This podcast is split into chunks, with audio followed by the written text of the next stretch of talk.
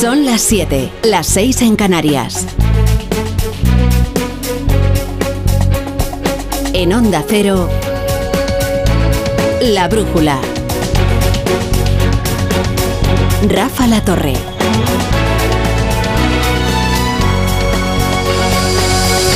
Al menos la borrasca Carolina con K, Carolina, ha venido a paliar en algo la sequía. Lo que ocurre es que combinada con los efectos de la protesta del campo, está complicando la salida y la entrada de las ciudades. Y ya veremos si mañana consiguen los, eh, las asociaciones agrícolas y estas eh, plataformas que han movilizado a los del campo llevar su protesta a los centros urbanos. Eh, por de pronto, ¿qué es lo que está ocurriendo hoy? Vamos a comenzar el repaso de las incidencias. Hoy ha habido nuevas escenas de tensión entre los manifestantes y las fuerzas de seguridad y ha habido cortes pues, en carreteras de, tantas comunidades. Ahora les contamos.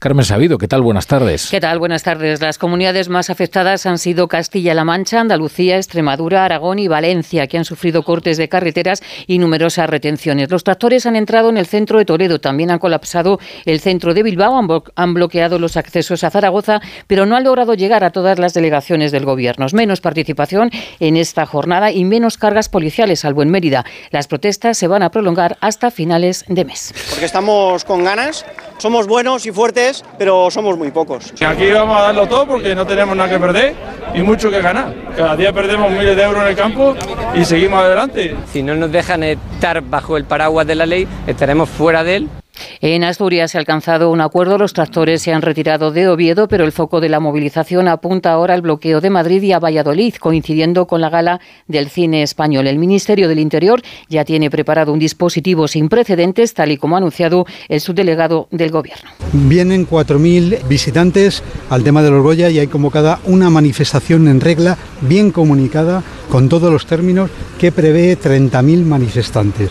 Por lo tanto, los eh, cuerpos y fuerzas de seguridad del Estado tienen que mantener la seguridad. Se va a intentar impedir la entrada de tractores. Hoy no se ha producido ninguna detención, pero hay más de 7.900 identificados que pueden ser sancionados. Bueno, he empezado muy bien el, este informativo. Es que es viernes y los viernes contribuyen siempre a la confusión.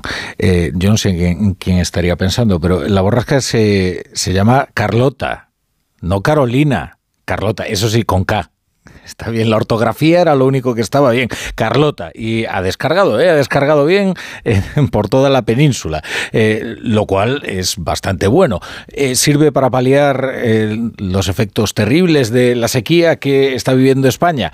No, no es suficiente, evidentemente, porque sería necesario que lloviera ininterrumpidamente durante un mes y medio en Cataluña y en Andalucía, al menos para que allí pues empezar a regresar la normalidad hídrica porque es verdad que la sequía es verdaderamente eh, angustiosa.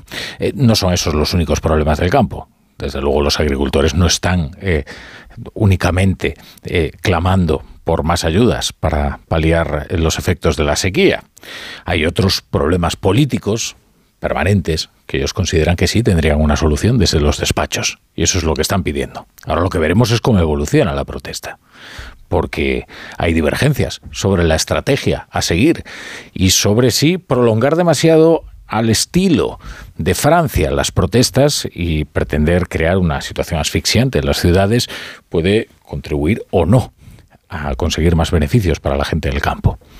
Es probable que usted se encuentre ya en su coche para salir del fin de semana o se disponga a salir eh, a la carretera. Por si acaso, les contamos lo que se puede encontrar en el camino. Dirección General de Tráfico, Elena Camacho, buenas tardes. Muy buenas tardes, ¿qué tal? En estos momentos todavía muy pendientes de una jornada marcada por la lluvia y especialmente por las movilizaciones agrícolas, carreteras principales afectadas por estas últimas en Segovia en la 1 en Villarejo, en Zaragoza en la P2 en la Almolda, en Teruela 23 en el Pollo del Cid y ya en Badajoz en la 66 a su paso por Mérida. Además, son numerosas las vías secundarias afectadas en Andalucía, Extremadura, Castilla-La Mancha y también en Aragón.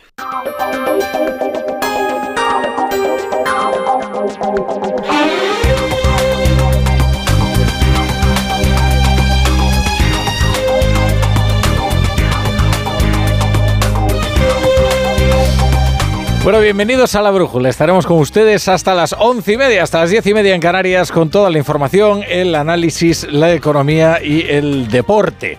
Eh, no podemos prometerles que no nos vayamos a equivocar en ningún momento de este programa, pero sí eh, les aseguramos que eh, haremos la fe de ratas lo más pronto posible. El, problema de, de una protesta de esta naturaleza, como la que estamos viviendo, ya no es la falta de interlocutor, sino que es difícil saber cómo va a evolucionar la movilización en los chats de agricultores hay todo tipo de ideas y de ocurrencias, algunas amenazas, algunas de esas ideas suponen un desafío claro a la seguridad de distintos acontecimientos de gran relevancia.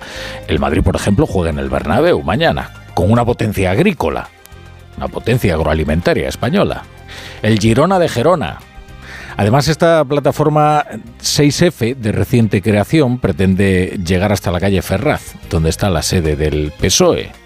Ya les digo que todo esto es lo que se va comunicando, difundiendo en los foros en donde se organiza la protesta.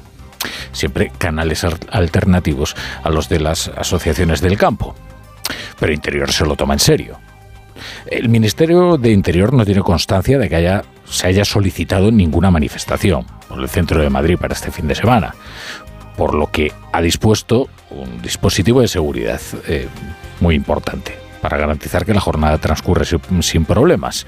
También en Valladolid, donde se celebra la, gala de los Goya la gran cita anual del cine español y un escaparate maravilloso para el boicot, claro. Valladolid se ha blindado con 1.300 policías para evitar cualquier tipo de boicot a la gala, sobre todo porque los mensajes se multiplican en los canales de los agricultores y los ganaderos en las últimas horas que piensan llevar sus tractoradas a las puertas de la feria de Valladolid.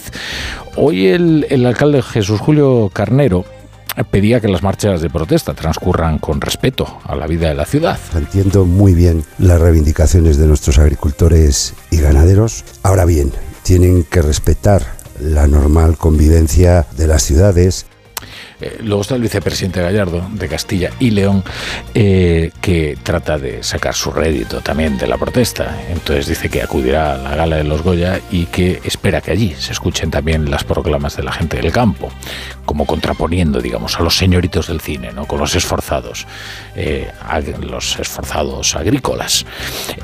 ahora este movimiento que se ha creado en torno de las reivindicaciones del campo se debate acerca de cómo continuar estas, estas protestas, si por los cauces convencionales digamos, que desemboquen en un diálogo para mejorar las condiciones del sector, o si es mejor ir al choque y prolongar la protesta a la francesa, hasta amenazar con el colapso.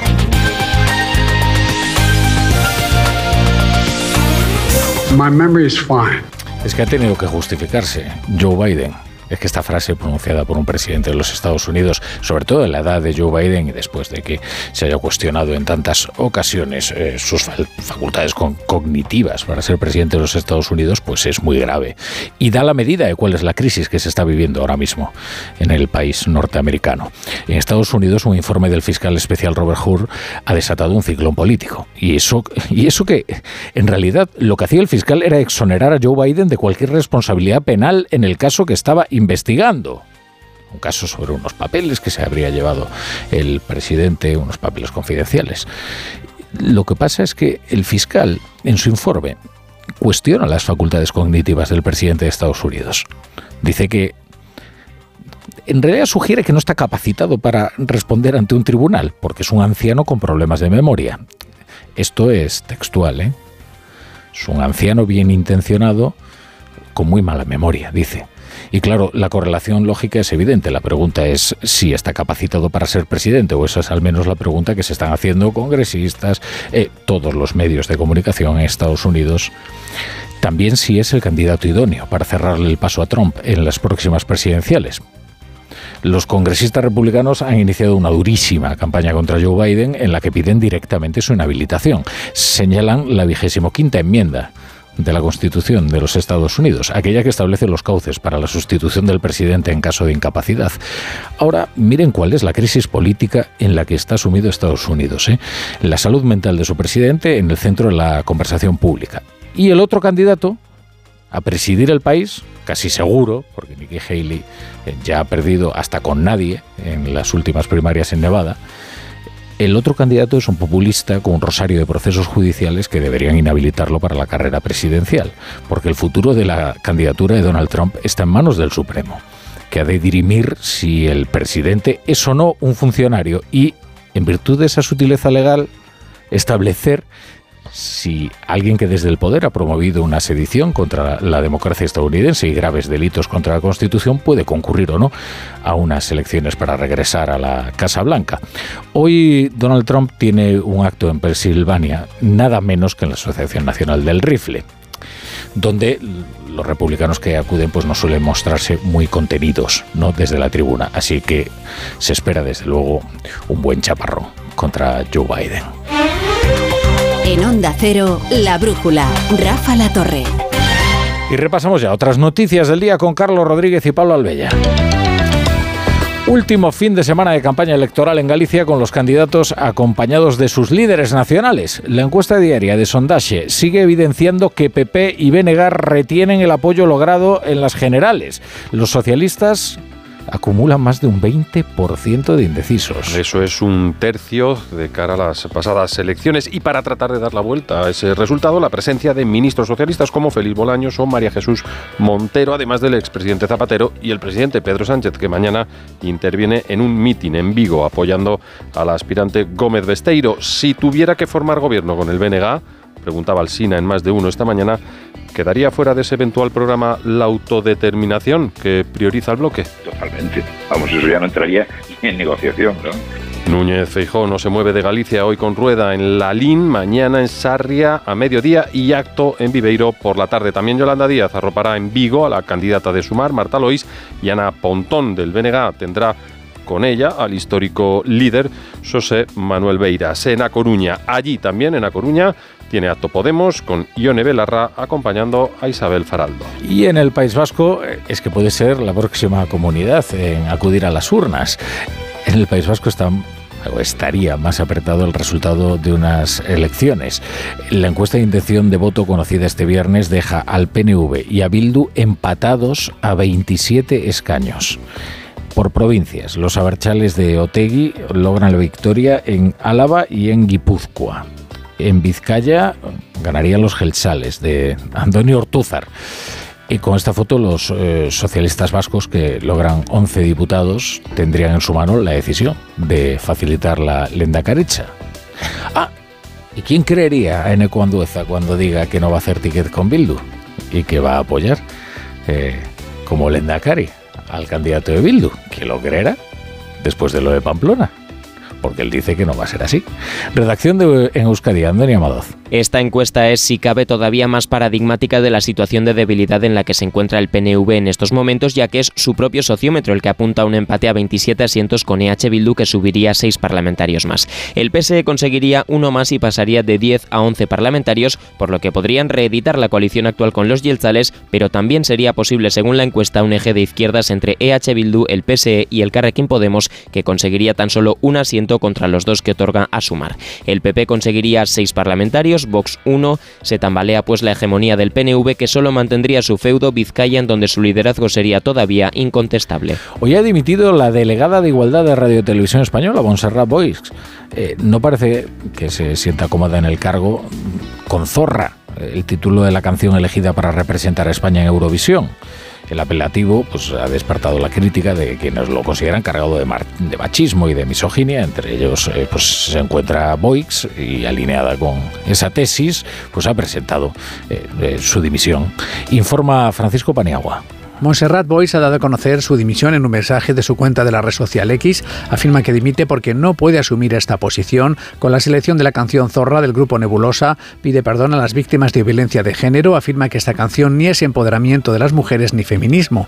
El presidente del gobierno, Pedro Sánchez, dijo recientemente sobre la canción Zorra que el feminismo no es solamente justo, sino que es divertido y que este tipo de provocaciones tiene que venir necesariamente de la cultura. Pero desde el ámbito socialista, nombres como Ángeles Álvarez o Elena Valenciano se han manifestado estado abiertamente en contra de que se quiera ahora resignificar lo que siempre ha sido un insulto y no empoderamiento.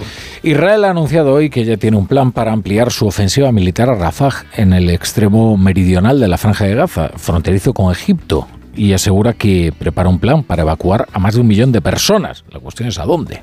Una ofensiva terrestre que cobra fuerza cuando las conversaciones para una tregua están atascadas ante la negativa israelí a retirar sus tropas del enclave. Desde Washington, la Casa Blanca, el mayor aliado de Israel, ya ha dejado claro que una operación israelí en Rafah sería un desastre para la población civil y que Estados Unidos no lo apoyaría. Corresponsal en Jerusalén, eh, Hanna Beris. Se acerca un punto clave de la guerra de Israel contra la organización terrorista Hamas en la franja de Gaza. En un comunicado especial publicado hoy por la oficina del primer ministro Benjamin Netanyahu, se dice claramente que no puede haber una victoria total sobre Hamas a menos que sean destruidos también los cuatro batallones de la organización que se encuentran en la zona de Rafah, es el área más meridional de la franja de Gaza. Por tanto, Netanyahu, según dice el comunicado, exhortó a las fuerzas de defensa de Israel, ordenó que preparen un plan para evacuar a los civiles de esa zona y para destruir los batallones de Hamas.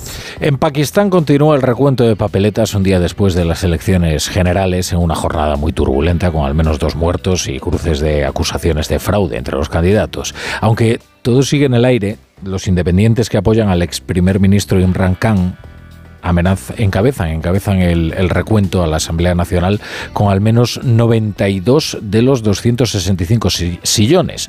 Aunque otro ex, Nawab Sharif, asegura que su partido, la Liga Musulmana, es el más votado. Asunción Salvador. El ex primer ministro Nawaz Sharif asegura que ha ganado las elecciones y que se dispone a negociar un ejecutivo de coalición, pero el último recuento sitúa a su partido todavía lejos de los 133 escaños, que es donde se sitúa la mayoría absoluta en el Parlamento pakistaní. Los candidatos independientes son los que concentran la mayoría de los asientos, candidatos apoyados por otro ex primer ministro, Imran Khan. No ha concurrido porque está en prisión y allí en la cárcel prevé mañana analizar el resultado electoral con asesores de su partido que en su cuenta en la red X denuncia que el recuento está manipulado. Estados Unidos llama a esperar al escrutinio definitivo y añade el Departamento de Estado que está preparado para trabajar con el gobierno resultante cualquiera que sea la formación que al final gane.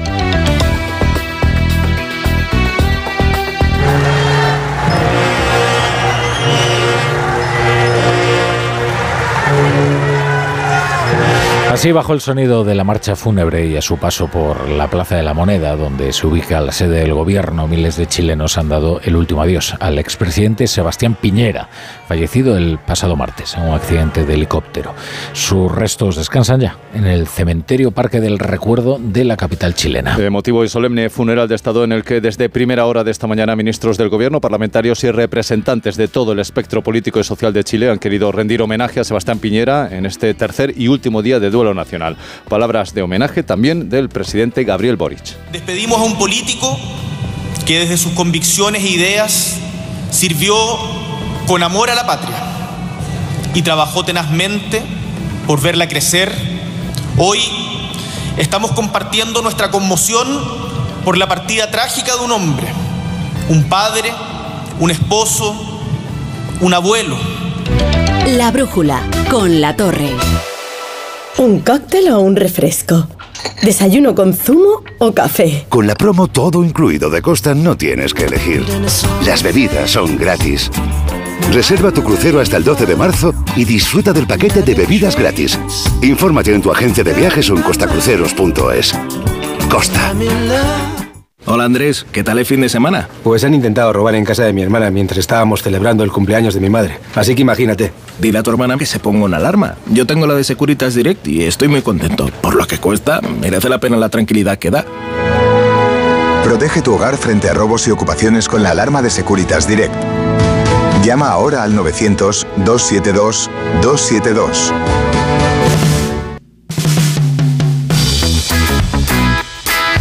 Vamos con el deporte. Raúl Granado, ¿qué tal? Buenas tardes. ¿Qué tal? Buenas tardes. Pues con una última hora que nos pone muy contentos y es que se ha confirmado oficialmente que Madrid va a coger un partido de la NFL. Será en el año 2025, será en el Estadio Santiago Bernabéu, en el primer partido de la temporada. eh, y esto pues sigue siendo histórico porque ya sabes que la NFL no sale mucho de Estados Unidos, había tenido alguna incursión en Europa través de Londres sobre todo, también alguna en, en Alemania, pero ahora Madrid va a tener ese partido en el año 2025, así que una oportunidad muy buena para todos los fans de la NFL para seguir ampliando fronteras y tenerlo en, en España, pues es una grandísima noticia. Qué bueno. Luego me cuentas a la última hora del Madrid-Girona, ¿vale? Sí, esa va a ser buena también, ¿eh? Ahora se quedan 20 minutos con su emisora más cercana de Onda Cero.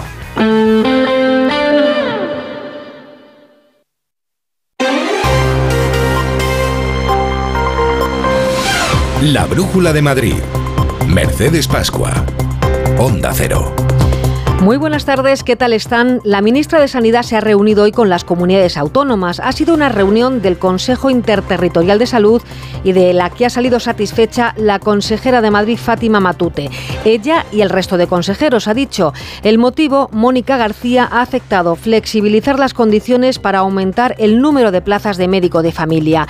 El 9% de los residentes de primaria abandonan durante su formación. Entre el 50 y el 90% no se quedan en el sistema una vez que ha concluido su residencia. Acaban muchos de ellos quemados. De ahí la escasez de médicos de atención primaria. Un encuentro con los medios en el que la consejera ha aprovechado para hablar de la UCI pediátrica de La Paz y para finiquitar el tema. Comienza una nueva etapa, dicho, y se busca nuevo jefe de servicio para la UCI de La Paz. Los tribunales han vuelto a dar la razón a la comunidad para despedir al doctor Pedro de la Oliva. Y les puedo ya confirmar, porque como dije, nosotros creemos en la separación de poderes y hacíamos caso a la justicia que el jefe de servicio de la UCI, ya podemos decir que es el antiguo jefe de servicio de la UCI, Sí, desde luego ya tenemos algunos nombres y algunas ideas, pero obviamente hasta que no tuviéramos esta sentencia que nos permite separarle de su puesto de jefe de servicio, no podemos decir quién va a estar. Que el alquiler de Madrid está por las nubes es algo que sabemos todos o casi todos. Ya de comprar un piso ni hablamos, sobre todo los jóvenes. Pero es que el alza de las rentas abre sus tentáculos y sitúa a cuatro municipios del extrarradio de Madrid entre los diez más demandados para alquilar en España. Son por este orden Fuenlabrada, Getafe, Móstoles y Alcalá de Henares. Detrás de estas ciudades, según un portal inmobiliario, los alquileres se mueven en torno a los 900.000 euros. Hay campus universitarios y ya se sabe que los estudiantes siempre buscan piso y muchas veces la única solución que tienen es compartir. Yo actualmente estoy pagando 600 euros de alquiler, yo sola, y bueno, en seis meses se me acaba el contrato. Mm, tengo asumido que me va a tocar compartir piso, ya que en Madrid, ciudad, eh, ahora mismo no hay nada por ese precio. Bueno, en mi caso se hace bastante difícil, ya que cobro sobre los 1.400 euros y me he visto obligado a compartir piso con alguien que no conocía y la verdad que se hace, se hace muy difícil. Así arrancamos un viernes preludio de mucha fiesta con el nuevo año chino que se estrena mañana, el del dragón, y los carnavales coincidiendo en el calendario y una huelga en Renfe que se prolonga hasta las 11 de esta noche. A esta hora nos ocupamos del tráfico y del tiempo. Comprobamos la circulación por las carreteras, muy importante estos días tener en cuenta las tractoradas y hoy también la lluvia. Nos espera en la DGT Elena Camacho. Buenas tardes, Elena. Muy buenas tardes, ¿qué tal? En estos momentos pendientes de dos accidentes, uno a la salida de Madrid por la 42, a su paso por Parla y otro la circunvalación de la M40 en Vicálvaro, dirección a 3 al margen de los accidentes, complicación a la salida por la 3 en Rivas y a 6 en Las Rozas, además intensa la M40 en Villaverde en ambas direcciones. El tiempo está lluvioso, tenemos ahora mismo 9 grados de temperatura, ha nevado en la sierra y de cara al fin de semana bajan las temperaturas y las lluvias que nos dan una tregua el sábado volverán el domingo, así que no se olviden el paraguas, son las 7 y 24.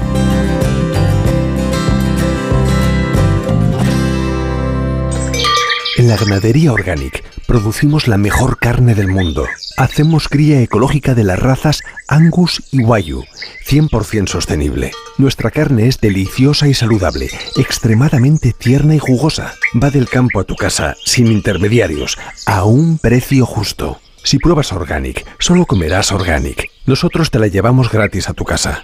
Haz tu pedido en el 910-2010, 910-2010 o carneorganic.com. Organic, la mejor carne del mundo.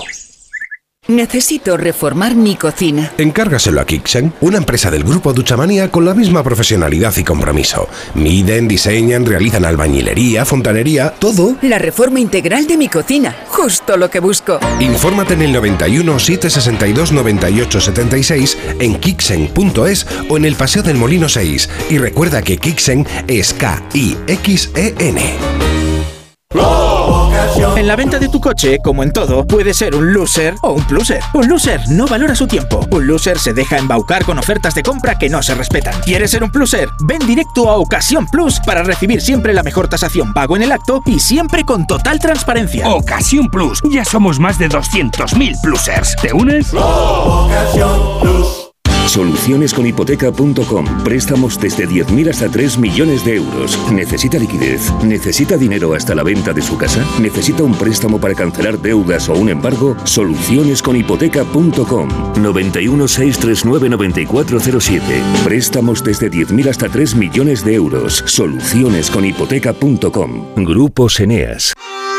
Restaurante Asfontes. Auténticos productos gallegos. Carnes, pescados, mariscos, caldo gallego, empanada, lacón y una amplia carta de vinos. Salones ideales para celebraciones y también terraza. Con el excelente trato de siempre. Asfontes. En General Laci 10, cerca de Atocha. Y ahora también en la calle Áncora 32. asfontes.com.es.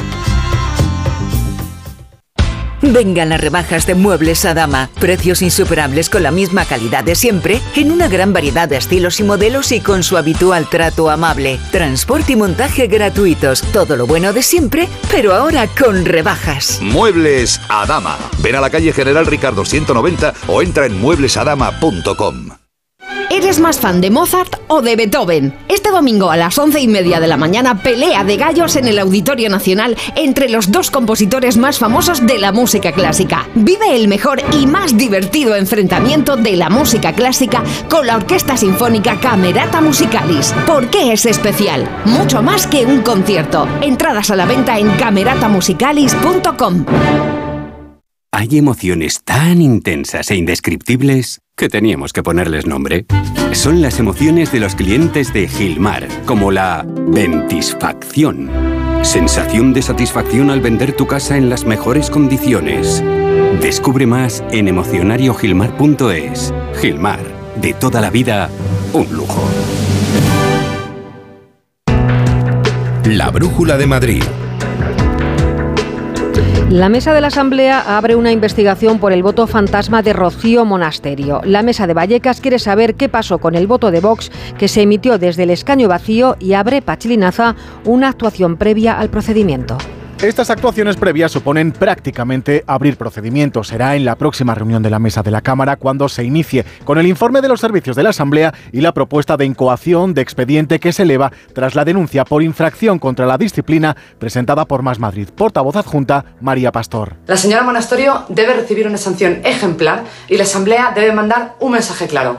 Tolerancia cero contra el fraude en el voto y tolerancia cero con quien pretende abusar de la confianza de los votantes y saltarse las normas básicas de la democracia. Los populares respaldan las medidas adoptadas. Carlos Díaz Pache. Espero que no haya creado escuela, porque hemos visto que el señor Bolaños y la señora Narbona han votado también en el Congreso donde no debían. Creo que es importante que todos los diputados mantengamos la disciplina y cumplamos las normas. Vox mantiene vía redes sociales que la polémica es artificial. El próximo viernes se designará instructor y en unas tres semanas se conocerá el fallo. En el Ayuntamiento de la capital siguen a vueltas con la mascleta del próximo 18 de febrero desde el Puente del Rey.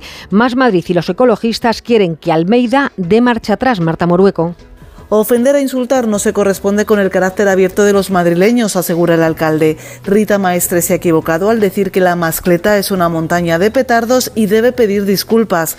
Almeida le recuerda que es patrimonio inmaterial de la humanidad y no hay por qué menospreciarlo. Las críticas a la celebración de la mascleta son legítimas. Los insultos a la mascleta y por extensión a una tradición y por extensión a los valencianos sobran en la ciudad de Madrid. Rita Maestre se equivocó profundamente, no en no compartir que no se celebre la mascleta, pero sí en definirla como una montaña de petardos. Y lo que tiene que hacer Rita Maestre es no una huida hacia adelante, sino simplemente admitir el error, pedir disculpas. En cuanto a las críticas de ecologistas en acción, el alcalde les reprocha que nunca ven nada positivo en las actuaciones del gobierno municipal a pesar de los buenos datos de calidad del aire y la creación de nuevas zonas verdes y les insta a que formen un partido de izquierdas. Por último, a los vecinos les pide que antes de emitir un juicio esperen a que se celebre la mascleta. El secretario No había dado tiempo a la música. Ahora sí, el secretario de los socialistas de Madrid, Juan Lobato, ha propuesto que Madrid sea líder en investigación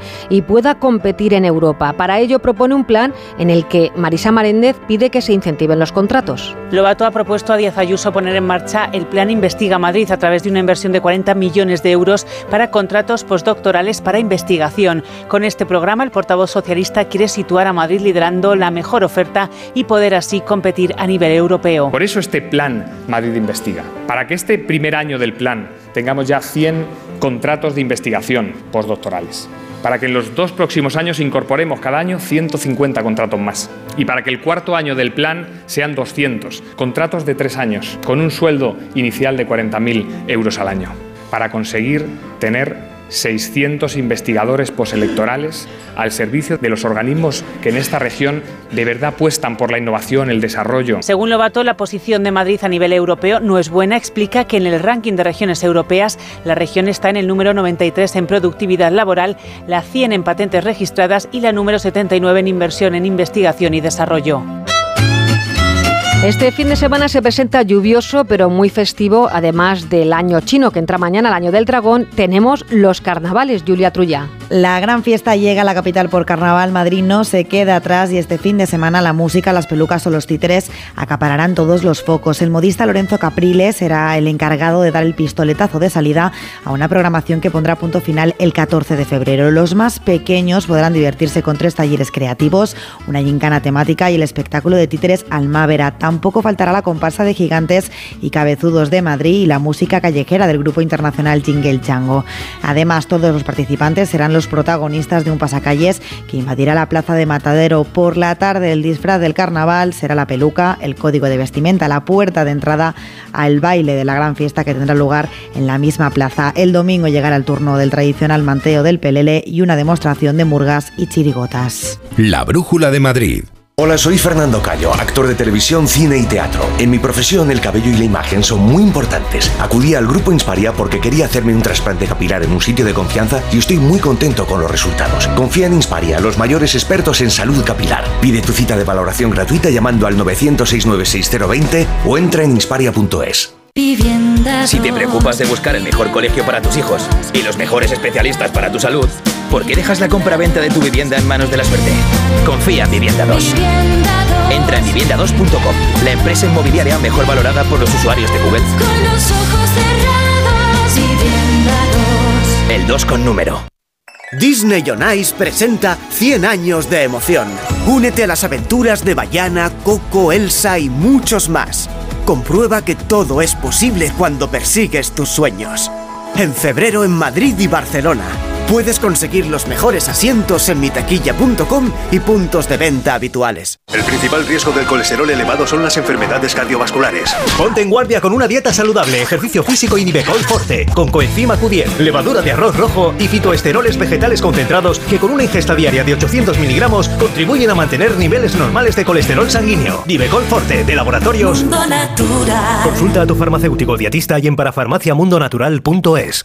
Hombre, ¿qué tal, Juan? Te veo muy concentrado con el portátil. Hola, sí, estoy viendo la web de Duchamanía. Ayer mi mujer se resbaló en la bañera y casi se rompe una pierna. Así que vamos a poner un plato de ducha. Incluso puede que reformemos el baño entero. Nosotros lo hicimos y estamos encantados. Trabajan muy bien. En la web lo tienen todo. Y además exposición en Paseo del Molino 6 y calle Cabanillas 39, 91 468 4907 y duchamanía.es. Celebra San Valentín en una experiencia teatral inolvidable.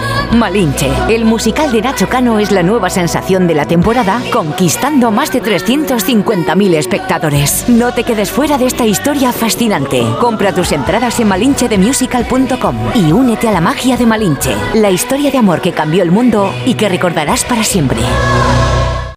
Gran apertura de tiendas Somnium. 1800 metros de exposición dedicados a tu descanso. Flex, Bultex, Tempur, Picolín, los mejores colchones a los mejores precios. Y ahora también sofás. Descuentos especiales por apertura. Salida 17 de la A42. Tiendas Somnium. Cuidamos de tu salud. Cuidamos de tu descanso. Información deportiva con Aitor Gómez. Tenemos carnavales, año chino y fútbol, ¿no, Aitor? Buenas tardes. ¿Qué tal, Mercedes? Buenas tardes. Me has dado miedo, digo, aquí le cuento yo a Mercedes ahora de los carnavales. Bueno, to- todo y se andará, año ¿eh? nuevo chino.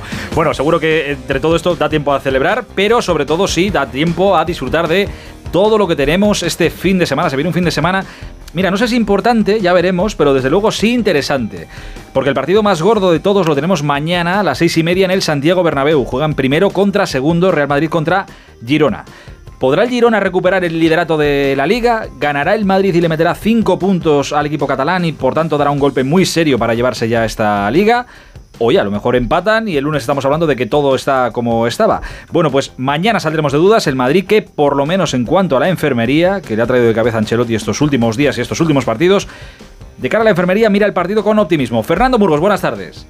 ¿Qué tal, Aitor? Buenas tardes. Aunque pierde al capitán Nacho por una lesión muscular, Carlo Ancelotti recupera a Rudiger y Vinicius Jr., que no estuvieron contra el Atlético de Madrid por diferentes dolencias que ya han sanado, y también a Chuamení una vez cumplida su sanción. Por tanto, el Madrid volverá a tener centímetros y juego aéreo en el centro de la defensa con la vuelta del alemán y del francés. Además, Lunin mantiene la titularidad por cuarto partido consecutivo. En juego van a estar tres de los puntos más importantes de esta liga y un gol a verás que los blancos tienen encarrilado con el 0-3 de la primera vuelta en Montilivi. El partido, como el del pasado domingo ante el Atleti, se volverá a jugar a cubierto. Mañana la previsión es de lluvia en la capital de España. Habrá minuto de silencio en memoria de Miguel Ángel y arbitrará Aitor Juan Martínez Munuera con Alberola Rojas en el bar. Que tengan suerte los dos. Gracias, Fer. Lo dicho, si gana el Madrid, mete 5 puntos al segundo. Si gana el Girona, recupera el liderato. En cualquier caso, Ancelotti dice que, oye, tranquilos todos, que lo de mañana no es definitivo. Obviamente que gana mañana toma ventaja, pero la liga sigue siendo muy larga. Creo que el partido de mañana no va a decidir nada. No creo que la liga se decide mañana, pase lo que pase. La liga se va a decidir más adelante. Pues eso, y no le falta razón a Ancelotti porque, aunque veamos lo de mañana como importante, es que estamos todavía en la jornada 24, Mercedes. Esto acaba en la jornada 38, o sea que todavía queda un trecho largo de, fútbol por delante. Y aparte, la semana que viene, esta semana ya, llega la Champions otra vez, los octavos de, de final. Bueno, todo esto va a pasar mañana en el Bernabéu. El domingo van el resto de equipos madrileños ya casi de carrerilla. A las 2 podemos empezar viendo un Getafe Celta de Vigo. A las 4 y cuarto juegan Mallorca y Rayo Vallecano. Y a las 6 y media el Atlético de Madrid visita en Sevilla el Ramón Sánchez Pizjuán. Y recuerdo que esta noche juega el Leganés, el líder de segunda contra el Levante, partido a las 8 y media. Por cierto, que ha habido hoy sorteo de la Copa de la Reina. El Atlético de Madrid, que ayer dejó fuera al Real Madrid, ganó 2-1 el Atleti, jugará la semifinal contra la Real Sociedad. Y esto era un secreto a voces, Mercedes, pero presta atención porque desde hace unos minutos ya es oficial. De esta manera y con este sonido mezclando imágenes de la ciudad de Madrid, del Bernabéu y de partidos y jugadores de fútbol americano que no nos suenan, pero que nos tendrán que sonar. Se ha anunciado esta tarde en Las Vegas que en 2025 el Bernabéu va a coger un partido de la NFL. Se ha anunciado en la presentación que han hecho hoy de la Super Bowl, de la final de la NFL que se juega este próximo domingo en 2025. NFL en el Santiago Bernabéu. Estamos que nos salimos, ¿eh? no nos falta de detalle todo, en de deporte. todo. Tú pide lo que quieras que lo traemos. Gracias, Aitor. Buen A fin ti, de semana. Igualmente. La ganadería Organic producimos la mejor carne del mundo. Hacemos cría ecológica de las razas Angus y Wagyu, 100% sostenible. Nuestra carne es deliciosa y saludable, extremadamente tierna y jugosa. Va del campo a tu casa, sin intermediarios, a un precio justo. Si pruebas Organic, solo comerás Organic. Nosotros te la llevamos gratis a tu casa. Haz tu pedido en el 910-2010, 910-2010 o carneorganic.com. Organic, la mejor carne del mundo. Ahora solo piensa en disfrutar de tu Audi, porque de todo lo demás se ocupa Audi Selection Plus. Conduce tu Audi seminuevo o de ocasión con entrega inmediata, control de calidad de hasta 289 puntos de chequeo, financiación a medida y otros beneficios únicos. Y si visitas tu concesionario más cercano, podrás tasar gratuitamente tu vehículo con opción a compra. Con Audi Selection Plus todo son ventajas. Consulta condiciones y vehículos disponibles en Audi Retail Madrid. Bueno, tenemos una tradición muy arraigada en Madrid que si, si no ha ido nunca yo le recomiendo que alguna vez en su vida eh, se pase por allí. Es el baile del Círculo de Bellas Artes, el baile de máscaras que este año tiene el lema Hay que venir al sur. Mañana a las diez y media de la noche danzando al ritmo de Rafaela Carrá. Pero el primer baile de carnaval se celebró en la ciudad en 1766 con Carlos III. Lo hizo en el Teatro del Príncipe, lo que es hoy el Teatro Español. Y el patio de butacas se cubrió con una tarima para crear un espectáculo espectacular salón de baile. La máquina del tiempo que hoy nos une con las máscaras y la felicidad. En la producción Laura Gil, en la realización Gabriela Sánchez, se quedan con Rafa La Torre y el equipo de la Brújula. Volvemos el lunes. Disfruten de este gran fin de semana. La Brújula de Madrid. Mercedes Pascua.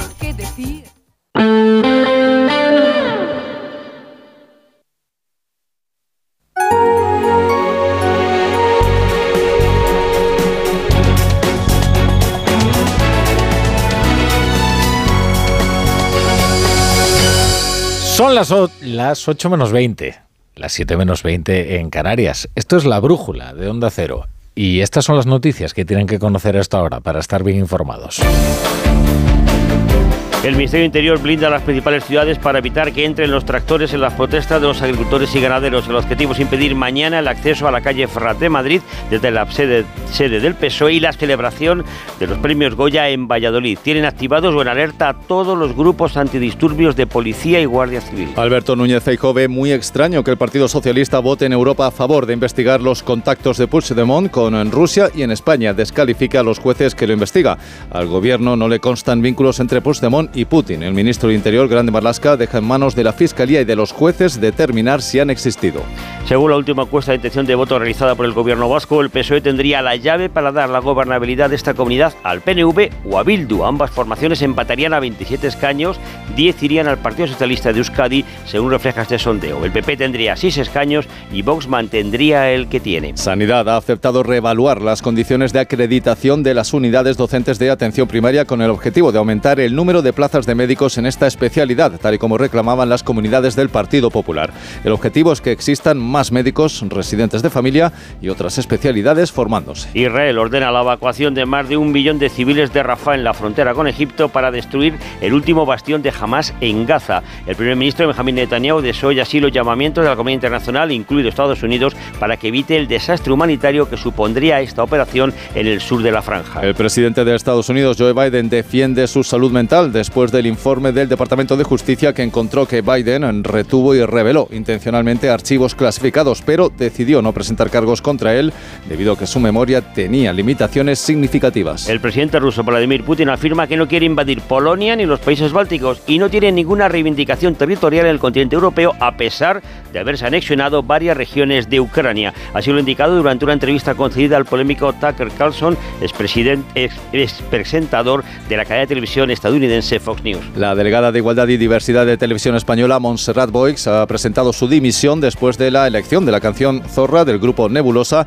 que representará a España en el Festival de Eurovisión. En redes sociales ha pedido perdón a las víctimas de violencia de género. Afirma que Zorra ni es empoderamiento para las mujeres ni feminismo.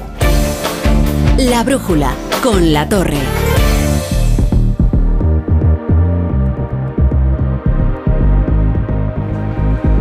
Y a las 9, a las 8 en Canarias comienza esa sección de gran éxito que es la brújula de la economía y como siempre con Ignacio Rodríguez Burgos. ¿Qué tal querido Ignacio? Buenas tardes. Muy buenas tardes Rafa. ¿Y con qué cuestiones sobre la mesa? Pues mira, vamos a desplegar la alfombra roja de la brújula de la economía y dónde? Pues mira, los agricultores quieren desfilar mañana por los Goya en Valladolid. Hay más de 4.000 invitados y se esperan 30.000 manifestantes para protestar por la situación del campo y esto son cálculos de quién? De la subdelegación del gobierno. El subdelegado del gobierno de Valladolid advierte que los tractores no podrán entrar en la ciudad, así que no podremos ver, Rafa, la impactante imagen de una actriz o de un actor famoso llegar en tractor a la gala. En San Remo, ya sabes, ¿eh? han invitado a los agricultores a explicar desde el escenario sus reivindicaciones. Claro que en San Remo al propio John Travolta le han metido en un lío. ¿Cómo? Lo contaremos a las nueve. Vale. Qué cebo, más bueno, ¿eh?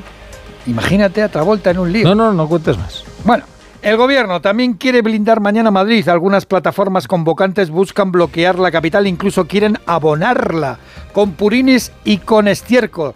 veremos qué cosecha sale. Hoy en la cuarta jornada de movilizaciones se ha modulado la protesta, aunque decenas de tractores han entrado, por ejemplo, esta misma tarde en Toledo, también ha habido protestas en Pamplona, Bilbao, Zamora, Extremadura, Aragón, vamos, en Madrid, en Castilla-La Mancha, en casi toda España. Casi toda España.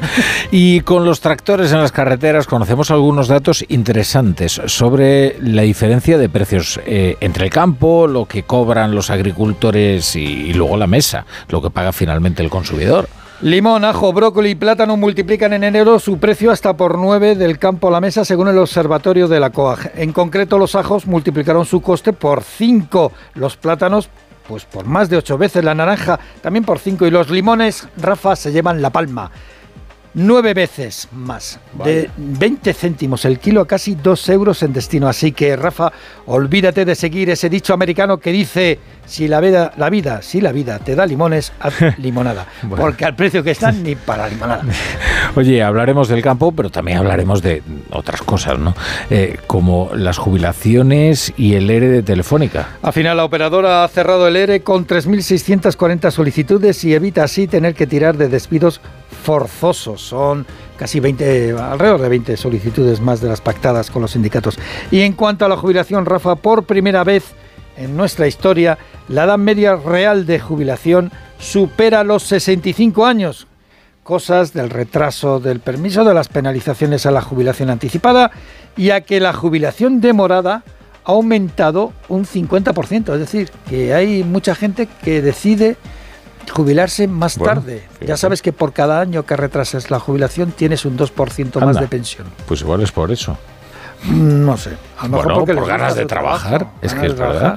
Pues- Oye, y, y estamos muy pendientes de los trenes, ¿eh? ¿verdad? Sí, sí, mira, la Comisión Nacional del Mercado de Valores espera, como si estuviera perdida en una estación, explicaciones de la OPA sobre Talgo. Todo indica que Magiar Vagón está dispuesta a pagar 630 millones, que no deja de ser una ganga. ¿Eh? Una ganga. A todo esto, la huelga en Renfe, convocada por comisiones obreras, apenas ha registrado incidentes. Eso sí, ya se habían anulado más de 300 enlaces. Por cierto, Renfe no podrá llegar a tiempo a París para los Juegos Olímpicos. El gobierno acusa a Francia, fíjate, parece lo que parece, parece lo que dicen los agricultores.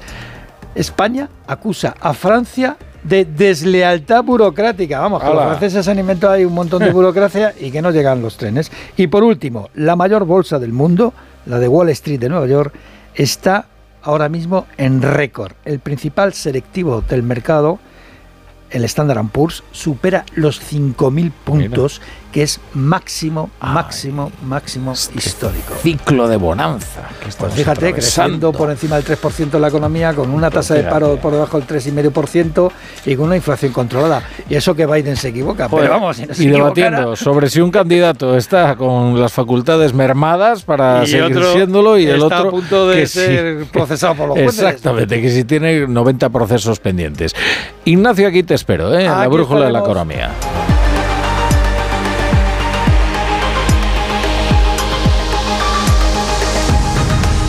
La brújula. La torre. A los que no marcáis la casilla de la iglesia en la declaración de la renta. Nos encantaría enseñaros la labor social y espiritual que realizamos, pero en un anuncio de 20 segundos es imposible. Por eso os invitamos a un viaje, para que lo podáis ver con vuestros propios ojos. Reserva tu plaza en unviajeportantos.es. Llega la nueva superproducción. Es hora de que esta empresa funcione como lo que es, una empresa familiar. Yo no me he partido el lomo por esta empresa para que ahora venga mi hermano a vivir del cuento. ¿Es tu hermano Jesús? Ha habido un derrumbe en la fábrica. Vuestro padre está herido. Si algo le pasa a padre, sería lo que siempre has querido ser, ¿no? Sueños de libertad. Muy pronto estreno en Antena 3, la tele abierta. Solo los más rápidos disfrutarán de ofertas increíbles en el corte inglés. 15% de descuento adicional en grandes electrodomésticos, Bosch, LG y Fagor. Una ocasión única. Consulta modelos en promoción. Así son las ofertas límite en el corte inglés. Hasta el 11 de febrero en tienda web y app. Esto es un mensaje para todos aquellos que te dijeron que no podías cambiar el mundo. Ahora sí puedes gracias al efecto ser humano, un superpoder que nos convierte en la única especie capaz de revertir el daño que causamos al planeta y frenar el hambre y la pobreza. Es hora de utilizar este nuevo poder. Descubre cómo hacerlo con manos unidas en efectoserhumano.org. Hola Andrés, ¿qué tal el fin de semana? Pues han intentado robar en casa de mi hermana mientras estábamos celebrando el cumpleaños de mi madre. Así que imagínate. Dile a tu hermana que se ponga una alarma. Yo tengo la de Securitas Direct y estoy muy contento. Por lo que cuesta, merece la pena la tranquilidad que da. Protege tu hogar frente a robos y ocupaciones con la alarma de Securitas Direct. Llama ahora al 900-272-272.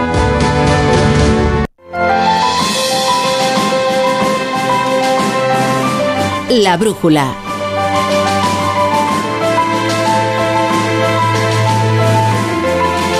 Rafa La Torre.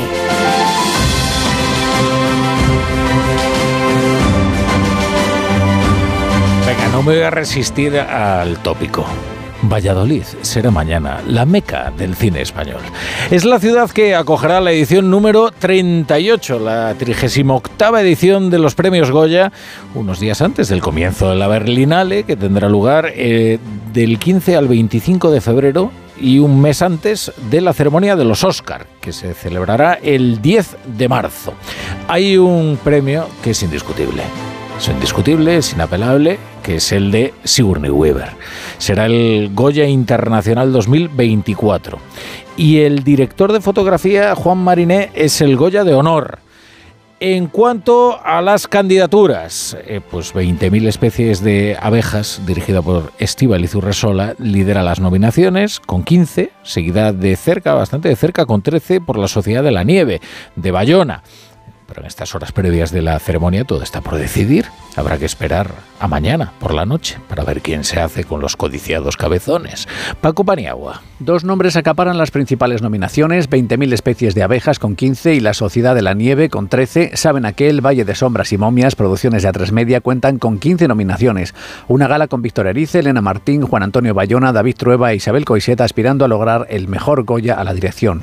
Ana Belén, que ya posee Goya de Honor por su magnífica trayectoria como actriz, es la presentadora de la gala junto a los Javis, los productores Javier Ambrosí y Javier El Sí es un privilegio porque eh, formas parte de cómo la gente lo recibe. Cuando me proponen presentar la gala de los Goya que homenajea el cine de mi país con Ana Belén, una de las grandes oportunidades de mi vida. Que sea un privilegio estar ahí encima del escenario presentando la gala de nuestro cine. Es la primera vez que el 61% de las nominaciones son de mujeres. Pilar Miró y Ciervo Yaín e Isabel Coixet han sido las únicas cineastas premiadas a mejor dirección en la historia de los Goya. El guionista Daniel Remón, ganador de un Goya, nos habla del momento que vive el cine español. A nivel de historias, de tramas de, y también a nivel de industria lo veo en un gran momento, la verdad, y que cada vez hay más talento y más talento joven. El Goya de honor será para el director de fotografía Juan Mariné por su entera dedicación al cine y el de internacional será para la veterana actriz de Hollywood Sigourney Weaver. Estoy muy emocionada de ingresar por una noche en la familia del cine español.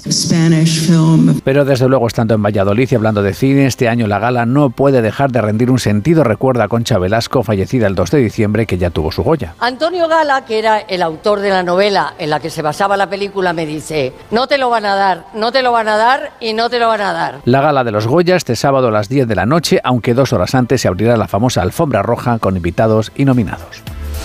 Bueno, pues para hablar de los Goya tenemos a nuestro experto en cine, que es el director de Quinótico, David Martos. ¿Qué tal, David? Buenas tardes. ¿Qué tal? Buenas tardes, ¿cómo estás? Oye, lo primero, una cuestión previa. ¿Hay preocupación por la protesta de, de las asociaciones agrarias, de los agrícolas? Eh, ¿Tú crees que, bueno, puede, puede perturbar en algo la, la ceremonia? Sí, claro que hay preocupación, evidentemente. Hay preocupación en la ceremonia, hay preocupación en toda la concurrencia. Todos los que estaremos mañana en Valladolid estamos preocupados porque, mm, bueno, pues porque estamos viendo lo que está ocurriendo en otros puntos de España. Y aunque es verdad que ya hemos contado también en los informativos que la policía está preparando un dispositivo para evitar que ocurra un colapso, pues puede ser. Y luego tenemos a los políticos de la ultraderecha que ya sabes que por un lado eh, critican mucho al cine y por otro van a acudir a la gala mañana. Entonces, bueno, pues esta dicotomía es la que vivimos en los Goya de, de este 2024. Bueno, y en cuanto a lo cinematográfico, vamos a ver, eh, tenemos favoritas, la de las abejas, ¿no? que es- ya le llamamos así, ¿no? Sí, Y, luego la Sociedad de la Nieve. Aquí puede darse el caso de que la Sociedad de la Nieve triunfe en los Oscar y sin embargo sean las abejas las que eh, se lleven los Goya. Eh, sí, eh, todo puede ser, claro. Yo no, yo de primeras, como ya te dije hace unas semanas, no veo que Bayona tenga opciones para llevarse la estatuilla en los Oscar. Por tanto, su máxima aspiración ya deberían ser estos Goya de mañana. Eso por un lado. Y después, em, ¿sabes qué ocurre? Que si miramos el histórico de mejor película en los Goya en los últimos 10 años, casi siempre los académicos han elegido para el premio a mejor película una cinta muy industrial y muy de público. En este caso, tanto Bayona como la película de Estibaliz Urresola cojean de algún sitio, porque Bayona de, de, lejos ha sido la más vista de las cinco nominadas, pero ahora mismo está en Netflix y eso ha penalizado parte de la taquilla que podría haber hecho en los cines. Y por otro lado, Estivaliz Urresola es una película muy de autora, en este caso, como para entrar en la categoría de las históricamente premiadas, pero sí ha ganado los dos premios previos, los Forqué y los Feroz. Así que yo diría que ahora mismo está todo abierto, a pesar de que está todo cerrado porque ya terminaron de votar hace unos días, pero, pero está abierto. Bueno, oye, veo que en mejor dirección está nominado Víctor Erice, ¿eh? que es todo un clásico. Hombre, Sí. es, es- no, no- no sé si es el favorito para llevárselo en esta ocasión, porque la verdad es que la rivalidad es máxima, pero bueno, es de celebrar, ¿no? También este gran nombre. Sí, yo diría que el favorito en esta categoría es Juan Antonio Bayona, estando Estivaliz Urresola en la de dirección Nobel, que, que se va a llevar casi seguro. Eh, pero si hay un Goya al que puede optar con fuerza y con posibilidades Erice mañana es el de dirección. La Academia de Cine puede querer recompensar el, el regreso al largometraje de Erice después de 30 años con este premio. Yo creo que ese premio sí que estaría entre Bayona y Erice mañana, sí. Y, y el de mejor actor, todo el mundo me dice, nada, olvídate, Verdaguer por, por el Eugenio de Samuel aquel. Sí, estoy de acuerdo. Es el favorito de la temporada, se lo ha llevado todo y ha gustado mucho. Es un biopic que clásico o un fragmento de biopic porque no ha abordado una vida entera, pero claramente la composición de personaje, que no es una imitación, es una composición de personaje, el, el maquillaje que, que hace ver a Eugenio, eh, le van a dar el Goya mañana, sí, sí, sí. ¿Qué, qué tal, ¿Qué tal es la película? No la he visto. La película es muy clásica, es de corte muy clásico. Es una película que afronta una parte de la vida de Eugenio y de su mujer, que interpreta a Carolina Yuste de una manera magistral también, y que cuenta un poco los miedos a la hora de subir al escenario y cómo se compatibilizaba el éxito ahí con la familia y las pequeñas tragedias de cada familia y cada persona, ¿no?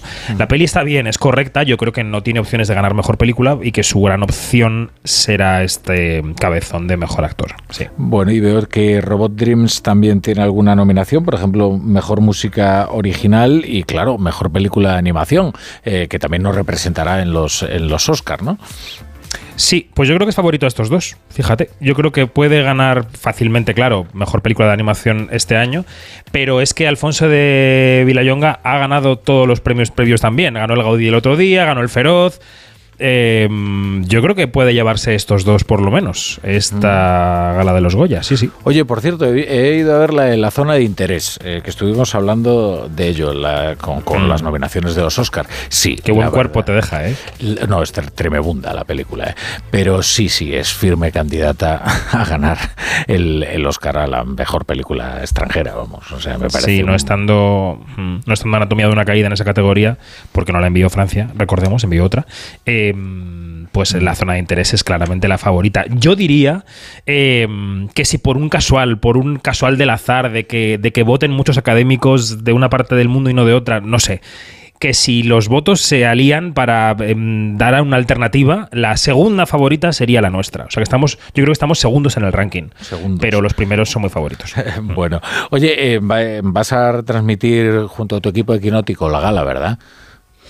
Bueno, vamos a estar en la alfombra roja, eh, que se puede ver a través del canal de YouTube de Quinótico en directo por streaming a partir de las, yo diría que de las seis y media de la tarde, charlando con los nominados y con las y con los entregadores en la alfombra roja. Así que ahí estaremos y después eh, pues analizaremos lo que ocurra con un podcast como siempre. O sea, Tenemos tantos podcasts a la semana que uno más no nos va a hacer daño. Oye, los cuéntame, cuéntame algo a lo que, que debiéramos estar atentos. No sé si quieres destacar lo de eh, Sigourney Weaver. Hombre, es una gran figura, grandísima figura. Si el Goya de Honor, quizás el homenaje, entiendo, sentido también a Concha Velasco, ¿no? Bueno, mañana va a haber dos cosas, aparte de todo esto que dices, de las que hay que estar eh, pendientes. Uno es el se acabó, el movimiento se acabó, las mujeres de CIMA van a preparar una acción en la alfombra roja y después la academia ya ha dicho que va a haber un rechazo expreso a la violencia sexual y los abusos en la gala, eso por un lado. Y por otro, parece que se van a reunir Pedro Almodóvar y Penélope Cruz ah. para recordar los 25 años de todo sobre mi madre, sobre el escenario. Ah. O sea que ese es un momento que va a ser también emotivo. Bueno, bueno, pues aquí lo seguiremos y lo comentaremos. David Martos, muchas gracias por estar un día más en la brújula. gracias a ti.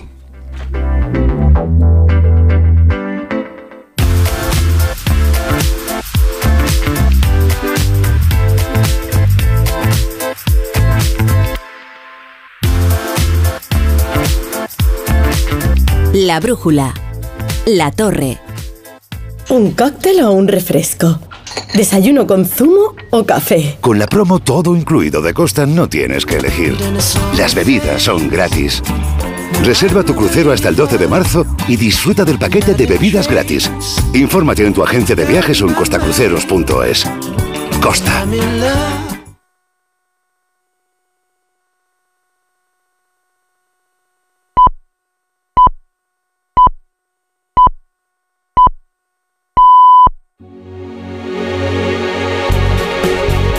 Son las 8, las 7 en Canarias. En Onda Cero, La Brújula. Rafa La Torre.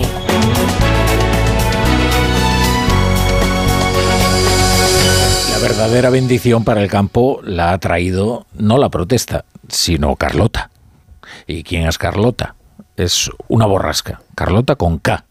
Una borrasca que está descargando bien sobre España y que, bueno, eh, ayuda a suavizar el más urgente problema, que es el de la sequía, si bien no lo soluciona. ¿eh?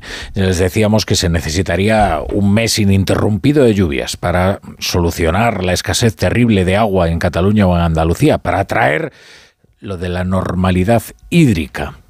En cuanto al resto de los problemas del campo, los que tienen más que ver con la política o la economía que con la meteorología, el problema al que ahora se enfrenta el movimiento agrario es la división, porque hay estrategias enfrentadas sobre cómo reconducir la protesta para que se traduzca en medidas beneficiosas para la gente del campo y no termine convirtiéndose en otra cosa.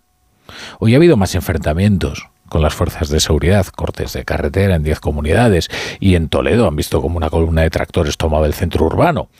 Veremos cómo evoluciona todo esto y si eh, pretenden convertirlo en algo más permanente, una especie de vanguardia reaccionaria, como los chalecos amarillos en Francia. Desde luego hay quien tiene y quien guarda esa pretensión. Echemos un vistazo al mapa de las protestas. Carmen Sabido, buenas tardes. Buenas tardes. Las protestas hoy se han modulado con menos participación y menos cargas policiales. Cinco han sido las comunidades más afectadas, Castilla-La Mancha, Andalucía, Extremadura, Aragón y Valencia, que han sufrido cortes de carreteras y numerosas retenciones. En Asturias se ha alcanzado un acuerdo. Los tractores se han retirado, pero el foco de la movilización apunta ahora al bloqueo de Madrid, donde mañana agricultores y transportistas votan a mano alzada si van a un paro indefinido. El alcalde de la capital pide que las protestas respeten los cauces legales. Que los agricultores y los ganaderos tienen que ser conscientes de que las protestas tienen que discurrir por los cauces de nuestro ordenamiento jurídico, que la razón les asiste para protestar, pero que la razón también consiste en que tienen que ser manifestaciones y concentraciones autorizadas como toda manifestación lo debe ser. El Ministerio del Interior ya tiene preparado un dispositivo sin precedentes con cientos de antidisturbios que impidan la tractorada en el centro de Madrid y también en Valladolid, donde se celebra la gala del cine español. Vienen 4.000 visitantes al tema de los Goya y hay convocada una manifestación en regla, bien comunicada, con todos los términos, que prevé 30.000 manifestantes. Por lo tanto, los eh, cuerpos y fuerzas de seguridad del Estado tienen que mantener la seguridad. Se va a intentar impedir la entrada de tractores. Las protestas legales convocadas por las asociaciones agrarias se van a prolongar hasta finales de mes. Y también les actualizamos el estado de las carreteras, porque la combinación de la lluvia que trae Carlota y los tractores eh, están complicando la circulación, sobre todo la entrada y la salida de las ciudades. Y no vaya a ser que usted me esté escuchando desde algún coche que sale a pasar el fin de semana felizmente. Bueno, esto es lo que se va a encontrar. Escuche usted a la EGT. Alba Aritz, buenas tardes. Buenas tardes. En esta jornada marcada por la lluvia y las movilizaciones agrarias estamos pendientes de los cortes de las carreteras en la red viaria del país, concretamente en Málaga la A7282 en Antequera, en Sevilla la A451 a su paso por el Saucejo, también en Zaragoza la P2 en la Almolda, la Nacional 2 en Munjaraloz, la A127 en Magallón y la A220 en la Munia de Doña Godina, en La Rioja la Nacional 232 en Calahorra y último, una vía más intransitable en Guadalajara, en la Nacional 211, a su paso por el Pobo de Dueñas, por lo que les recomendamos que consulte la información del tráfico antes de salir a la carretera.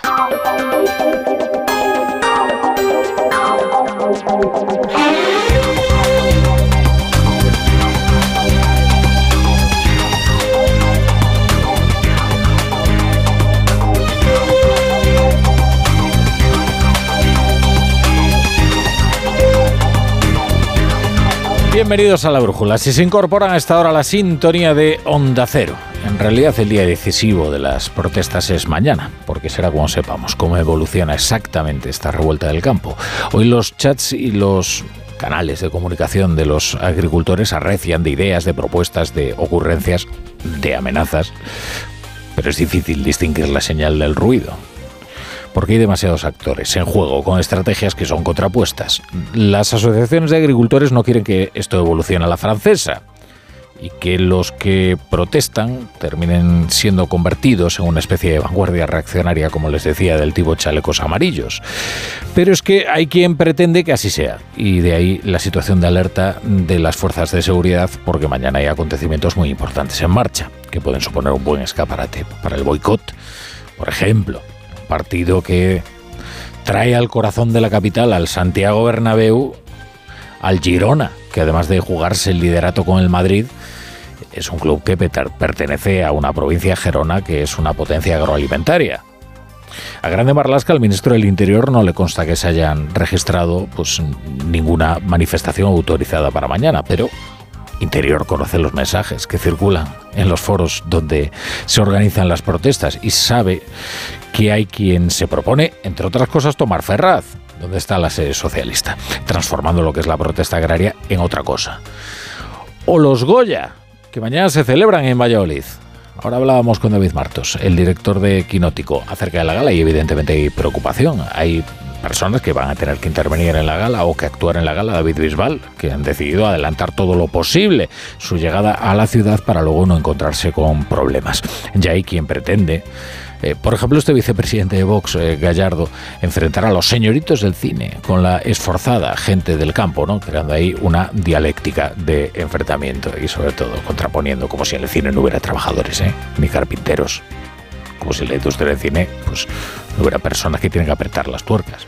Es decir, obreros de los de toda la vida. ¿Saben ustedes? Claro, también trabajan allí. ¿eh? No todos son los productores, ni todos son los actores principales, ni todos los actores ganan lo mismo. ¿eh? Bueno, el alcalde de la ciudad, Jesús Julio Carnero, dice que respeta y que comparte las demandas de la gente del campo y pide que no se perturbe una cita muy importante para la ciudad.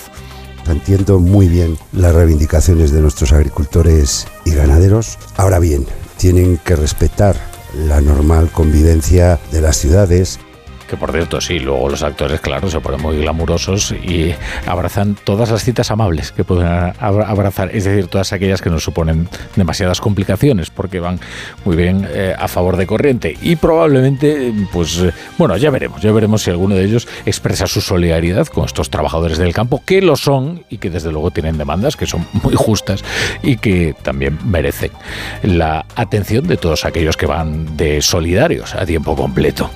Vamos a hablar de lo que está ocurriendo en Estados Unidos. Estados Unidos está sumido en una crisis política feroz. Es curioso, ¿eh? ¿Cómo va la política de Estados Unidos, la economía de Estados Unidos que va como un tiro?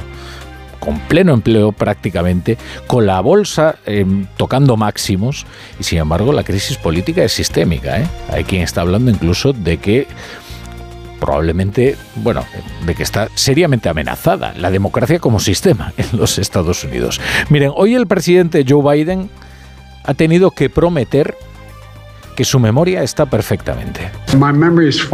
Y este es un hecho muy significativo.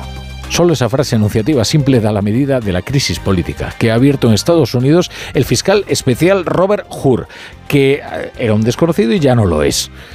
Lo que debía ser una buena noticia para el presidente Biden ha terminado siendo su peor pesadilla.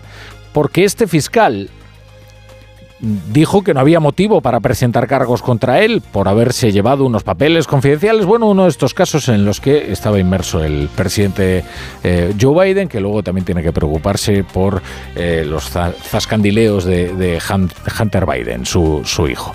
Pero bueno, en este caso él, pues, en fin, no se aprecia eh, delito, no, no se van a presentar cargos y, y esa era la buena noticia. Pero, pero, en su informe, el fiscal ha cuestionado las facultades cognitivas de Joe Biden. Dice que es un anciano bien intencionado y con mala memoria. O sea que vino a sugerir el fiscal que Joe Biden no estaba en condiciones de testificar ante un jurado. Y claro, inmediatamente los estadounidenses empezaron a preguntarse si estaba en condiciones para presidir un país. Encima lo que vino después, pues terminó de desatar la catástrofe.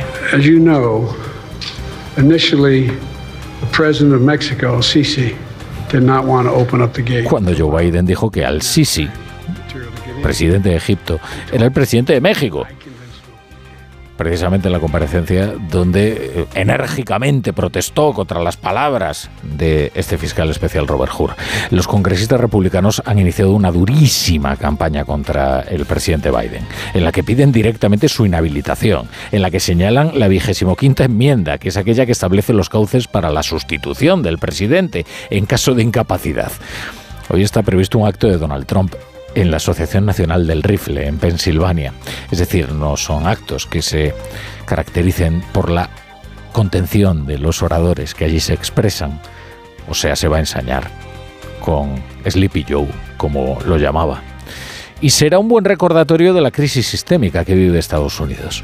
Porque la candidatura de Trump está en manos del Supremo, que es quien debe decidir si alguien que desde el poder atentó de manera flagrante contra la Constitución que promovió una sedición, puede optar a regresar a la Casa Blanca. Pero es que si supera esa prueba, un Trump desatado solo tendrá como último obstáculo en su carrera hacia la Casa Blanca a Biden, completamente mermado por estas dudas acerca de su salud mental. Hoy, precisamente, eh, el gran propagandista del, trumpismo, eh, un hombre que por su radicalismo echaron de la Fox, ¿eh? Que hombre, que te la Fox por radical, pues. Hablamos de Tucker, Tucker Carlson, uno de los periodistas más influyentes, por otro lado. Ahora se ha abierto un canal en YouTube y la difusión que alcanza cada uno de sus vídeos es atroz, ¿no? Bueno, hoy ha revolucionado una vez más el panorama mediático porque ha ido al Kremlin a entrevistar al gran Leviatán a Vladimir Putin. Mr. President, thank you. On February 22nd, 2022, you addressed your country in a nationwide address when the conflict in Ukraine started. Esta es la primera pregunta que le traslada. Eh, sobre esto se ha desatado el clásico debate idiota sobre si hay que entrevistar o no a Putin. Miren, el periodismo ha entrevistado a muchos monstruos y escucharles pues suele ser muy útil. Pues a cuántos no habrá entrevistado a Oriana Falachi, ¿no? Claro que Tucker Carlson no es Oriana Falachi. Eh, Tucker Carlson es un propagandista de Putin en Occidente y por eso terminó malamente sus días en la Fox. Sí, lo es. Y no es lo mismo una entrevista que una plataforma propagandística. Pero ah, ahí están todos los medios reproduciendo las palabras de Vladimir Putin, ¿eh? Ahí están sumándose a la entrevista por la vía de los hechos, que reproduciendo los titulares que allí ha ofrecido Putin que ha dicho lo convencional, en realidad, ¿eh? porque la entrevista fue un petardo.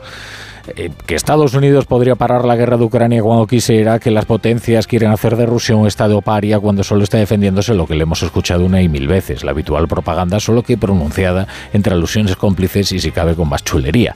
Ahora que a veces una aproximación amable es más útil ¿eh? todavía, ¿eh? porque el personaje se abre, ¿no? Ante la confianza de su interlocutor y Putin pues se ha revelado como lo que es, ¿no? Un nacionalista ebrio de historia.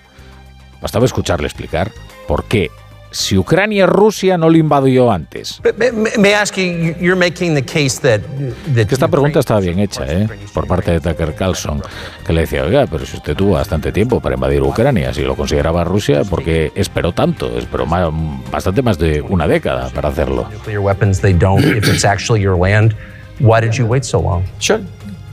I'll tell you. I'm coming to that. This briefing is coming to an end. It might be boring, but it explains many. Dice, bueno, eh, prepárese, porque eh, la respuesta va, va, a ser bastante aburrida. Y efectivamente cumplió su promesa. Vladimir Putin fue un petardo la, la respuesta. Eh, se remonta a las postrimerías de la Segunda Guerra Mundial. Habla que si Hitler, que si el corredor de Danzig, y luego, bueno, pues una logorrea de historia perfectamente irrelevante y que denota una máxima política permanente. Que cuanto más larga es una respuesta, menos cierta suele ser. Así que no, no pasa nada por entrevistar a un monstruo. Claro, lo importante, lo importante es lo que le preguntas. En Onda Cero, La Brújula, Rafa La Torre.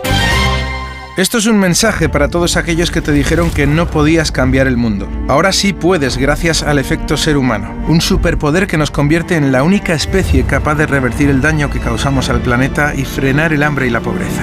Es hora de utilizar este nuevo poder. Descubre cómo hacerlo con manos unidas en efectoserhumano.org. ¡Vigor, gor, gor, gor, gor, Toma Energisil Vigor. Energisil con maca contribuye a estimular el deseo sexual. Recuerda, energía masculina, Energisil Vigor. Hola Andrés, ¿qué tal el fin de semana? Pues han intentado robar en casa de mi hermana mientras estábamos celebrando el cumpleaños de mi madre. Así que imagínate. Dile a tu hermana que se ponga una alarma. Yo tengo la de Securitas Direct y estoy muy contento. Por lo que cuesta, merece la pena la tranquilidad que da. Protege tu hogar frente a robos y ocupaciones con la alarma de Securitas Direct. Llama ahora al 900-272-272. ¿Cansado de toser? Toma Herbetón Respire. Herbetón jarabe con extracto de pino y eucalipto espectora y reduce el espasmo bronquial. Herbetón Respire. Consulte a su farmacéutico o dietista. De camino al cole de los niños, un poco de diversión. Veo, veo. Si pillas atasco al ir al trabajo, un poco de paciencia.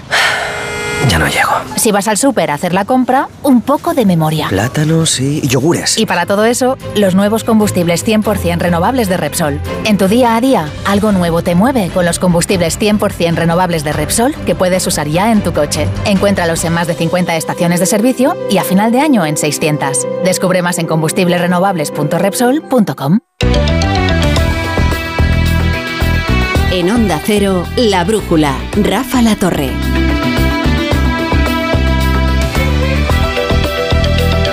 Bueno, el Partido Popular eh, se pregunta si hay dos almas en el Partido Socialista, la de los socialistas europeos y la que dicta Ferraz. Bueno, en realidad no hay solo una. Lo que pasa es que hay veces que uno no puede votar en contra de una resolución contra la injerencia rusa en España.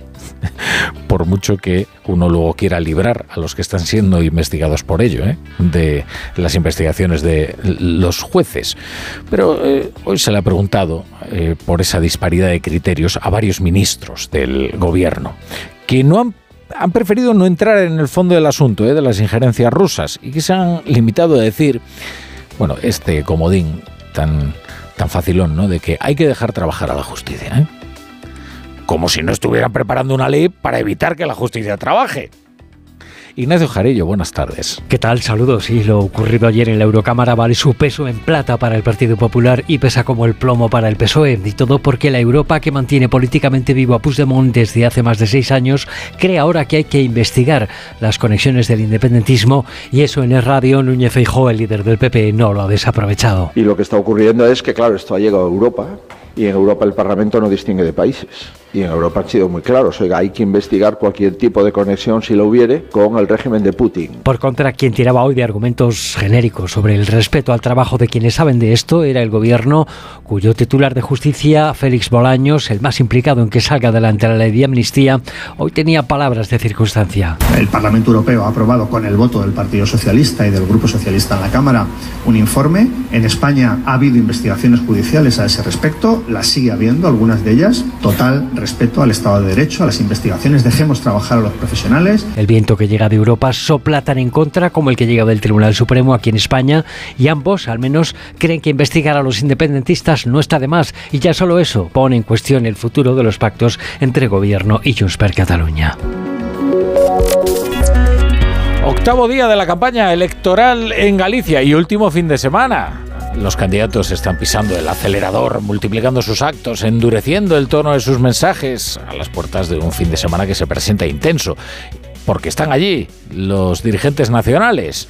Alberto Núñez Fijo va a arropar esta noche a Alfonso Rueda y con el socialista José Ramón Gómez Besteiro está.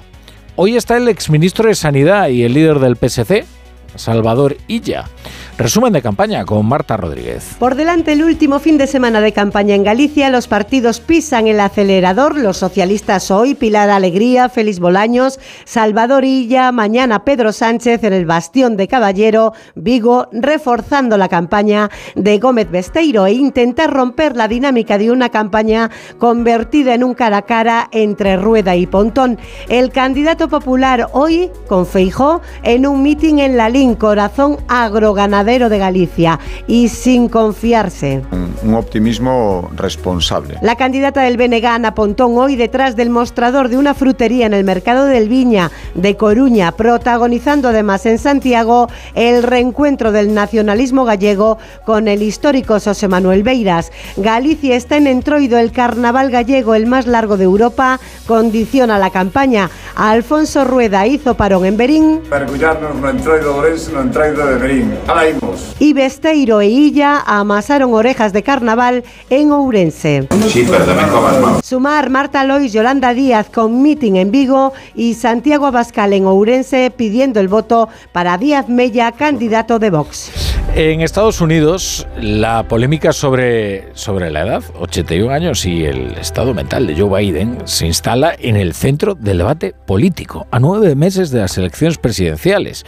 Anoche el presidente insistió visiblemente enfadado en que su memoria funciona perfectamente, pero eso ya es una derrota per se, el que haya un presidente que tenga que decir, oiga, que mi memoria está bien.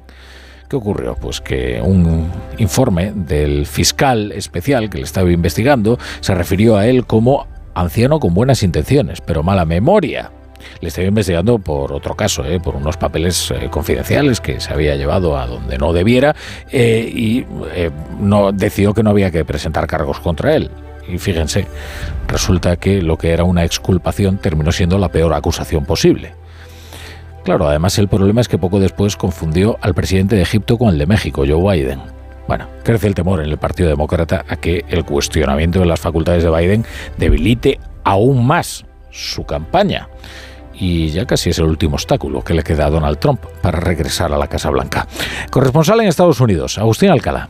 La Casa Blanca ha acusado al fiscal especial Robert Hurt de querer cubrirse el trasero con los republicanos y de tener malévolas intenciones después de no acusar al presidente Joe Biden de haber cometido delito alguno en relación a los documentos confidenciales encontrados en una oficina en Washington y en su casa de Delaware después de abandonar la vicepresidencia. Hurt, que trabajó para la administración de Donald Trump, sabía perfectamente que iba a ser muy criticado por sus colegas trumpistas por no acusar de algo a Biden y por hacer tantas diferencias en su informe entre la conducta del presidente y la de su antecesor sobre el manejo de material secreto y por eso disparó directamente, mantiene la Casa Blanca, contra el asunto que más duele en este momento al presidente, su estado mental, su edad y la creencia ampliamente extendida entre los votantes de que con 81 años ya no da para más. Biden está irritado especialmente por la frase de que durante el interrogatorio con el fiscal no recordó cuando su hijo Bo, fallecido por el cáncer, había muerto.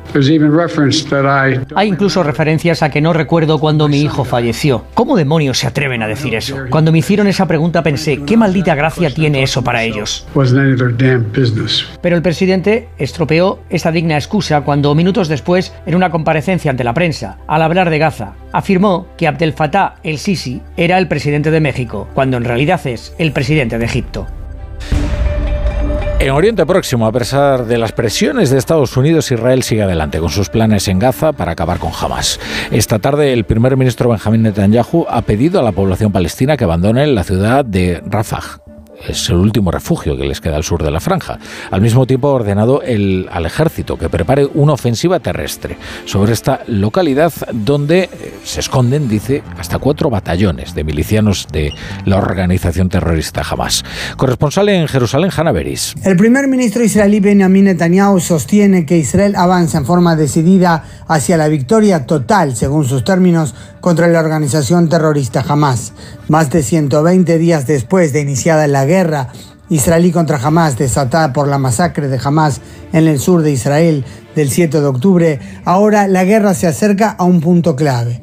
En un comunicado especial de la oficina del primer ministro Netanyahu, se recalca que no puede lograrse la victoria sin destruir a los cuatro batallones de Hamas que se encuentran en la zona de Rafah, es la zona más meridional de la franja de Gaza. Allí lo más delicado es que ante todo linda con la frontera con Egipto y que allí hay gran cantidad de civiles palestinos evacuados desde otras zonas de combate. Netanyahu ordenó al ejército desarrollar un plan para la evacuación segura de esos civiles que puedan alejarse de las zonas de combate y al mismo tiempo que se pueda destruir a los cuatro batallones en Rafah de la organización terrorista Hamas. La brújula, onda cero. Juanjo de la Iglesia, buenas tardes. Buenas tardes, don Rafael. A ver, ¿qué, vas leyendo en los periódicos? Pues mira, una noticia cambiando completamente de tercio, maravillosa. En 20 minutos, un vigilante de seguridad intenta comerse un cuadro en una exhibición de arte en Moscú. No sabemos si antes o después de la entrevista de Putin. El hombre fue pillado por las cámaras de seguridad mientras arrancaba una pieza de la obra. Hay un vídeo. Y es muy gracioso porque el cuadro se llama La huida del pez de colores y representa una pecera que está junto a un cuadro, una ventana abierta junto al mar y un pececito recortado de no sé qué material que está pegado en el marco. Y él quiso comérselo. Eh, sí, pero es muy gracioso porque coge, le arranca la cola, la prueba le gusta y lo arranca todo. Y se lo zampa. Y le dice, ¿pero qué hace usted? Y dice, no sé, estaba muy cansado, no sé por qué hice eso. La mejor noticia del fin de semana. En La Razón, una buena noticia. Crean una prótesis, asombrosa además, una prótesis de mano con la que se siente el frío y el calor. Es sensible a la temperatura, mejora por lo tanto las interacciones de los amputados y la sensación de conexión humana a los demás. El sensor es un sensor que está en la punta del dedo, de la mano, de la prótesis, y que transmite el calor al resto de brazo de la persona amputada. Con lo cual, según los científicos que lo están desarrollando, ha sido una colaboración italo-suiza, se está completando la paleta de sentimientos, de sensaciones que pueden percibir las personas amputadas, lo cual es importantísimo. Un consejo en el confidencial sobre el botón aceptar que pulsa sin querer en el cada vez que se aceptan Em, ¿cómo te diré? Las cookies. las no, sí, o condiciones en general. Ah. Leo y acepto todo. Y ahí aceptas la esclavitud, seré condenado a galeras y tal. Bueno, pues ahí aceptas que te llamen por teléfono. Y te llaman y te dan una brasa impresionante. Y claro, como está aceptado, pues no puedes hacer nada. Bueno, si. ¿Qué recomiendan en el confidencial? Pues recomiendan lo primero ver lo que se firma, aunque sea un tostón, y luego, aunque es una obviedad, es que todo el mundo le damos sin mirar. Y otra cosa que si ya lo has hecho, pues puedes darte, puedes bloquear manualmente llamada a llamada, indeseada, o darte de alta en la famosa lista Robinson, con lo cual pues Nadie te, molestará o no, ya veremos. Juego de la iglesia, luego te espero, luego te espero aquí, en la tertulia.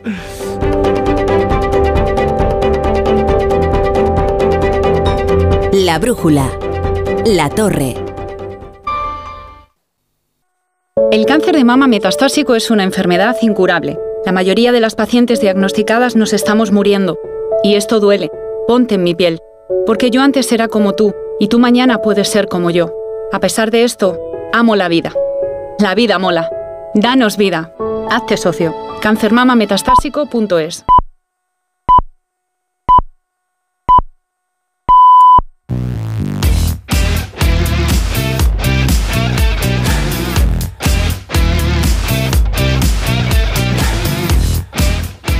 Ocho y media, siete y media en Canarias. Comienza la brújula del Radio Estadio con Raúl Granado. ¿Qué tal, Raúl? ¿Estás nervioso? Sí, bueno, hombre, es un duelo en la cumbre, ¿no? Cuidado, ¿eh? Real Madrid-Girona. No, juega muy bien. Seis y media, Bernabéu. Poca broma. Duelo por el liderato. Sí, sí. ¿Tú crees que es el partido definitivo o no? Hombre, vamos a ver. Si el Girona no se desinfla de aquí a final de temporada, es milagroso. ¿eh? Lleváis todo el año diciendo, no, es verdad, es verdad. Ya bajará, No, ya bajará. Y, mira, es- le está ocurriendo algo que es muy importante, que ya empieza a ganar partidos jugando mal. El otro día se lo escuché a Dupidal y me gusta mucho ese análisis.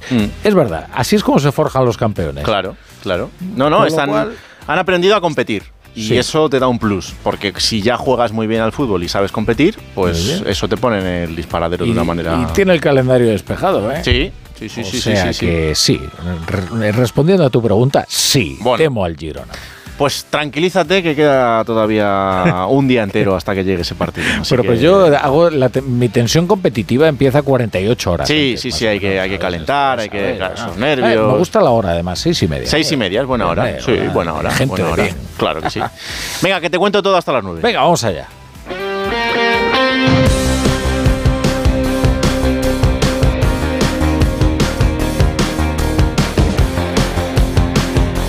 La brújula de Radio Estadio. Raúl Granado.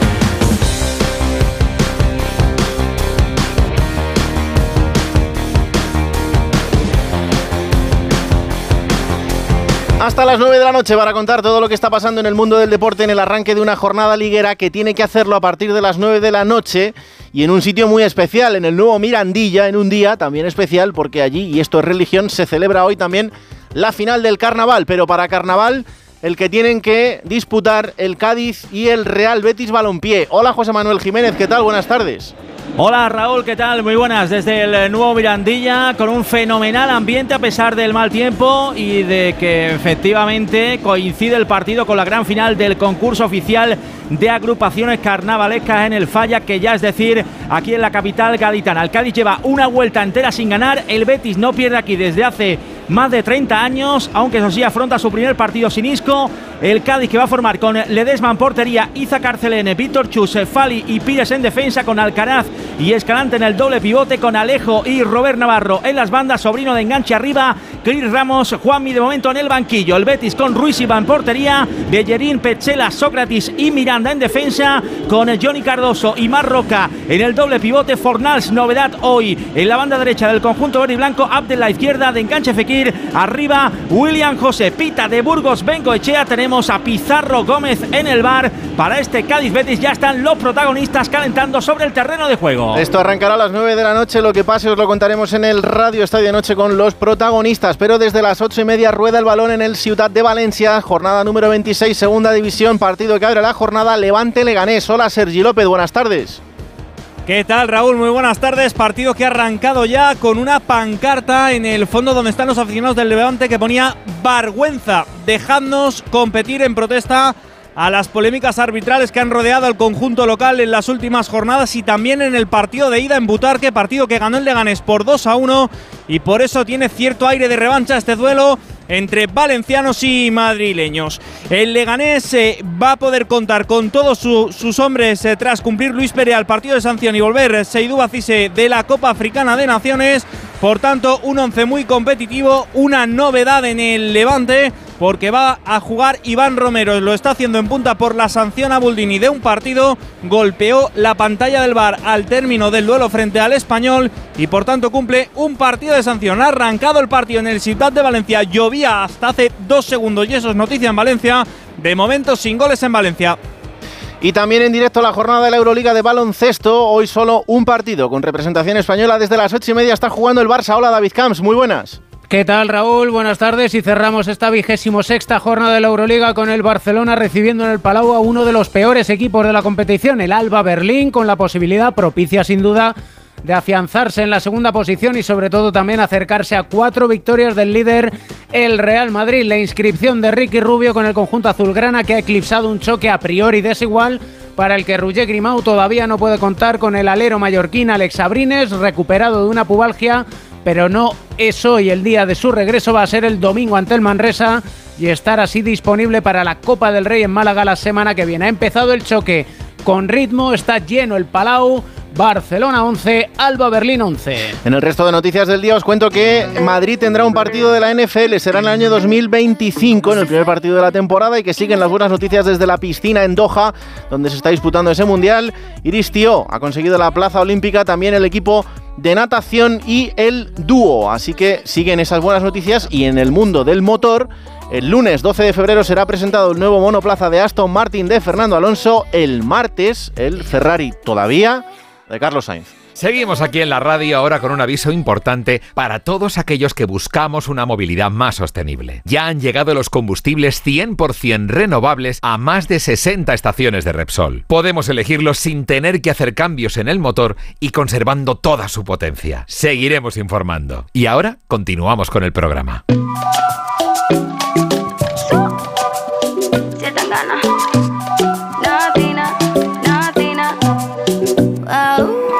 Porque viene y va, esta vida viene y va.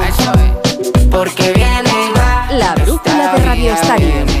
Raúl Granado. Porque viene y va. Centramos la mirada en el partidazo de mañana, seis y media de la tarde en el Estadio Santiago Bernabéu. Se juega el liderato de Primera División entre el Real Madrid y el Girona. Hola Fernando Burgos, ¿qué tal? Buenas tardes. Buenas tardes, Raúl Granado. Aunque ha dicho Ancelotti que el partido de mañana no va a decidir la liga, yo creo que va a decir muchas cosas. Mm. Es verdad que quedarán 14 jornadas por delante, porque estamos en la jornada 24 y hasta la 38 no termina el campeonato, pero lo de mañana tiene muchísima importancia. Para mí, uno de los cinco partidos más importantes de esta liga. Está en juego tres puntos. El Girona podría salir líder si gana, asalta el Bernabéu, algo que no ha hecho ningún equipo esta temporada ni en Liga ni en Champions. Y luego está también el gol a verás. El Madrid lo tiene encarrilado, porque ganó 0-3 en la primera vuelta en Montilivi. Hoy, pues se ha deshecho en elogios, evidentemente, como no podía ser de otra forma, Carlo Ancelotti ante el rival, el Girona, segundo clasificado con 56 puntos, a dos del Real Madrid 58 y también acerca de su entrenador que mañana no se va a sentar en el banquillo. Luego escuchamos la reflexión de Ancelotti sobre los entrenadores expulsados y lo que está pasando en las zonas técnicas con los entrenadores y los árbitros que, bueno, hay muchas amarillas y hay también expulsiones, como por ejemplo la que sufrió Michel el pasado fin de semana y que le ha acarreado una sanción no de un partido, sino de, de dos. En el Real Madrid hay convocatoria desde primera hora de la tarde de 21 futbolistas. No están por lesión los tres cruzados, como llaman Ancelotti, Courtois, Militao y Álava. Y tampoco ha entrado en la convocatoria Nacho Fernández, el capitán, lesionado por primera vez con un problema muscular. Si vuelven para jugar Chuamení tras la sanción cumplida frente al Atlético el pasado domingo y sobre todo Antonio Rudiger y Vini Jr., que no jugaron por diferentes problemas físicos el derby del domingo en el Bernabéu y los dos también están recuperados. 21 futbolistas, entran Diego Piñeiro, el tercer guardameta, y atención, Jacobo Ramón. ¿Quién es Jacobo Ramón? Me preguntarás. Pues es un, un central diestro de 1,95, recupera centímetros y juego aéreo. Ancelotti tiene 19 años recién cumplidos, es del 2005, nació un 6 de enero de ese año, primera convocatoria con el primer equipo. Está habitualmente en el juvenil A de Álvaro Arbeloa, también la temporada pasada, una proyección, dicen, muy parecida a la, a la de Rafa Marín, el central cedido por el Madrid en el Deportivo Alavés, pero este año ya ha jugado Jacobo Ramón tres partidos en el Real Madrid Castilla de Raúl, en la primera red. Mañana va a estar en el banquillo y lo que te decía, va a haber juego aéreo, va a haber centímetros. Antonio Rudiger 1,90, Chuamení 1,87, Carvajal va a estar en el lateral derecho. O sea que no va a tener el Madrid los problemas que tuvo en el juego aéreo el pasado domingo frente al Atlético de Madrid.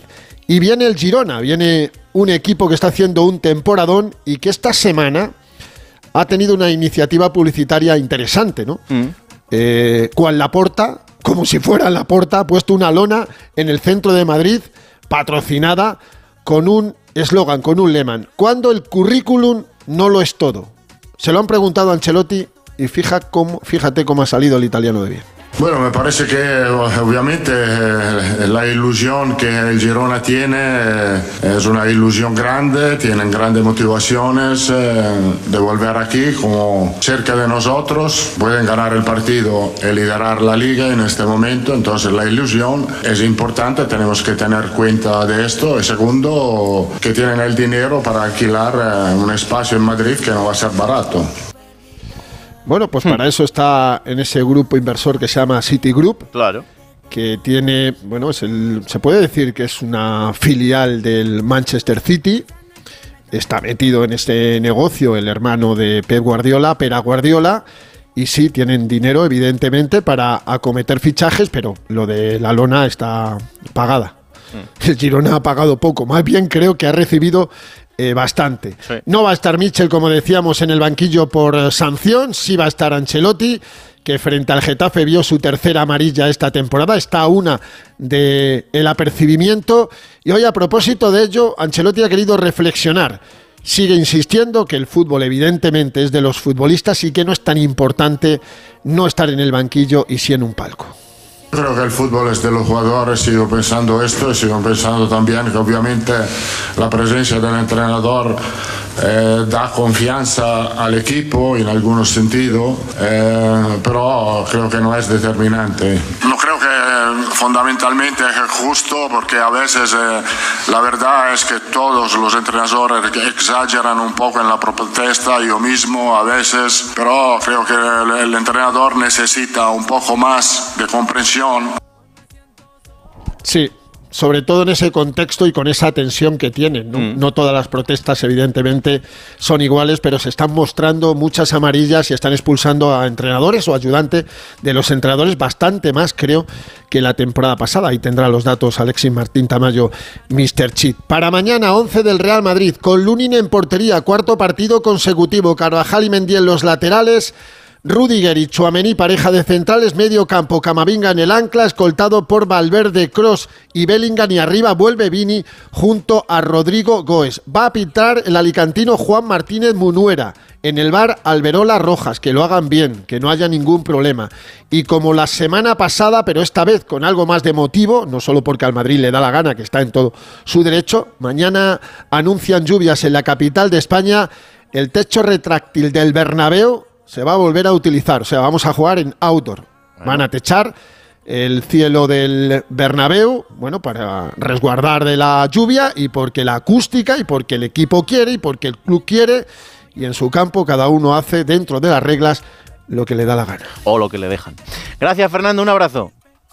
Otro para ti, chao. Chao, chao. Enfrente estará el Girona. ¿Cómo está el conjunto catalán? Vicente Casal, muy buenas. ¿Qué tal, Raúl? Muy buenas noches. Girona ya se encuentra en la capital de España para disputar mañana el partido en la parte alta de la clasificación contra el Real Madrid, el equipo de Michel, ahora actualmente segundo clasificado. Tiene opciones de salir del Bernabéu líder y recuperar la primera plaza que ya ha ocupado en alguna ocasión esta temporada un Mitchell que manifestaba en, rueda de prensa que una victoria en el Bernabéu situaría al Girona en boca de todo el mundo si es que no lo está ya. No en vano, salir líderes del Bernabéu sería muy especial para el equipo de Mitchell y ya decía el capitán Stuani, que ya sabe lo que es ganar en el Bernabéu, que una victoria marcaría un antes y un después en cuanto a la época de este Girona, que están en un momento ideal para ganar y sobre todo que es un equipo que no tiene nada que perder. En el parte del Girona no podrán jugar ni Yangel Herrera ni Dali Blin por las cartulinas que vieron en el partido pasado contra la Real Sociedad, al igual que Michel, el entrenador que fue expulsado y estará dos jornadas sin poder sentarse en el banquillo. Tampoco tendrá a Tony Villa y a David López que arrastran problemas físicos, pero el resto de jugadores, los tocados, están todos dispuestos a las órdenes del entrenador, que no será Michel, será su segundo, en intentar asaltar el Santiago Bernabéu y volver a conseguir el liderato. Quiero preguntarle a Miguel el Látigo Serrano si piensa que es el partido por la Liga. Hola Látigo, ¿qué tal?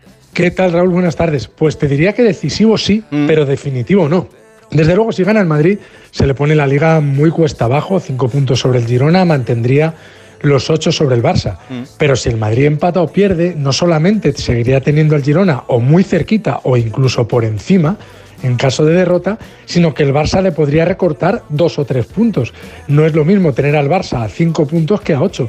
Así que el Madrid es un partido muy importante y, muy, muy, muy trascendente en lo que pueda pasar de aquí al resto de liga, pero desde luego, aunque el Madrid gane el partido, no tendrá ganada la liga, la tendrá encarrilada, pero ganada no. Pausa y a Barcelona.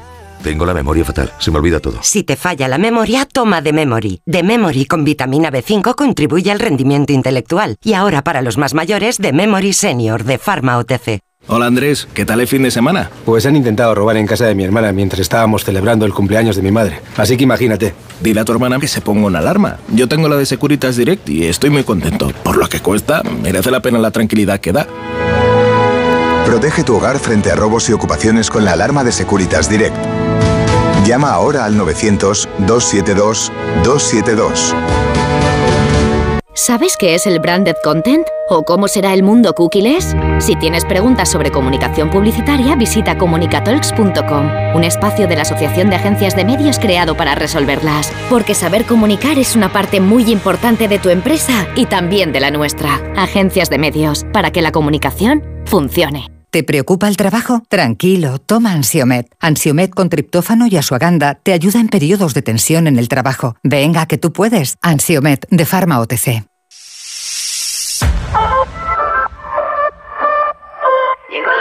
La brújula de Radio Estadio. Raúl Granado.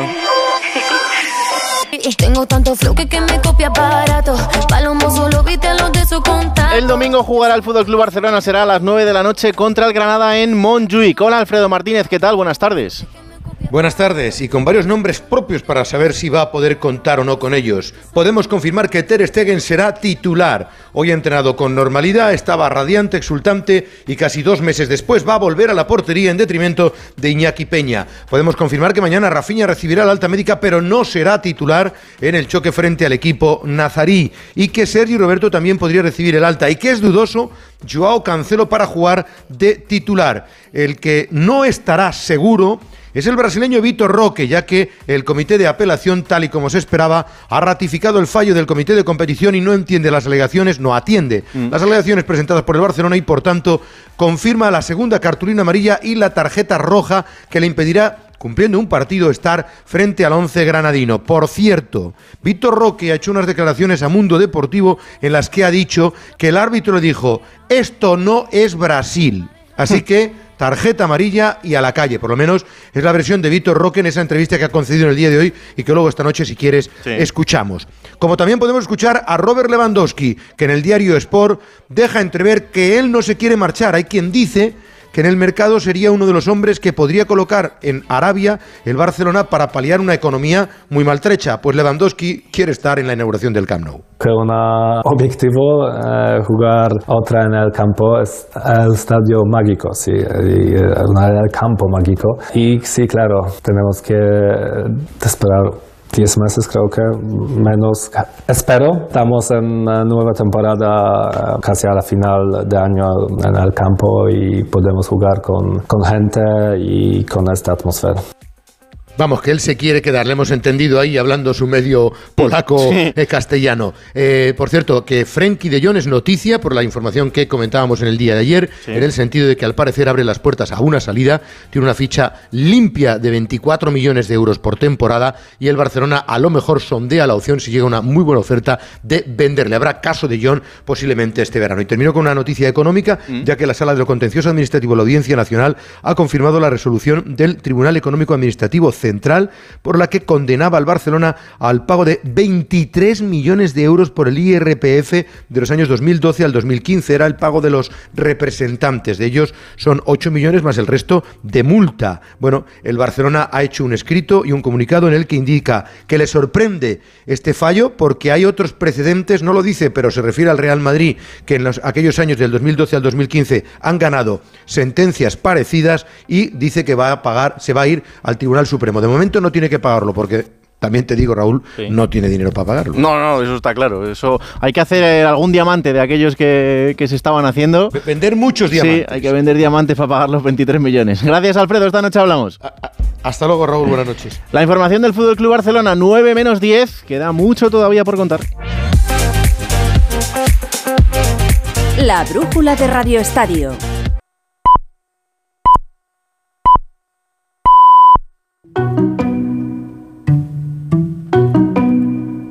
En Onda Cero, La Brújula, Rafa La Torre.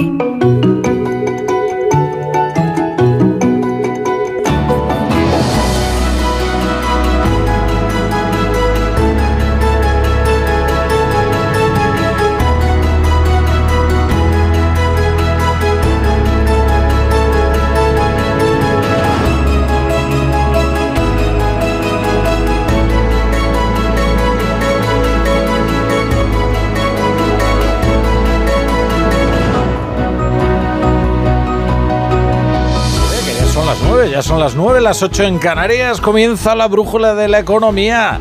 Con Andrés Rodríguez, ¿qué tal? Buenas noches. Buenas noches, bien hallados. Estará muy pendiente Andrés Rodríguez de todas las citas que tenemos este fin de semana. No son pocas, ¿eh? Los Goya, por ejemplo. Es verdad, sí. La Super Bowl. La Super Bowl. Pa- pa- parece que ahora los Goya le van a hacer sombra. lo van a intentar. Claro. Juega, juega el novio de, de Taylor Swift. Sí, bueno. Aquí sí que está bien dicho, es el novio de Taylor Swift. No, No, sabemos ni cómo se llama. a- hablando de sombra, pues. eh.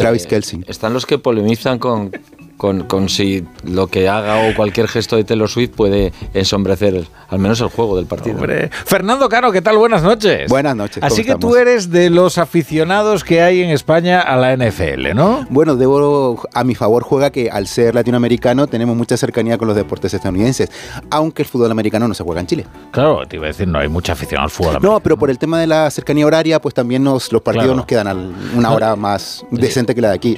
Recordad que la Super Bowl aquí es a la una de la mañana. Yo tengo amigos que son eh, de aquí, ¿eh? Eh, y verdaderos frikis ¿eh? del fútbol americano y saben cosas eh, que a mí me parecen de una profundidad casi de ingeniería aeronáutica. Es, es muy entretenido y la verdad es que yo lo recomiendo. De hecho, además, es más, recomendaría una película que define muy bien lo que es el fútbol americano.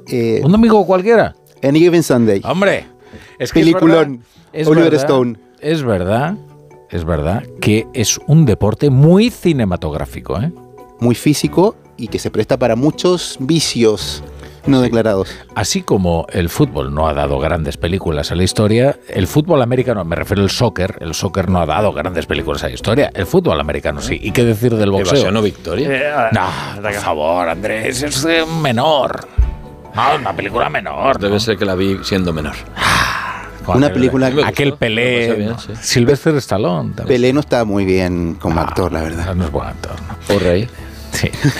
Jesús Morales, ¿qué, ¿Qué tal? tal? ¿Cómo estás? Muy Tú el fútbol americano nada. No, el americano no y reivindico eh, Evasión. Evasión o Victoria, porque vamos, no, no me parece serio que hagas aquí esta distinción de una película que nunca he oído hablar y de repente hables eh, de Eh, esa eh, forma. es de Oliver Stone, Victoria. por favor. Oliver No, no, Stone, no, no, Al no, no, Pacino, no, no. eh, Cameron Díaz. Tengo la seguridad de que toda la audiencia, la mayoría, eh, está por o Victoria. Bueno, pues vamos A a, ver, hacer es que no se aguanta. Pedro Pablo González le pasa lo que los viernes a Maruenda, que se opina encima. Pedro No, Pablo, ¿qué eh, pasa? En mi casa, ahora no, porque tengo ya una hija casada.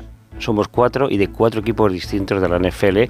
Y tengo la suerte que mi hijo juega en la Liga Autonómica de Madrid de cornerback en el equipo que los dos últimos años ha ganado el Campeonato Autonómico de Madrid. Además que es la estrella, si es el quarterback es la estrella. No, no, no, es el cornerback. Cornerback. Es, Ah, el- es de cornerback, defensa, vale. juega de Sí, sí. cornerback y en equipos especiales. Entonces, por narices, eh, aparte de que mi hijo y mi familia se ¿Y a ti qué equipo te gusta? El mío, el mío es un equipo venido a menos este año, muy a menos, pero que ha sido muy grande, los New England Patriots. Bueno, los New England Patriots son los que tienen prácticamente más Super Bowl que ninguno. Sí, pues digo que es un equipo que ha venido a menos ahora, que ha sido, ha sido, con Belichick, que se lo... Yo soy más de los Cowboys, un clásico, pero bueno, nunca terminan Ah, de, carburar. Siempre falla, falla en, en los playoffs. Claro. Fíjate. Yo creo que es de los que tiene más es, arraigambre popular. Yo era, yo era de los 49ers, pero por eso de Joe Montana, ¿no? La mística de Joe Montana, ¿no? El videojuego. Eh, Ignacio El Rodríguez videojuego. Hay una gran película de fútbol europeo A ver. que es Quiero ser como Beckham. Que es de fútbol Bueno, es femenino, es La otra- primera sí, sí. bueno, es una gran película. O sea, y además juegan al fútbol maravillosamente. ¿eh? De Keira Knightley. La, la primera película se hizo famosa con Claro. esa película. Pero y a mí me parece una gran película. Yo creo que lo que, lo que, Demasiado británica, lo que apunta Rafa es un poco. Bueno, es que es británica, claro. Yo apuntaría Pero más- Esto es como decir eh, Pelé, eh, que es gran jugador, pero demasiado brasileño. Bueno, No, es esa era más brasileño. internacional, esa. Yo apuntaría a un tema más técnico y es que precisamente lo que, lo que apunta Rafa, yo creo que también coincido, es la dificultad para hacer que el fútbol sea vistoso en cuanto al juego en la pan- gran pantalla. Cosa que no pasa con el fútbol americano, que es muy fácil hacer escenas cinematográficas con el juego en sí mismo. Salvo con Oliver y Benji. Exacto, otro, Ese- ese otra campo gran aberrante. serie. Ese campo de 20 kilómetros. 20 kilómetros y luego abombado. O sea, hacer, por ejemplo, una Y esos- chilena es esos difícil. chuts que duraban 40 capítulo segundos. entero. Aquí hay dos, de- eh, dos deportes que son muy cinematográficos. El deporte rey de- del cine es el boxeo. Eso no hay ninguna duda. O sea, La Mota. ha dado grandes películas en la historia. Rocky, el Toro, Toro Salvaje, por supuesto. ¿no? Rocky es una gran saga y la 1 es una gran película. Eh, pero eh, el fútbol es un género menor en lo que se refiere a, a la cosa cinematográfica. Por favor, o sea, estáis citando aquí dos películas que, bueno, están en los márgenes de la historia. O sea, Evasión o Victoria y, y- y quiero ser como Beckham. Pues yo creo que es mejor incluso Días de Fútbol, aquella española que se hizo. ¿os acordáis? Bueno, esa era muy buena. graciosa. Con, eh, bueno, graciosa sería, del ¿no? Esto, eh, esto era, este, este Esa- tú estás porque Esa también era española, vamos, es española. iréis al Bernabéu, ¿no? Claramente a ver el partido, al menos. Sí, yo mañana Si iré, no, sí, sí. Bueno, a ver, a ver no, al de la NFL, al... Ah, no, no. A ese no. Bueno, esto me recuerda una película malísima que no lo sé, la recordáis que en la época de los Galácticos se hizo una trilogía Sí, sí, sí. de un niño que, que terminaba su carrera siendo estrella en el Bernabéu, Terrible. pero yo creo que no llegó ni al cine. No, terrible, terrible. Y llegó muy lejos, demasiado lejos y no llegó ni al cine. Creo que incluso tenía un poco de, no patrocinio, pero tenía un poco de, de apoyo del Real Madrid también como institución, pero fue malísima. Sí, sí. Bueno, el ¿Qué Real vamos a hacer? a veces, pues... Es que el fútbol en sí mismo es un espectáculo que no necesita el apoyo Exacto, del cine. no necesita No, ser Yo cinematografía. ahí tengo una, tengo una teoría, ¿eh? Yo soy futbolero, me encanta el fútbol, eh, soy abonado a un equipo, no lo diré cuál es para no atentar contra mi neutralidad conocida, pero sí diré que el fútbol es un deporte tan aburrido que requiere de la emoción de ser de un equipo. Es decir, tú puedes ver otros mm, deportes únicamente por el espectáculo, pero en el fútbol tú necesitas la implicación emocional total. Es decir, a mí me tienen que pagar Eso para es que ver no eres realmente un fanático del fútbol, o sea, eso eres que eres un equipo, pero hay gente Sí. que siente el fútbol y que le gustan los partidos de segunda y los vive de verdad, ¿no? disfrutas no, con no, los no es 0 a mi 0. caso, pero, pero conozco amigos que sí que lo son, no. Bueno, hay grandes partidos 0 a 0. ¿eh? No, yo, yo no quiero significarme con Bueno, nadie más porque- aburrido es el béisbol, ¿no? De todas formas. Bueno, te puedes quedar allí incluso algunas semanas enteras. Bueno, habrá algún fan de béisbol que estará... en Esto, esto era un- el béisbol está Sí, muy bien para es una jugar, sección de economía, verlo- era es la cultura económica. Esto era de sí. economía. Era de Bueno, y, economía, sí. y- y el deporte, la cantidad de dinero que mueve. Ah, Y la Super- la Super cantidad de dinero que traerá el partido a Madrid, ¿no? El que han anunciado hoy que se jugará en 2025 en Madrid por primera vez en España un partido de esa liga. eh, eso es mucho dinero para Madrid. Sí, sí. Y No, se seguro. va viendo como con la Fórmula 1 también. O sea, Madrid está gua- guardando un espacio deportivo que no tenía, Oye, que no tenía antes. The Economist ha, ha sacado un reportaje muy elogioso eh, respecto del dinamismo de la economía Sí. de Madrid, Sí, sí. diciendo que quizás el gran reto es conservar eh, lo genuino de la ciudad eh, mientras ese crecimiento cosmopolita sigue a lo bestia, ¿no? Eso yo creo que va a ser difícil, va a ser difícil, porque a la medida que la ciudad se convierte en un imán internacional, pues eh, se va a parecer a otras ciudades del mundo que, eh, bueno, el, el ejemplo más sencillo es como lo que está pasando en el barrio de Salamanca, en los, con los pisos buenos que están creciendo al 20, al 30, al 40% y que además están siendo comprados por... por Sí, Hoy en el barrio de los. Jerónimos, que está justo al lado del barrio de Salamanca, en el barrio de los Jerónimos, he visto eh, una oferta de un piso en venta por 6 millones de euros. ¿Qué estarías buscando? Al lado de. ¿Cuántos no, metros? pues ¿Qué estaría buscando 300, Ignacio? 150 Todo esto es una buena noticia, porque al final a del Museo del Prado, detrás del Museo del Prado. como una gran capital mundial, ¿no? Es una cosa increíble, España no ¿no? tenía ninguna, o sea, estaba lejos de, de llegar a una liga en que hay ciudades como París, como, como Berlín, como desde luego Nueva York, o sea, que estamos lejos todavía de Nueva York, pero que al menos Madrid sí que está despuntando claramente a disputar cierta capitalidad mundial con Miami, eh, bueno, Sí, yo creo que que, eso es una que- cosa que viene a España y que es fundamental con el efecto colateral que conlleva en la gente que... Pero, pero esto eh, cae, en- cae- cae en cascada y, y al final pues eh, conseguir un piso de 100 metros pues eh, Bueno, hay mucha pero- gente que, que ya se tiene que ir a otro sitio, De- tiene de- que sí. salir, tiene que... De todas maneras, eh, corregidme si me equivoco, pero en Madrid todavía tiene un precio de la vivienda, tanto de alquiler como sigue de compra, que sigue menor siendo... que estas grandes capitales. Eso es, que las grandes capitales como Roma, Sí. eh, y París... sigue siendo un lugar para eh, Londres. invertir los extranjeros en- que compran vivienda y que, que hay inversores que se dedican a comprar viviendas en grandes ciudades. Madrid todavía sigue teniendo un precio que les anima a seguir comprando. Claro. Mirada cítrica, Ignacio. Vamos allá, vamos allá. Hay que decir que esta noche tenemos una película coral con muchos protagonistas. El gobierno tiene preparados a más de mil policías para blindar Madrid y para blindar Valladolid y la gala de los premios Goya ante las protestas de los agricultores. Unos premios de cine.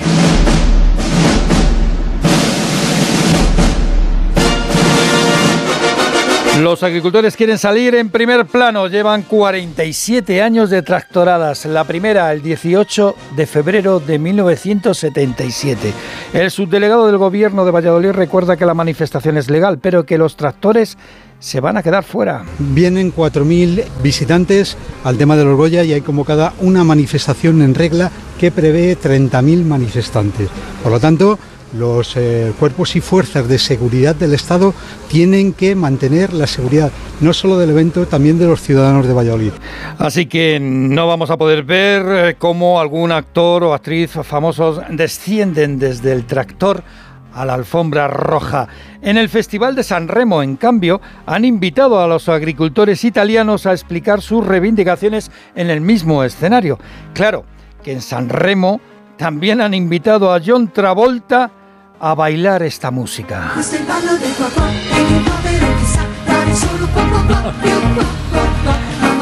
Travolta bailando los pajaritos. ¿eh? No estaba muy cómodo el actor de Gris y de la fiebre del sábado noche. Por cierto, mañana sábado los agricultores quieren bloquear Madrid y los camioneros de la plataforma del transporte votarán si van o no a la huelga, que todo indica que sí. En estas protestas, pues en estas protestas ya van una veintena de detenidos y 7.000 personas identificadas por la policía. Pues con los tractores por media España, COAG ha publicado su observatorio de precios de origen al destino, es decir, del campo a la mesa. Algunos productos llegan a multiplicar hasta por nueve la diferencia entre lo que cobran los agricultores por sus producciones y lo que se pagan en lineal al final de la cadena alimentaria. Es el caso, por ejemplo, de los limones. El coste de las naranjas o de los ajos se multiplica por cinco. Desde la COAC se denuncia que a veces se deja sin recoger la cosecha. Esto es un abuso y más cuando el agricultor no cobra el coste de producción y al final le sale más barato dejar de producir, dejar de recoger esos limones que venderlos. La distribución se agarra a los datos de la central de balances, donde sus márgenes apenas llegan al 3% de media, cuando la mitad de los alimentos que se consumen en esta Europa vienen de fuera de la Unión. Por cierto, la música que suena es en un mercado persa. y este viernes, eh, dos cosas más.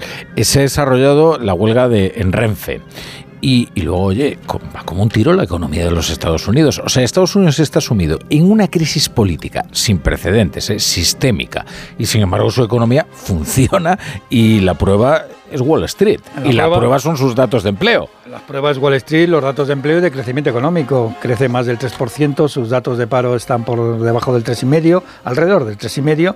Y eh, la bolsa de Nueva York, que se pensaba que tras un año como el año pasado, que fue muy bueno, se pensaba que este año iba a estar floja, pero ahí vemos, vemos que va como el AVE. El principal índice de la bolsa neoyorquina, el SP500, por primera vez en su historia supera los 5.000 puntos cuando el fabricante de chips Nvidia está a punto de valer más que Amazon y que Alphabet. En seis meses, este fabricante de microchips, gracias a la inteligencia artificial, porque es el gran fabricante de microchips para esta tecnología, se ha revalorizado un 200%. Su capitalización está en el billón 750 mil dólares, millones de dólares.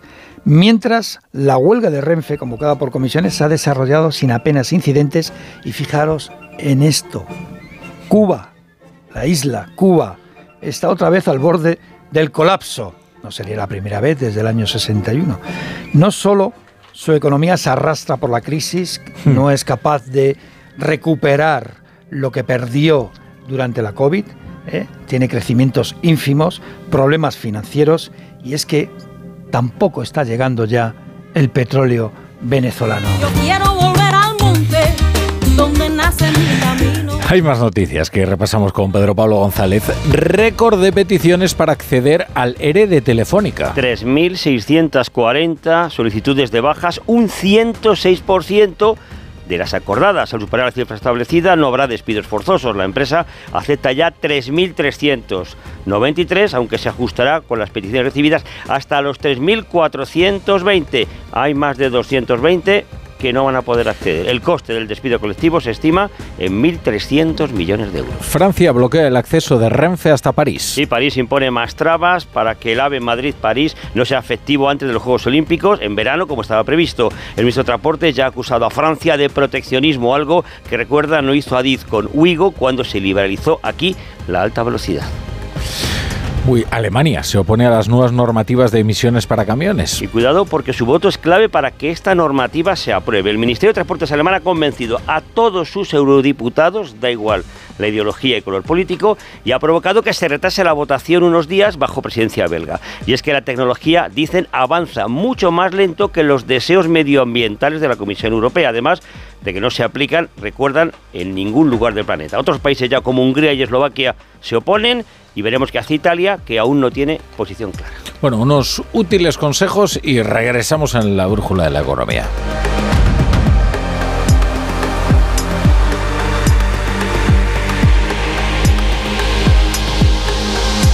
La brújula. La torre.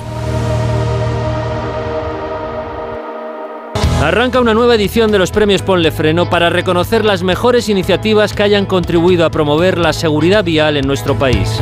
Consulta las bases en ponlefreno.com y envía tu candidatura antes del 4 de marzo.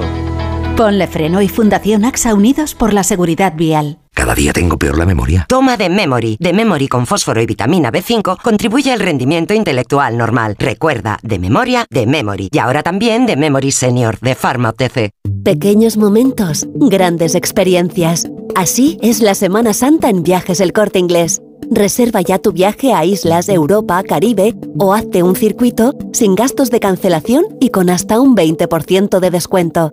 Consulta condiciones en Viajes del Corte Inglés y si encuentras un precio mejor, te lo igualamos. Esto es un mensaje para todos aquellos que te dijeron que no podías cambiar el mundo. Ahora sí puedes gracias al efecto ser humano, un superpoder que nos convierte en la única especie capaz de revertir el daño que causamos al planeta y frenar el hambre y la pobreza.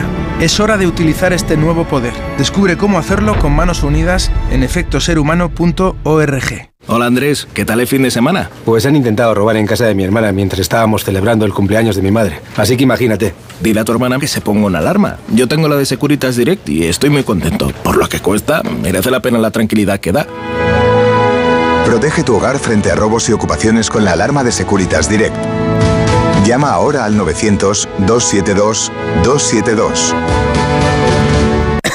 Noche. Respira. Toma Herbetón Respir. Herbetón jarabe con extractos de pino y eucalipto es expectorante natural y antiinflamatorio pulmonar. Herbetón Respir. Consulte a su farmacéutico o dietista. Hola, soy Mar Márquez, piloto de MotoGP. Justo ahora salgo de entrenar, que ya toca volver a casa. Pero ¿sabes que ahora podemos hacer todos estos viajes diarios más sostenibles con los nuevos combustibles 100% renovables de Repsol y sin tener que cambiar de coche? En tu día a día, algo nuevo te mueve con los combustibles 100% renovables de Repsol que puedes usar ya en tu coche. Encuéntralos en más de 50 estaciones de servicio y a final de año en 600.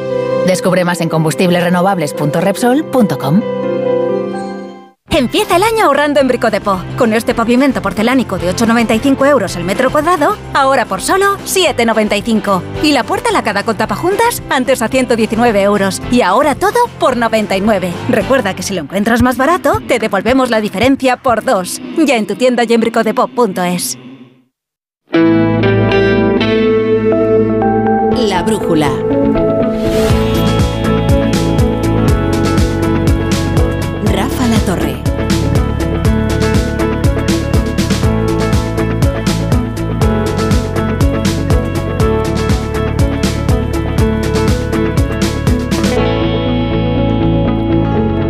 Y 19, las 8 y 19 en Canarias, estamos en la brújula de la economía con Andrés Rodríguez, Fernando Cano, Jesús mm, eh, Morales y, e Ignacio Rodríguez Burgos, nuestro fijo entre los discontinuos. Y yo os pregunto, eh, ¿hacia dónde va la protesta del campo? ¿Cómo va a evolucionar? Yo creo que mañana es un día decisivo porque vamos a ver, eh, bueno, cómo se desarrolla eh, en un día en el que se producen acontecimientos importantes, con llamamientos al boicot por parte de una parte de los que están movilizados y, cómo responde también el gobierno a lo que, bueno, pues parece ser una protesta masiva de una, bueno, de una naturaleza más parecida a lo que hemos visto en, Francia o en otros lugares que en España. Bueno, yo creo que en primer lugar eh, hay que poner en valor el gran eh, arrastre que está teniendo esta manifestación. O sea, yo creo que en un comienzo se pensaba que era solamente de alguna zona, luego se fue sumando más gente y yo creo que ahora es masiva. O sea, yo creo que ahora mismo no se puede decir que la gran mayoría del campo eh, no está en la calle manifestándose, pese a muchas voces que en otros medios o en algunos otros círculos se les ha intentado deslegitimar. Se les ha dicho primero que son terratenientes, que son de derechas, que están en partidos políticos. La última que escuché era que era demasiado hombre que estaba manifestándose y que no había mujeres, por lo cual eran unos señores calvos que estaban em, haciendo unas manifestaciones que no eran igualitarias. Pero claro, al final es una serie de descalificativos que eh, minusvaloran un, movimiento que yo creo que es real y que realmente representa el campo. En relación a lo que tú preguntas, yo creo que todo depende de la, eh, digamos, el caso que le pueda hacer el gobierno y en qué medida puedan reunirse con autoridades para plantear sus demandas. Yo creo que esto todavía no se ha planteado, ¿no? O sea, no he visto al ministro de Agricultura ofreciendo el diálogo o diciendo nos sentamos eh, tal día para analizar esta situación. Con lo cual, hasta que no se produzca este acercamiento o que estas demandas puedan ser planteadas desde el punto de vista oficial, que creo que no se va a estar produciendo, precisamente por lo que te decía anteriormente, creo que el gobierno no se está tomando demasiado en serio estas manifestaciones y ha optado por no eh, darles valor en vez de intentar atajar la situación, porque si es que esto no se soluciona, hemos visto con el tema de los camioneros con la huelga de los combustibles, que al final se pensaba que era algo pequeño, fue creciendo, fue creciendo, y al final se empezaron a colapsar ciudades, y solo cuando se colapsaron empezaron a tomar medidas. Lo que tú dices es claro, mañana ¿qué pasará? Pues yo creo que va a llegar mucha gente, los que vivimos en Madrid pues tendremos que sufrir un colapso de la ciudad, y se medirá el verdadero tamaño de esta mm, convocatoria que debería dar paso a una apertura del diálogo para que sobre la mesa se sienten los representantes de estos, de estos colectivos para que en definitiva pues se puedan empezar a tomar soluciones para para, para, que se para que se llegue a un acuerdo. No vale que el gobierno diga vamos a dar muchos millones o vamos estamos con el campo. Eso se demuestra sentándose y poniendo sobre la mesa una serie de demandas, ver qué se puede cumplir y qué no se puede cumplir. Claro que el problema es cuando todos los políticos españoles dicen el campo tiene razón. Lo dice el consejero de Agricultura de turno, lo, dice el alcalde del municipio agrícola y lo dice el ministro también de Agricultura, porque también lo ha dicho. Entonces es una especie de asunto en el que parece que, eh, que nadie es culpable, que es culpable Bruselas, y es mentira. Bueno, Bruselas es culpable, en Bruselas eh, se toman las decisiones que, que favorecen los partidos españoles, que favorece el gobierno, se pactan el Consejo de de, ministros y bueno. Cuando te has preguntado, me ha hecho gracia hacia dónde van, van hacia Ferraz, ¿no? Parece que ellos saben hacia dónde va, otra cosa es si conseguirán llegar o no, pero el, el, el destino lo tienen, tienen claro. Sí, es que lo que no sé es si eso no transforma la naturaleza de esta protesta, mm. ¿eh? Sí, eh, bueno, o sea, eso es claro, eso es lo que justamente han usado para decir es Vox que está detrás de los agricultores. Eh, bueno, pues claro, también el problema es que, es que van al ministro de Agricultura, van a la de Transición Ecológica, bueno, van a Ferraz, que es una costumbre que está empezando a ver, que yo no, defiendo, pero que también entiendo que un colectivo en el que objetivamente hablando ha sido totalmente eh, ninguneado por el gobierno, porque el gobierno ha hecho gala de olvidarse del mundo rural, pues bueno, pues eh, en vez de irse al ministro de turno, pues van al partido. No, no, no, yo digo, no creo que sea bueno que se manifiesten contra un partido, pero eh, yo entiendo el malestar de unos profesionales que claramente han visto que no se les hace nada de caso. Bueno, yo coincido contigo, Rafa. Yo creo que claramente la transforma, es decir, la, la politiza, o por lo menos para la opinión pública pueden sentir que es una protesta con determinado signo político. Y mm, por otro lado, quería acordarme de la ciudad de Valladolid, una ciudad tan comprometida, tan comprometida con el cine, con uno de los grandes festivales de Europa, un festival fantástico. Eh, para una ciudad, traer la gala de los Goya es un sacrificio económico enorme. Puede estar por encima de los 2 millones de euros de coste traer la gala. El año que viene la gala se celebrará en Granada y bueno, es, es un gran amplificador.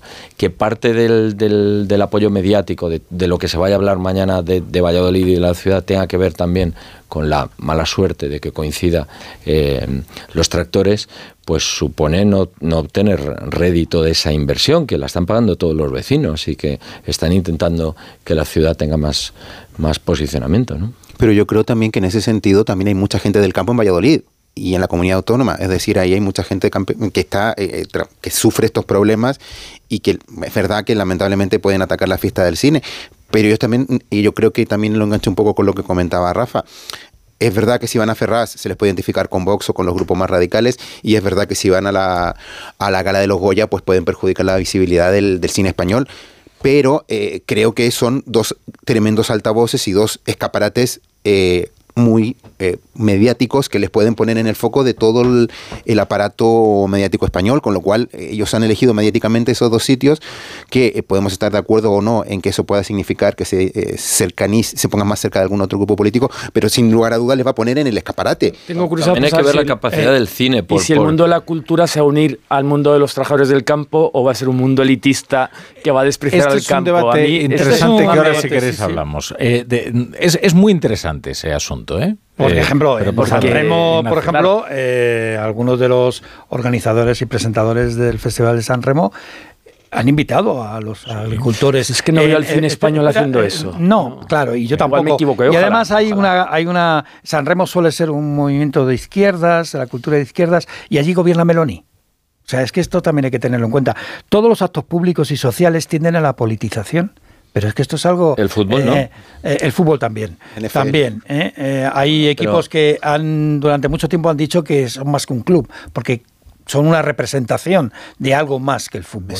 Y, y, en cambio a otros les han acusado de estar demasiado cerca del poder político en determinadas épocas. Es decir, también se utiliza, y en, y en pero- la época de Franco e incluso en la época de la democracia, se cambiaban fechas de partidos de fútbol para evitar, por ejemplo, mm, No me refería a eso, me manifestaciones refería- del 1 de mayo. Los ¿no? tractores no van a los estadios para interrumpir un partido, ni estoy ni les estoy dando No, ideas. pero no, no, no, no estoy, la- no la estoy hablando. La capacidad diciendo que eso. tiene el cine, la capacidad que tiene el cine mañana en el Bernabéu, para ¿eh? absorber todo tipo de protestas. Hombre, eh, a- a eso voy, a eso voy, a eso Entonces, voy. También se le pide a los actores y a los directores, que son creadores, que si no se pronuncian en público sobre la protesta que toque ese año, pues no son cre- mis creadores ni buenos intelectuales. Y luego- precisamente y luego- los premios perdona, Goya han sido muy durante hacer una, distinción. eh, va- vamos a ver, pero yo ataco bastante, o sea, en fin, me revuelvo bastante contra esa demagogia que ataca al cine como eh, creando una caricatura eh, en la que todos son productores eh, Claro. magnates, ¿no? Oye, no, en el cine trabajan obreros de los de antes, o sea, de los que aprietan tuercas, ¿eh? Claro, es claro. decir, es una industria eh, que da empleo a carpinteros, que da empleo a, a sastres, eh, No, que da empleo... La media del salario anual de todos los actores es. asociados está en tres mil y pico euros. Eso ¿eh? es, eso es. O sea, quiero decir, Pero al a final- mí yo, yo contra eso me, me revuelvo, ¿eh? O sea, porque al final se crea aquí una, una demagogia que es falaz. Ahora, es verdad, es verdad eh, que los actores eh, siempre han abrazado las causas estéticas. Es decir, siempre se han puesto estupendos con aquello que es muy fácil. Y lo hemos visto nada menos que en el Festival de San Sebastián, donde con los muertos bien calentitos ahí al lado, ahí no se expresaba nadie. Y resulta que ahora, porque a una señora pues eh, que ha expresado sus afinidades políticas por la izquierda Berchale, le, se le ha afeado y tal, ¡ay, Dios mío! Y se ponen todos con la libertad de expresión. No, si eso es verdad, si eso es verdad, que los actores abrazan las causas estéticas y que lo hacen de una manera muy hipócrita, yo, vamos, eh, totalmente de acuerdo. Ahora, que esto de pintar el cine como eh, eh, señoritos frente a, a los del campo, que son los que de verdad se remangan y trabajan. Oye, no, pues en el cine Hay mucho ocurre lo que, lo Bueno, que pues dice, tienen- lo que dice Andrés, pero incluso, incluso entre los tienen la actores. posibilidad de demostrarlo, ¿no? Si realmente, eh, porque yo estoy de acuerdo contigo que hay mucho- muchos tipos de gente en el cine, pero bueno, es que las caras del cine y el mensaje que llega es uno muy determinado. O sea, los, Claro. los que se salen de ese discurso es que no tienen premio Goya, no se lo dan. Bueno, O sea, que, eh, eso también es verdad, Con lo eso cual, bueno, Pero yo estoy, en contra, sectarismo yo estoy en contra de una cosa y es que, es- que esperemos que si no, No, se no, yo no lo manifiesta espero. un ¿eh? O actor sea, yo, tengo muy claro que va a hacer mañana algo, en las caras del cine, lo tengo bastante claro. O sea, yo, yo no me espero que de repente eso le dicen con el agricultor que está de. o lo harán de una forma bastante estética. Porque si no, el año que viene se tendrá que No, no, no, no, solidarizar no. con Sí, la sí. Protesta que toque. Bueno, pero si Depende lo hacen cuál todos toque los lo. Todos los años e incluso años aquí algún- se utilizó un gesto, el de la ceja, claramente para hacer campaña electoral hecho, por ahí parte de algunos actores mañana- que, que- que estaban en su pleno derecho de hacer Claro, esa porque, campaña. eh, de todas maneras, cuando se ap- apagan los focos del show, es cuando se ve la realidad del cine. Es decir, cuando ya los focos no están sobre el escenario, ¿eh? esa es la verdadera realidad laboral. Es lo que tú Claro, decías. claro. Que además, es que eh, eh, tras la farándula, eh, no todo es oro. Todo lo que, lo que reluce no es oro. Son los que salen en lo la que hay los Goya hablando. Cuando se acaba el glamour, el glamour es, que, es el que tapa la precariedad laboral en el cine. Pero de todas maneras, me, me- me- volviendo otra vez a lo de los agricultores, se acusa a los agricultores de politización. Bien, pero si aquí política hace todo el mundo. ¿Qué pasa? ¿Que porque vas en un tractor no puedes hacer... Yo o creo sea, que tienes aquí- que ir en una limusín. No, no, yo creo que aquí lo que pasa política. Es que tenemos una caricaturización de los dos sectores. Tenemos la, la caricaturización de la gente del campo, que se la ha estigmatizado como Menos. gente de derechas y como gente que realmente eh, quiere salir Ah, el, el a campo en España era de izquierdas y, y Bueno, hay que ver pero- cómo que votaba en Andalucía y cuando ibas a los municipios españoles del campo de que era el alcalde, era de izquierdas. O sea, el, el campo se ha vuelto de derechas después. El obrero del Se ha vuelto campo de se ha derechas vuelto... Bueno, no, eso que es de hay derechas está No, por ver, porque perdona. Pepe Álvarez hoy, secretario bueno. general del UGT, ha apoyado claramente Perdón, o las sea, protestas del campo y ha recordado que la Unión de Pequeños Agricultores, la UPA, UPA. es de está relacionada con la UGT y es uno de los convocantes De hecho, del paro. históricamente los municipios más agrícolas estaban gobernados por el PSOE, eh, tradicionalmente. Últimamente, eh, eh, esos trabajadores del campo han visto como su partido tradicional ha dejado de defenderles y han cambiado de color. Entonces, eh, Lo que por no eso no es puede- una caricatura, simplemente que el mundo del campo ha mutado porque quien defendía sus derechos se los defiende. Hombre, menos. también ha mutado la opinión pública porque al final aquí todo lo que critica el gobierno es de derechas. Entonces, como esta gente ha salido a levantarse, no contra el gobierno, porque al final la responsabilidad, como decíamos antes, tiene que ver de la Unión Europea, tiene que ver del, gobierno central, pero también tiene que ver de las comunidades autónomas. Pero como esta gente sale a la calle y al parecer está criticando lo que hace el gobierno, pues son de derechas según algunos focos.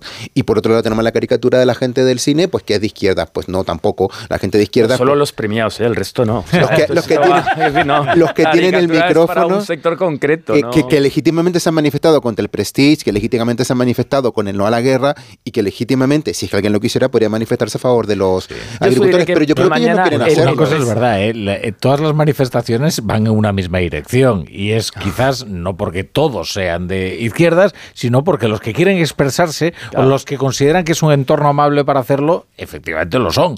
Quiero decir, no es... Pero, y, y fíjate, yo creo que eso ha ido en su contra, ¿eh? Eh, En Claro. contra de la industria, ¿eh? El ofrecer esa imagen eh, tan, tan sectaria. Eh, y creo que trataron de corregirlo eh, Sí. en un determinado momento. Bueno, recuerdo, por ejemplo, a la ex de la iglesia. Sí, en Hubo una función de quién una- estaba de presidente Eso de es. la academia. Eh, Porque luego es verdad, oye, que, que estamos hablando también de, de trabajadores que también, oye, requieren solidaridad en determinados momentos y que, pues quizás no la encuentran cuando eh, la gente los percibe como si fueran tan lejanos y además tan antipáticos, ¿no? Mira, al, al acto de mañana va Pedro Sánchez. O sea, va el ministro de Cultura, pero va el presidente del gobierno a los Goya mañana. O sea, es un gran eso- escaparate eso para ya quien se manifiesta. indica, eh, el presidente del gobierno no va a todos los actos, o sea, suele ir a Sí. entornos relativamente Claro. eh, seguros.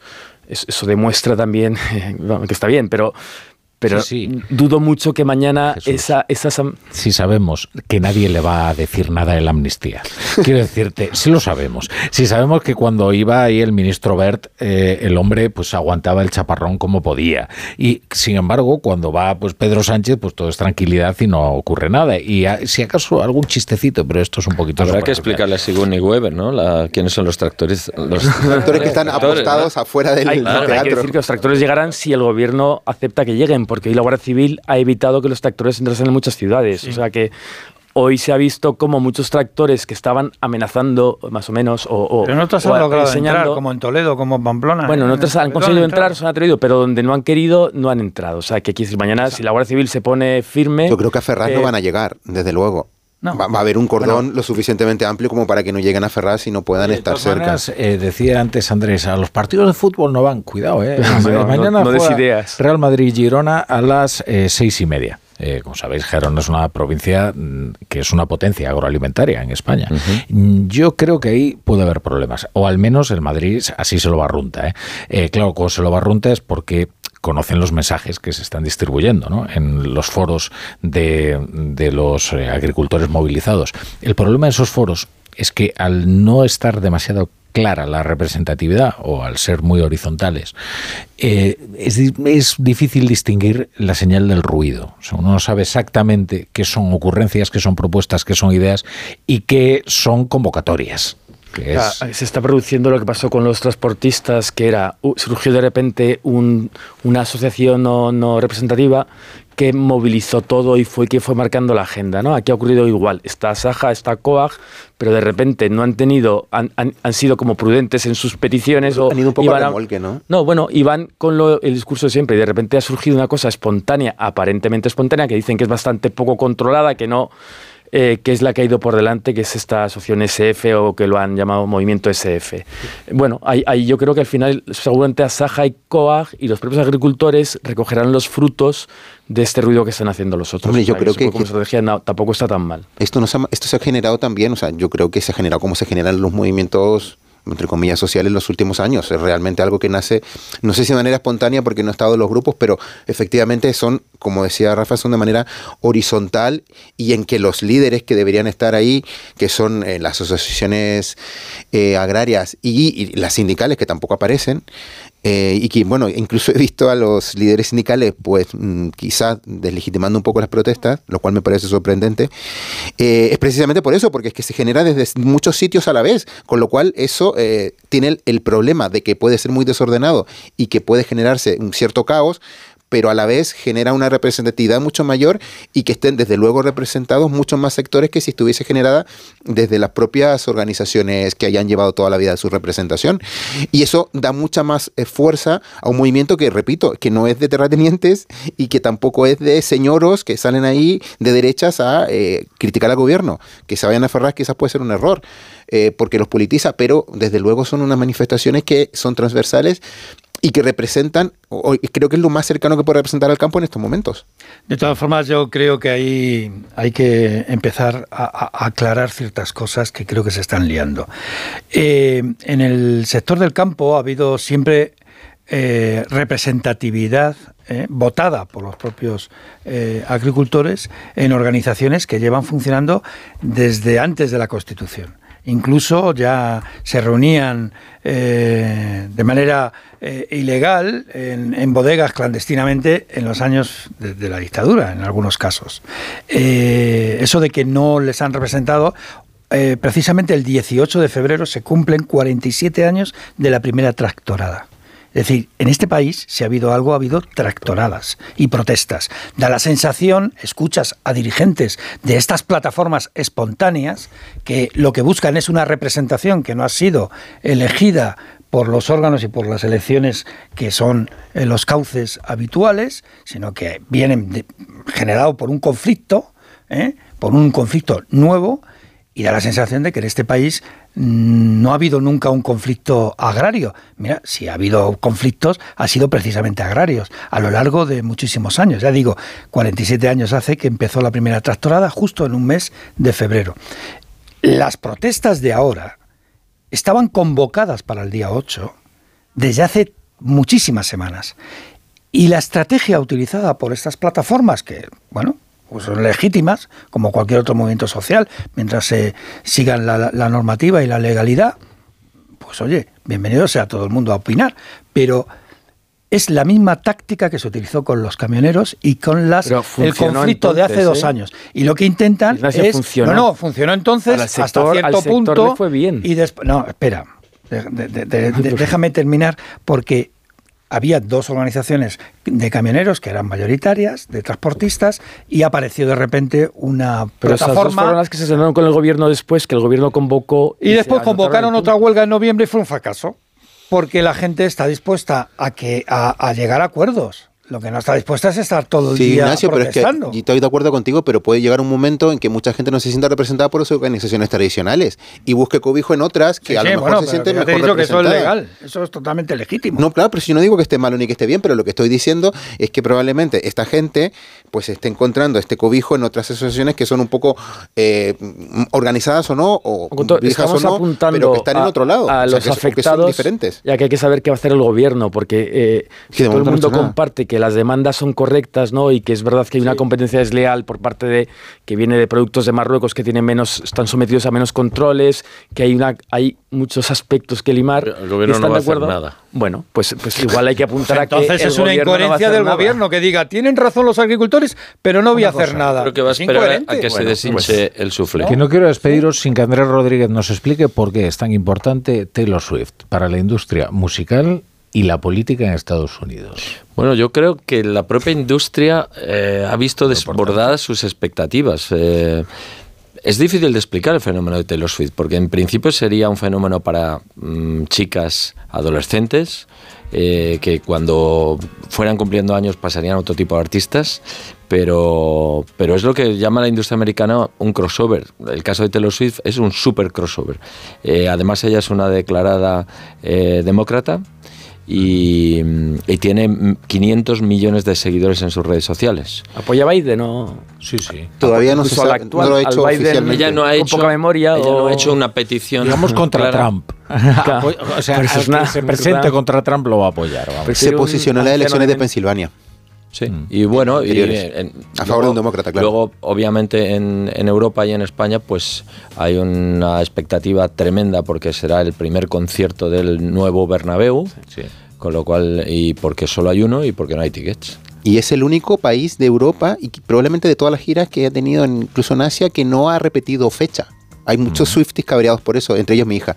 Eh, porque es el único país. También es Swiftie, tu hija. Mi hija es Swiftie que- totalmente. Sí, tenemos muchas Swifties. Bueno, ella hizo un increíble negocio filmando la gira americana Exacto, y y se la vendió a Disney. cines. O sea, la- y ahora se la vendió a Disney. Sí, sí. Es curioso lo de la memoria. Me estoy dando cuenta que todo el mundo está ahora mismo preocupado por la memoria de Joe Biden y hay muy poca memoria para acordarse de lo que hizo Trump cuando perdió las elecciones. Claro. Que fue a ocupar su gente, su- sus seguidores, ocuparon el Congreso eso- en un acto insurreccional. Mm, Es curioso lo de la Es memoria. cada uno funciona, ¿eh? recuerda una cosa. Pero, pero el drama, el drama, querido Ignacio, es que no, es que sí se acuerdan.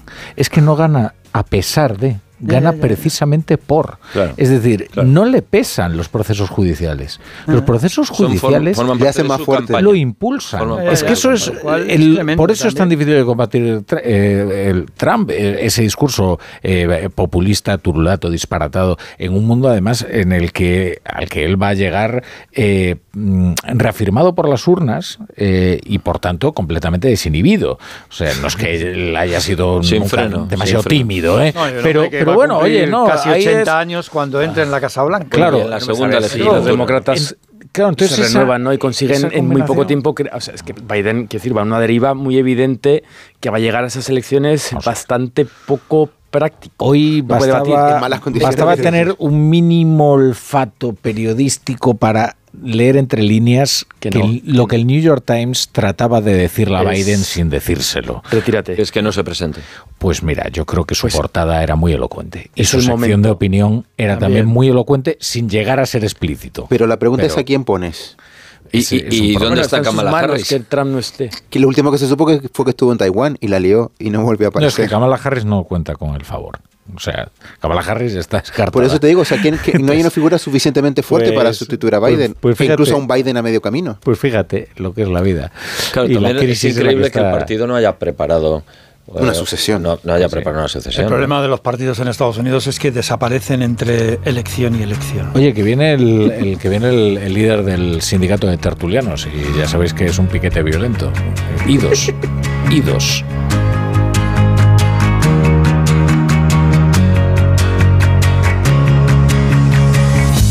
La brújula.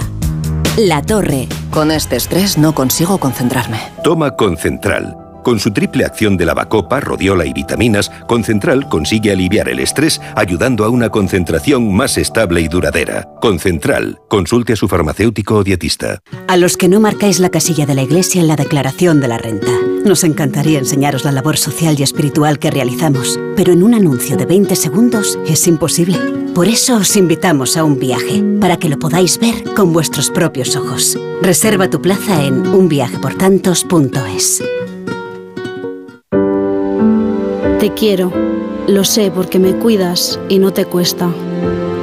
Soy Andrea Balbuena, poeta. Este 14 de febrero te queremos desear feliz día de San Valentín. El corte inglés.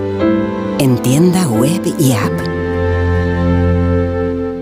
Arranca una nueva edición de los premios Ponle Freno para reconocer las mejores iniciativas que hayan contribuido a promover la seguridad vial en nuestro país. Consulta las bases en ponlefreno.com y envía tu candidatura antes del 4 de marzo.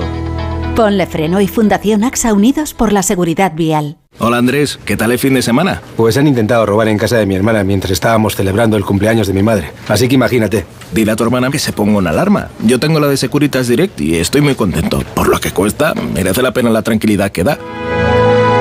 Protege tu hogar frente a robos y ocupaciones con la alarma de Securitas Direct. Llama ahora al 900-272-272.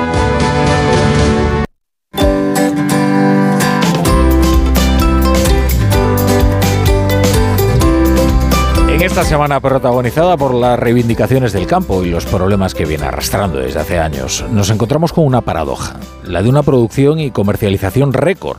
Ese hito lo ha logrado Plátano de Canarias el año pasado, pero esta buena noticia no lo es tanto porque ese volumen histórico, esa abundancia de kilos, no se ha traducido en ganancias. Sí, o al menos eso no se corresponde con las toneladas de fruta recogida, dejando su valor por los suelos, habiendo otros factores que inciden en que 2023 haya sido el peor año para los productores desde 2001.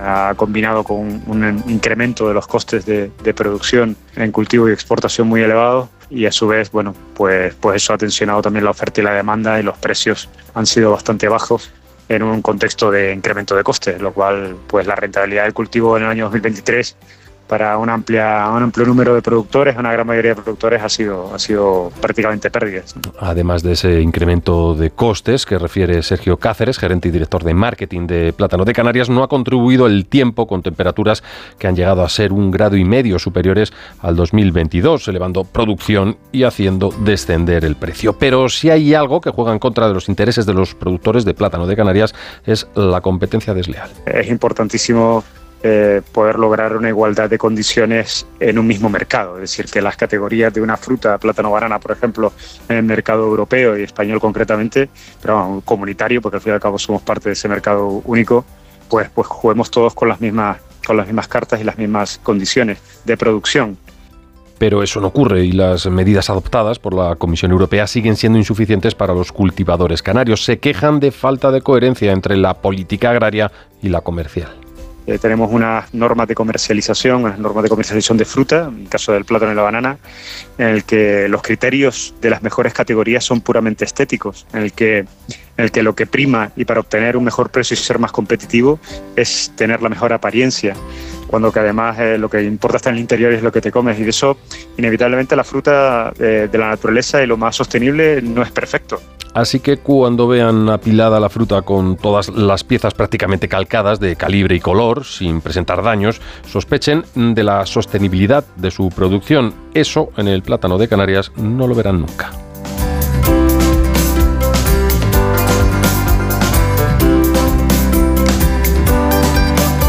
La brújula. La torre.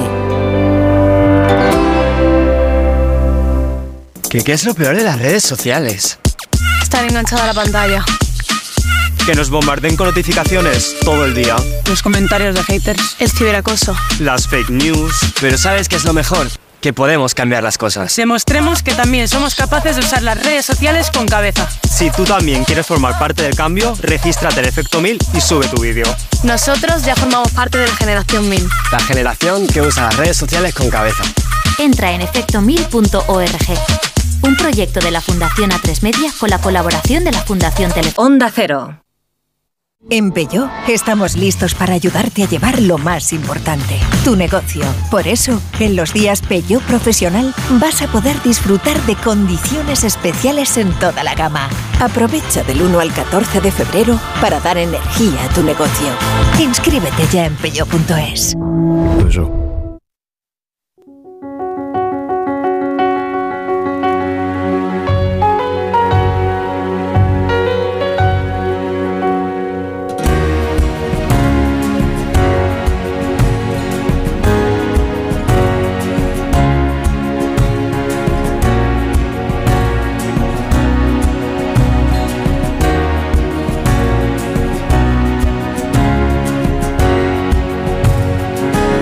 En Onda Cero, La Brújula, Rafa La Torre.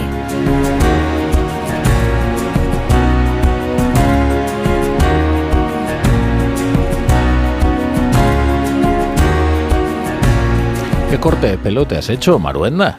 Sí, tenía algún dinerillo por ahí. ah, Hombre, no, y, eh, tampoco, Le he que- echado 20 euricos. 20 euricos. Bueno, que no está mal, ¿eh? Vas a 18, buena peluquería. no, es una peluquería Está de barrio. bastante. Sí, sí. Además, pues- muy seguidor tuyo. pues no. ¿no? Ah, sí, no me digas. Sí, sí, sí, muy simpático. Lo tengo al lado de la universidad y lo conocíamos, un tipo curioso. Bueno, pues Sí. me iré allí a ¿Cómo se llama el- el título? Se llama eh, la- Va de pelos. Va de pelos. ¿A qué es divertido él? ¿Sabes? Me iré allí a hacerme el cardado. Sí, sí. A los rulos. A los Sí, sí, rulos. eh, vamos. Bueno, pues ya se ha opinado encima. Al lado de eh, buenos restaurantes, eh, eh, por cierto. Eh, No, no, claro. Eso oye, nos interesa. Oye, aquí hacemos publicidad de, de todos los Y no nos a invita va ninguno, que Maruenda, quede ¿eh? claro. No, esto es muy importante, ¿eh? Eh, Éticamente, vamos a decirlo, de todos los restaurantes que hemos ido, hemos pagado religiosamente el hermano Rafa, el hermano Rubén y yo. Siempre. Y pagaremos Siempre. siempre. ¿Eh? No, no, es que. Que quede hay- claro, pues si no puede la gente pensar mal, decir estos eh, dos lo hacen para que le... No, no, Hay no. periodistas que son conocidos porque jamás han sacado Sí. una cartera del bolsillo. O sea, jamás van sin cartera por la vida. Sí, o sea, sí. Algunos que llaman el club del gañote y estas cosas, ¿no? Y de repente entran en los sitios y dicen factura. No sé, ni, ni no sabría ni leerla. O sea, bueno, no, no es el No, caso. no, no, no. La peluquería Maruenda, tacata. Y ese- y no es barata, ¿eh? ¿Sabes a quién me encontré? Además, ayer comí en un restaurante muy, muy agradable, el Seyang, ¿no? Que me gusta muchísimo. Y me encontré a nuestra amiga querida, la embajadora de Taiwán. Anda, mira. Fíjate lo que es con el, eh, con el, eh, con el, con el arzobispo y nuncio apostólico. ¿sabes? Vaya mezcla. Sí, que estaba ya comiendo. no, yo, yo comía con una amiga, que no, no viene al caso. Y fue muy divertido.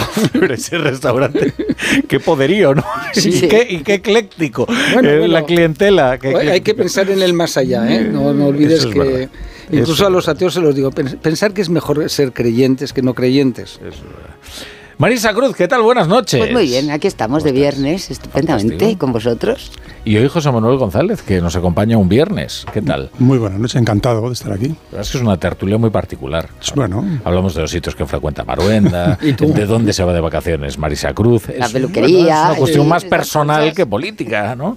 Aunque Bueno. como dirían aquellos de Podemos, todo lo eh, personal es político. ¿Te acuerdas cómo Sí, decía aquello? sobre todo el chalet de, Galapagar. Eso es. Sí, eso- Ocurrió que cuando se compraron Sí, el chalet exacto. ya prefirieron separar, separar lo personal de lo político.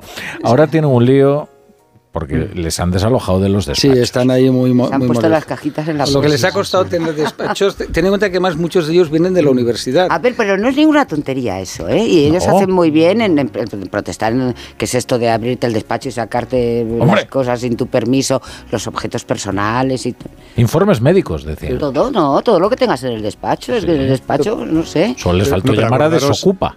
Acordaros de un tal Tomás Gómez, ¿no? Que también le cerraron Eh, a ese le la sede del PSOE en Madrid. Eso fue el camarada Sánchez, ¿eh? el camarada Sánchez, que además A Tomás lo mejor tomaron, tomaron el ejemplo de, Sánchez. to- Tomás fue determinante para que Pedro Sánchez fuera secretario general del PSOE. Y los apoyó Claro. a todos, excepto el gran superviviente, mi amigo Zapatero, que sobrevive a todo.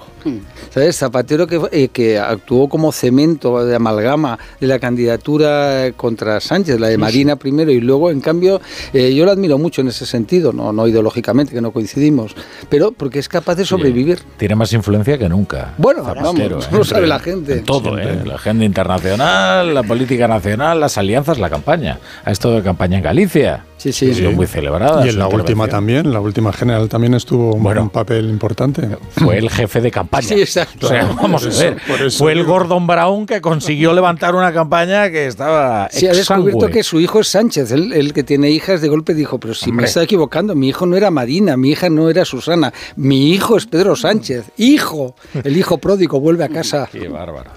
José Miguel Azpiroz, buenas noches. Muy buenas noches. Pues vamos con el menú, con el menú de lo- del día. Venga, repaso rápido a los asuntos más destacados del día.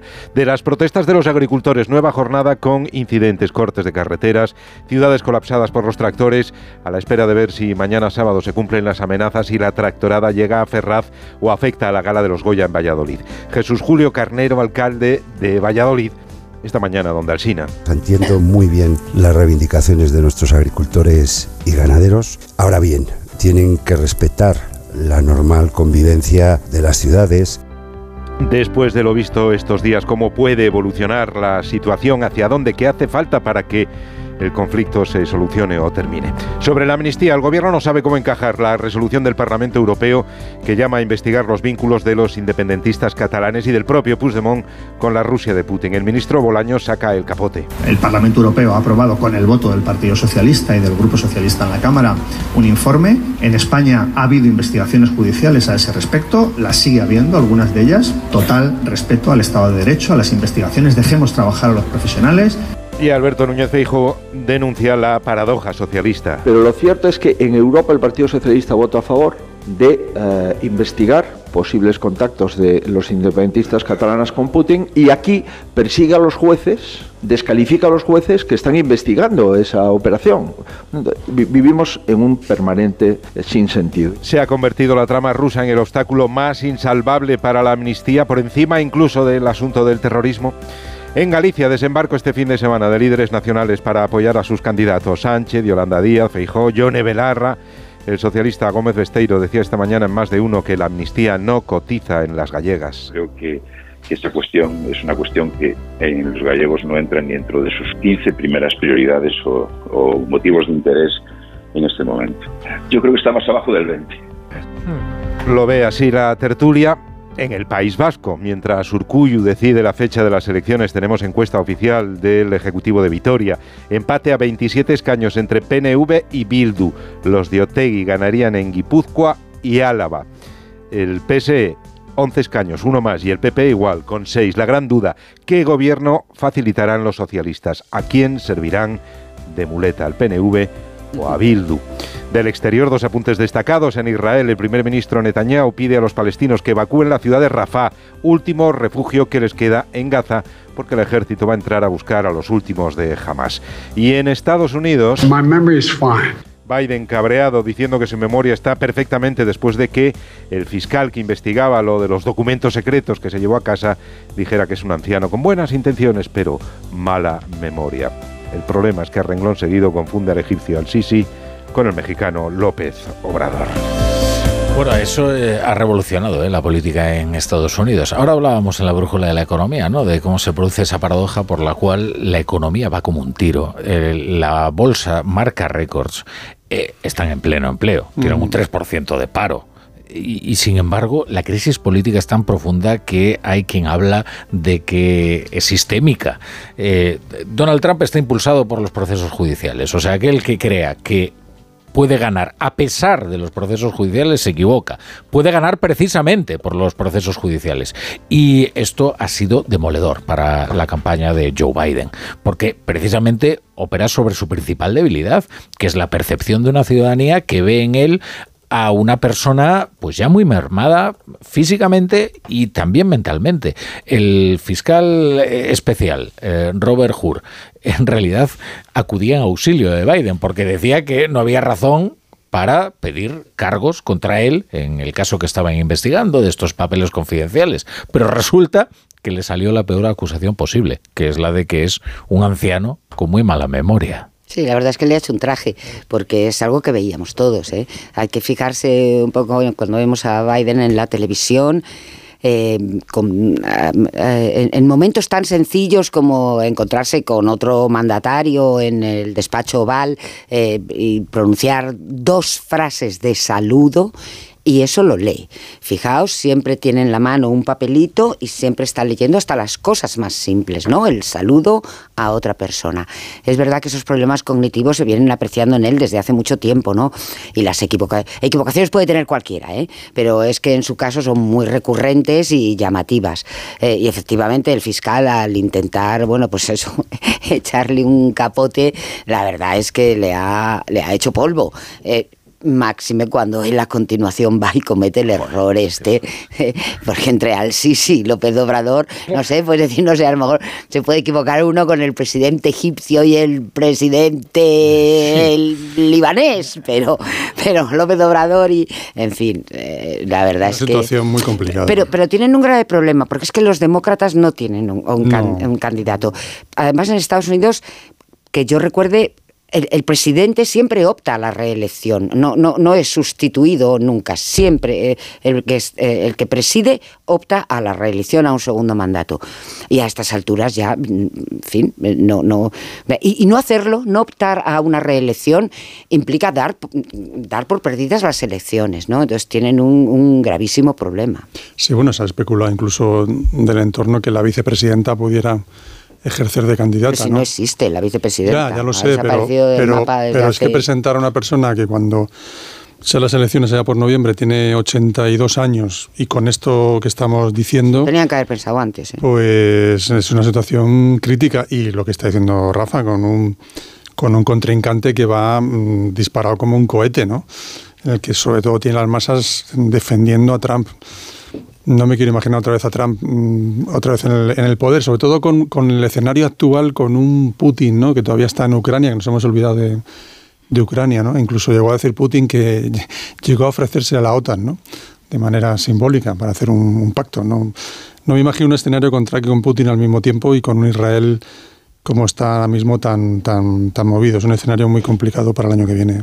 Pues no pasará nada, ¿no? Yo siento discrepar, ¿no? Con todo el cariño que nos tenemos. Es decir, Trump fue un presidente que lo hizo muy bien en la economía, que no participó en ninguna guerra, ni provocó ninguna guerra, ningún conflicto armado. Es una excepción, se ha escrito, se ha dicho mucho sobre ello, eh, que es un hombre que a mí personalmente no me gusta por sus formas, no, no me gusta nada. ¿no? Si yo fuera ciudadano estadounidense, supongo que ni votaría, ¿no? es decir, que me abstendría porque no me gusta ni, ni uno ni otro. ¿no? Pero el odio que le tiene la prensa de izquierdas, que es muy poderosa, es la más poderosa, es decir, Estados Unidos, el entramado mediático de izquierdas tiene un poder enorme. Eh, Trump ganó... Pero con, pero con Trump no. No, sí, sí, no, no, es lo que iba a decir. No, porque justamente toda la prensa estaba en contra de él y él ganó las elecciones. Esa es la clave. Eh, tú puedes ganar sin la prensa, pero pierdes sin la prensa, ¿no? Que es lo que le pasó. Porque al final eh, lo que la corrupción de Biden no existía. Es decir, Estados Unidos es un país donde hay una corrupción política enorme, ¿no? Es decir, sobre todo de unas élites dirigentes que desde el Congreso, pues con las eh, además, es una corrupción transparente que está muy bien, ¿no? Es decir, las grandes lobbies armamentísticos, petroleros, tecnológicos, etcétera, ponen el dinero. Además, se valora la fuerza de un candidato por las donaciones que, que consigues. Dicen, no, es que ha conseguido 500 millones de dólares, ¿no? Pero al final hay todo un, entramado de poder, aunque sea transparente, es una forma de corrupción política. Y Biden es un hijo del sistema corrupto de los demócratas. Y en cambio, Trump, curiosamente, es el antisistema, ¿no? Un millonario antisistema que no pertenece a las élites del Partido Republicano. De hecho, como todo el mundo sabe, eh, Bush, McCain, etcétera, todos contra él, ¿no? Y los derrotó. ¿Qué ocurrió? Que luego ya no pudo. Es decir, porque la prensa allí, la televisión, la radio, el entramado de poder de, Wall Street, el entramado de poder de todo el Silicon Valley, eso es, es que es brutal. Estamos hablando de centenares de miles de miles de millones, ¿no? Cifras impresionantes. Ahora, ¿qué, ¿cuál ha sido el error? Convertir a Biden, perdón, a Trump en un mártir. Entonces llevan cuatro años de ensañamiento, de tres años, en lugar de ignorarlo y decir es un energúmeno, es un patán, ¿no? que, gestiona eh, pues las cosas como las gestiona, que se tira a las mujeres que quiere, es, es, un, es un personaje en ese sentido. Pero al final, eh, ¿qué ha ocurrido? Pues que la sociedad americana está rechazando a Biden porque es un hombre pues que con las capacidades mermadas, la vicepresidenta ha demostrado que no tiene capacidad y luego ya nadie tiene, tiene miedo, no tiene miedo de Trump. Mm. Eh, bueno, lo que pasa es que parte de esa persecución es persecución judicial, o sea, no, es ya mediática. no, no, fiscales demócratas, eh, no lo olvidemos. Sí, ¿eh? bueno, pero hay sustancia para investigar cuál fue el papel en el asalto. Eh, ya no solo el asalto. el sumar al lago, que han encontrado cajas y cajas y cajas y cajas de documentos que se había llevado. Y los negocios de Trump que no eran nada mm, demasiado legales. no tiene condenas políticas, ¿eh? es decir, eso. No, pero sus negocios han tenido bastantes problemas en diferentes situaciones. Pero presidentes de Estados Unidos que han cobrado que han hecho cosas raras. Hombre, eh, Kennedy, que todos lo idealizamos, es un señor que tenía que tirarse a una mujer antes de un meeting porque tenía pues lo que tenía, ¿no? Y cuyo padre era un mafioso, ¿sabes? Que, eh, que con los vínculos con la mafia. Es decir, claro, es que tampoco idealicemos la política americana porque tiene elementos. Ni, siquiera, a Biden que está penando por las andanzas de su hijo. ¿eh? Presidentes que han dado golpes de Estado en países ajenos, prohibición de la CIA de, de, matar a ciudadanos dentro de su territorio bueno, es que yo soy muy proamericano, pero tampoco lo idealicemos. De todas maneras, eh, creo que Trump es un ejemplar único, ¿eh? en, determinados aspectos, desde luego. Muy único, sí. Y, bastante lamentable. Yo creo que además el, regreso de Trump se va a producir. no es que nunca fue un tímido, ¿eh? Trump. pero él sí que va a ver cómo las urnas han sancionado y han validado perfectamente sus actitudes, incluso eh, las más eh, procaces y, violentas, como esto del asalto al Capitolio, donde efectivamente hay una participación, eh, basta escuchar el testimonio del que fuera su vicepresidente, nada menos. déjame saludar un, segundo a Pedro Rodríguez, que es nuestro experto en relaciones internacionales, y a ver si nos ayuda a entender qué es lo que está ocurriendo, sobre todo en el Partido Demócrata.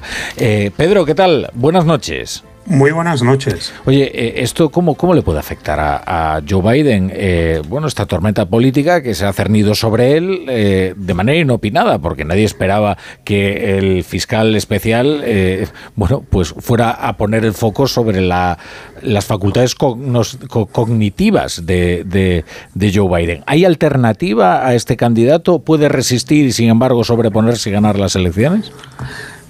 Bueno, yo creo que el fiscal especial, aunque efectivamente le estaba exonerando, en su informe eh, básicamente ha dicho lo que todo el mundo piensa. Y esto ha sido el, lo que ha desatado esta tormenta.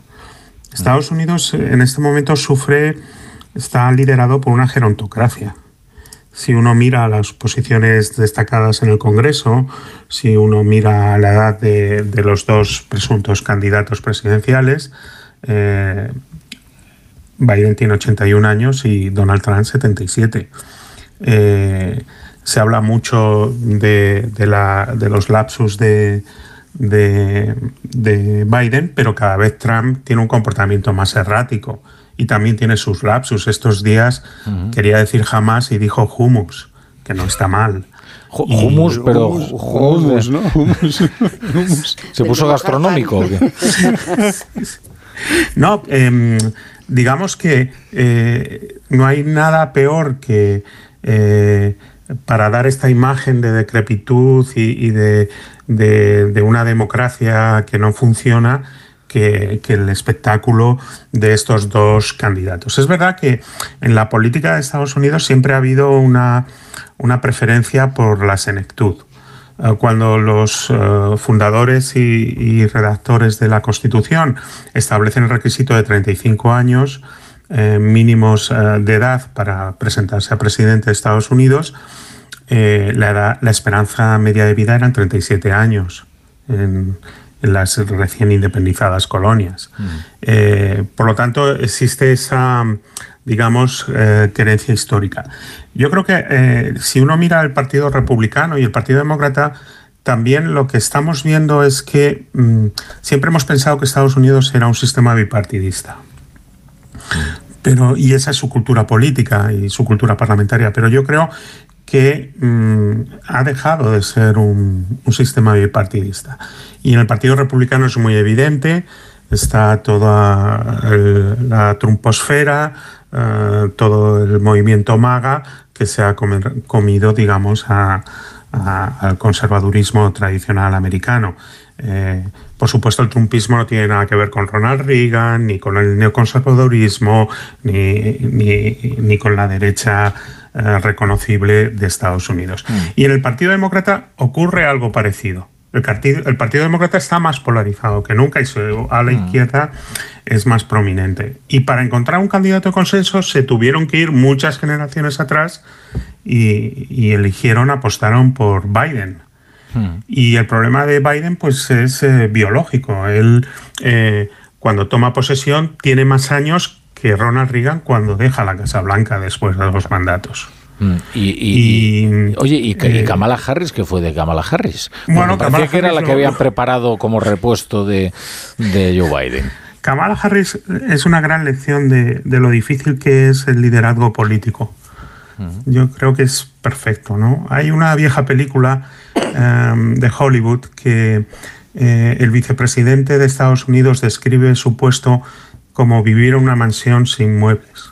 Hmm. Y todo depende al final de, lo que eh, la persona pueda hacer con ese puesto es muy prominente, pero al final se trata de conectar y de articular y, de construir un, liderazgo que en este caso, pues a pesar de las expectativas que había sobre Kamala Harris y, la apuesta de que iba a ser una mujer, una mujer de color, pues eh, vamos para tres años de, de vicepresidencia y la verdad pues ha sido, digamos, una ilustración perfecta de que, eh, digamos, eh, alguien que es seleccionado más allá del respaldo electoral y que se espera que sea capaz de tomar el relevo en cualquier momento, bueno, pues es algo constitucional. Está claro que en el momento en que, que, los vicepresidentes están a un latido de la presidencia, pero realmente esa habilidad de mostrar una alternativa, un relevo, eh, no, ha existido. Y, el problema es el calendario electoral. Es muy tarde, es muy tarde para eh, montar unas eh, mm, primarias competitivas que tengan cierta verosimilitud. Y, el Partido Demócrata, pues a costa de intentar evitar conflictos y, divisiones internas, pues ahora está pagando el precio de, alguien que es evidente lo que le ocurre. Eh, sus asesores han diseñado toda una estrategia para intentar que no se caiga en público. Han contratado a un fisio para que mejore su sentido del equilibrio. Si os fijáis, ahora cada vez lleva más zapatillas o calzado deportivo, más que le agarre mejor, del Air Force One cuando puede baja por la escalera pequeña, en fin, todos estos detalles, porque claro, eh, intentan controlar el espectáculo de, un trompazo en plena campaña, ¿no? Pero eh, pueden controlar hasta cierto punto, porque luego pues habla cualquier cosa y, pues intentando decir que su memoria, que él está en plenas facultades, pues, pues confunde al presidente de, Egipto con el de México. Es que más que un presidente de Estados Unidos parece un papa en declive, ¿no? Esos últimos años del papa, ¿no? que son muy penosos, ¿no? Y, pero que todo el mundo comprende que como no puede abdicar, me refiero a antes de, Benedicto XVI, que en Sí, y tiene una trascendencia porque... Eh, yo creo que em, Estados Unidos simboliza este ciclo político en el cual las autocracias cada vez son más perfectas y más coordinadas y las democracias más imperfectas y más divididas. Mm. Y, no ayuda, no ayuda a, que el presidente de Estados Unidos, que en primer lugar pues no debe ser un, trabajo para, para, gente muy mayor, que exige una dedicación y una forma y unas actitudes eh, es un puesto extraordinariamente exigente. Todos hemos visto la típica foto del día de la toma de posesión y dos años después. Hmm. Y como las arrugas, las, las canas eh, se apoderan, porque es mm, pues uno de los trabajos más complicados del mundo, ¿no? Pues al final, pues eh, que en una sociedad en declive las imágenes del liderazgo político envejecido pues eh, no hacen más que fomentar esa idea de, agotamiento y en cierta manera descomposición. Solo una cosa más, eh, Pedro, eh, ¿has visto la entrevista de Tucker Carlson a, Putin? Y, en caso afirmativo, ¿qué te ha parecido? Me parece, em, vamos a ver, para que los autócratas eh, triunfen necesitan tontos útiles y, Tucker Carlson, que está muy visto ya y, muy quemado por justificar tantas cosas, pues eh, ha ejercido una vez más de, le ha hecho una entrevista de cuál es su color favorito. en fin, eh, esto no tiene nada que ver con el periodismo. Esto es propaganda, esto es... Eh, eh, pues en redes sociales, un canal. Hay, que recordar que a Tucker Carlson, como a Trump, se le quedó pequeño Fox News. Y está ahí al amparo de Elon Musk, que también es un personaje más que cuestionable, pues eh, no sé. Eh, la expresión atribuida a Lenin de idiotas útiles, pues yo creo que esta entrevista eh, lo, demuestra, ¿no? es larguísima. Eh, es aburridísima. Eh, yo, yo sobre todo destacaría eso. ¿eh? más para eh, decir, pero bueno, este hombre que encarna estos valores tradicionales, un caballerazo cristiano, ¿cómo, cómo Estados Unidos le está haciendo la vida imposible en, su en su misión, en su visión imperialista e impecable? fin, bueno. son los tiempos en los que vivimos, ¿no?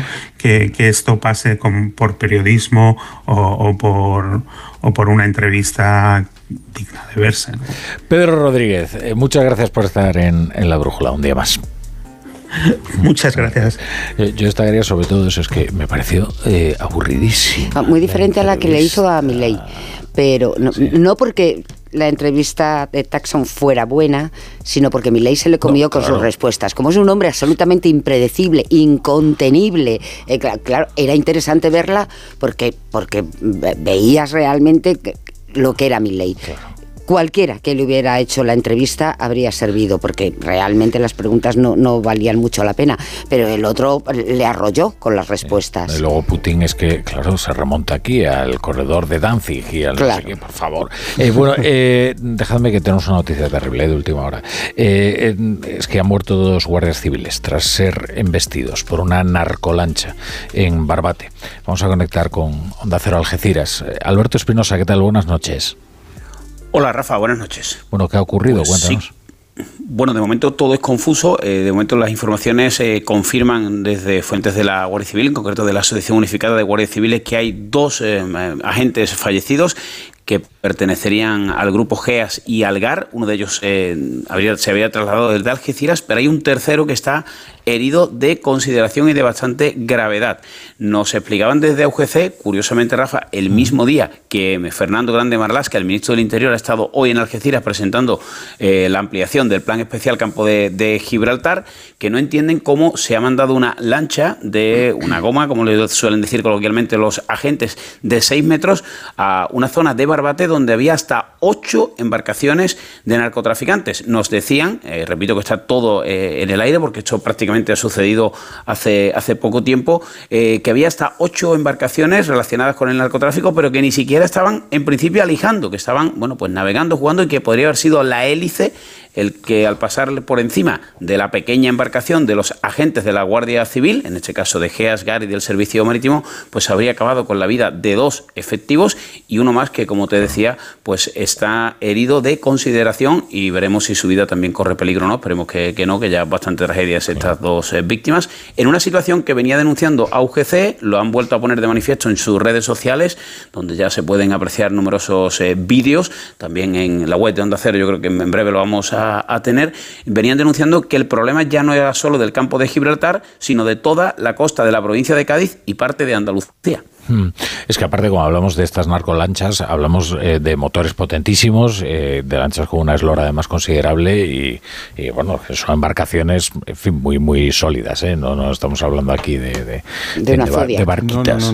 y, lo, que está diciendo el compañero es que es una zona muy compleja, en la que está evidente que hay un continuo trasiego de droga, que hay un contrabando espectacular que no para de crecer y que constantemente la Guardia Civil lo está denunciando. No es la primera vez. Es ¿eh? una situación muy complicada. Muy ¿eh? complicada. Eh, en y con un Gibraltar encima mm, malmetiendo y, dificultando cualquier operación de la Guardia Civil. Recordad que en Barbate, ya en la crisis, se dio una situación explosiva, con una falta de perspectivas que fue cubriendo y, el, precisamente el narcotráfico, ¿no? tanto el menudeo como mm. directamente, oye, sí, sí, grandes, grandes alijos. Digo porque generalmente cuando se eh, dibuja el mapa de la droga en España, uno se centra sobre todo en Galicia. Eh, bueno, lo que está ocurriendo ahora mismo eh, en, la costa de, Andalucía y más en concreto en la costa de Cádiz, pues bueno, es, es desde luego preocupante. Es complejo y además con un Marruecos que tiene un protagonismo, porque es la, frontera y parece que Marruecos es nuestro socio ideal ahora mismo con Pedro Sánchez, ¿no? Pero claro, es tanto el dinero que se mueve que al final pues hay muchísima gente dispuesta a ejercer de soldados entre entre comillas, ¿no? de los grupos de la mafia de la droga. Es decir, tienen capacidad para comprar lo que sea, no tienen ningún tipo de principio ni de respeto por la, vida humana. Es una tragedia humana terrible, ¿no? La, muerte de estos dos.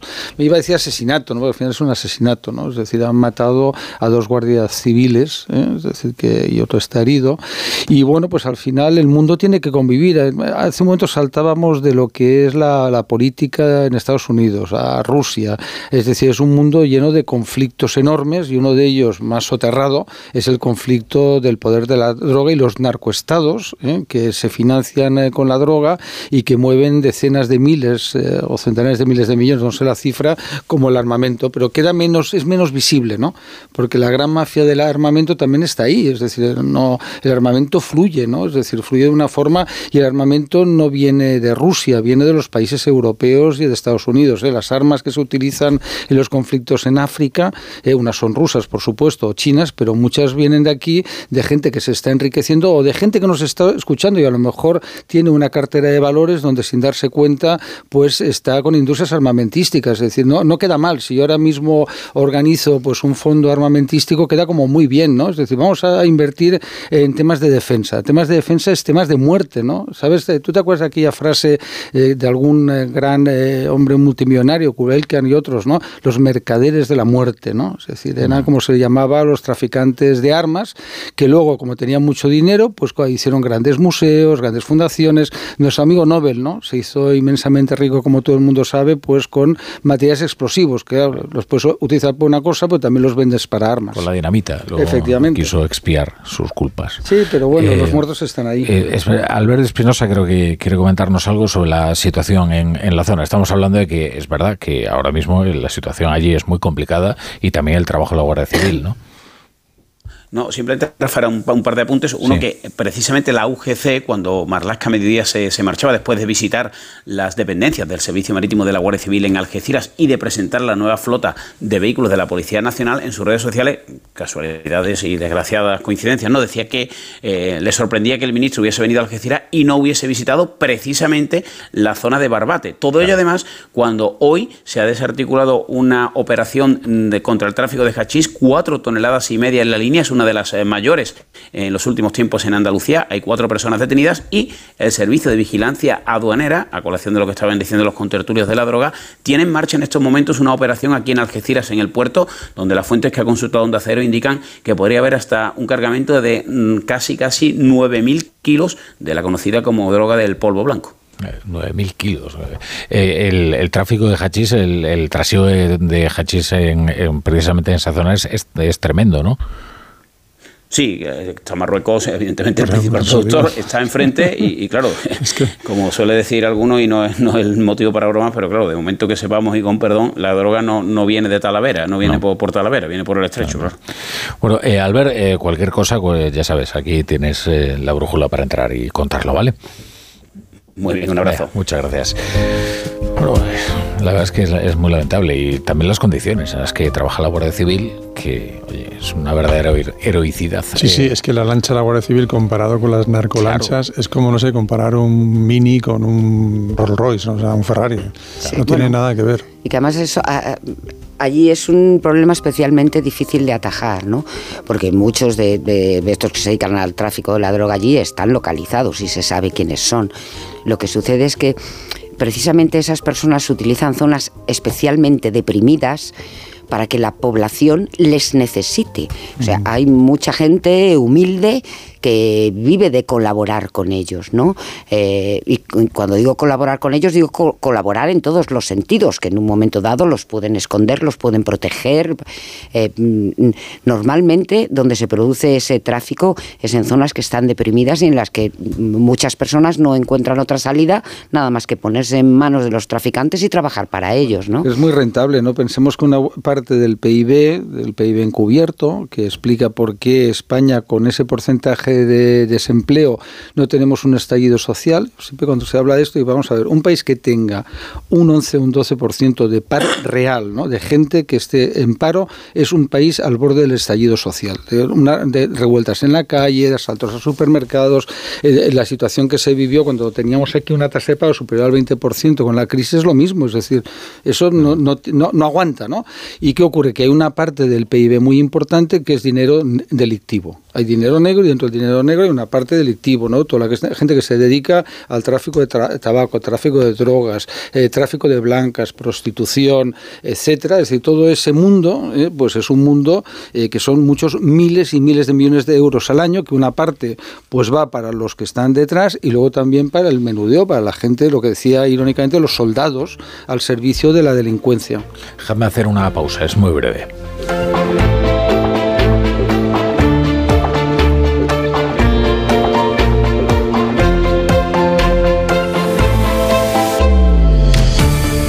La brújula. La torre. Vamos, un poco más. Ya casi estamos conseguido. Tras la cuesta de enero, llega un febrero de oportunidades con los 10 días Nissan. Ven a tu concesionario Nissan del 2 al 13 de febrero y aprovecha las mejores ofertas para estrenar un Nissan con entrega inmediata. ¡Corre que se acaban! ¡Vigor, gor, gor, gor, gor, gor, gor, gor! Energisil Vigor. Energisil con maca contribuye a estimular el deseo sexual. Recuerda, energía masculina, Energisil Vigor. Con este estrés no consigo concentrarme. Toma Concentral. Con su triple acción de lavacopa, rodiola y vitaminas, Concentral consigue aliviar el estrés ayudando a una concentración más estable y duradera. Concentral. Consulte a su farmacéutico o dietista. Buenas noches. El número premiado en el sorteo del cuponazo celebrado hoy ha sido 72.966 72966 de la serie 74074. Puedes consultar el resto de los números premiados en juegos11.es. Mañana tienes una nueva oportunidad con el sueldazo del fin de semana. Y ya sabes, a todos los que jugáis a la 11, bien jugado.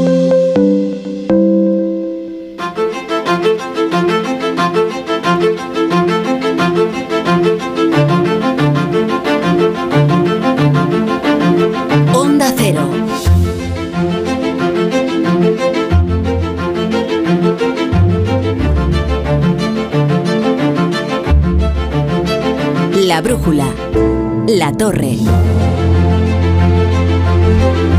torre. Son casi ya y media, las 10, las nueve y media en Canarias, en la tertulia de la brújula, Marisa Cruz, eh, Paco Maruenda, José Manuel González y he hecho una breve encuesta, brevísima, porque esto es una democracia asamblearia y hemos decidido que a cada uno le voy a preguntar por el tema que le apetece, porque como es viernes y tenemos el cuerpo golfo, no podemos hacer grandes esfuerzos tampoco intelectuales.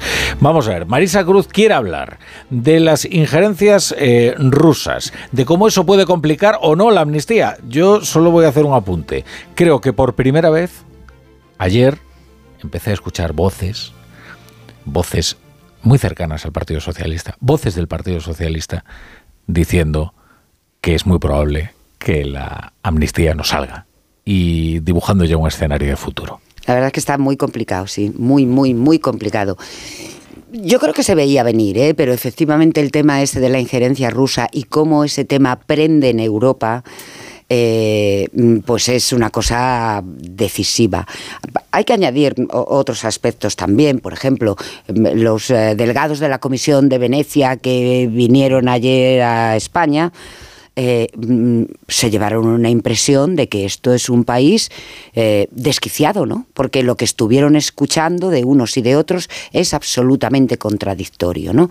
Entonces no pudieron otra cosa nada más que constatar que el tema de la amnistía nos ha dividido profundamente a los políticos, a los juristas, a los expertos en derecho, a los jueces, a los ciudadanos, eh, y esto es una cosa bastante grave. Y en cuanto al tema de la injerencia rusa, eh, que mm, efectivamente habrá que comprobar hasta dónde llega, hasta dónde es verdad, hasta dónde es fantasía, en fin, todo esto, pero no deja de ser menos cierto que hay que investigarlo y que hay que investigarlo no ya porque lo porque lo consideremos nosotros, sino porque los europeos creen que es algo muy grave. Como lo que sí está demostrado es que desde Rusia se ha intentado influir para desestabilizar en distintos momentos a distintos países europeos, las sospechas de que eso haya podido suceder también en el caso de España, cuando tenían en bandeja el conflicto catalán, pues es algo que preocupa mucho. Eh, y a mí me parece que la amnistía está eh, bueno, que yo, creo que Sánchez se ha debido dar cuenta de que se ha metido en un jardín del que ahora le resulta muy difícil. Yo solo poner un, un, apunte, Rafa, si me, si me dejas el, Yo creo, fíjate, dando vuelta atrás y, lo dije en su día, eh, el hecho de que Junts votara no a la amnistía es por esto.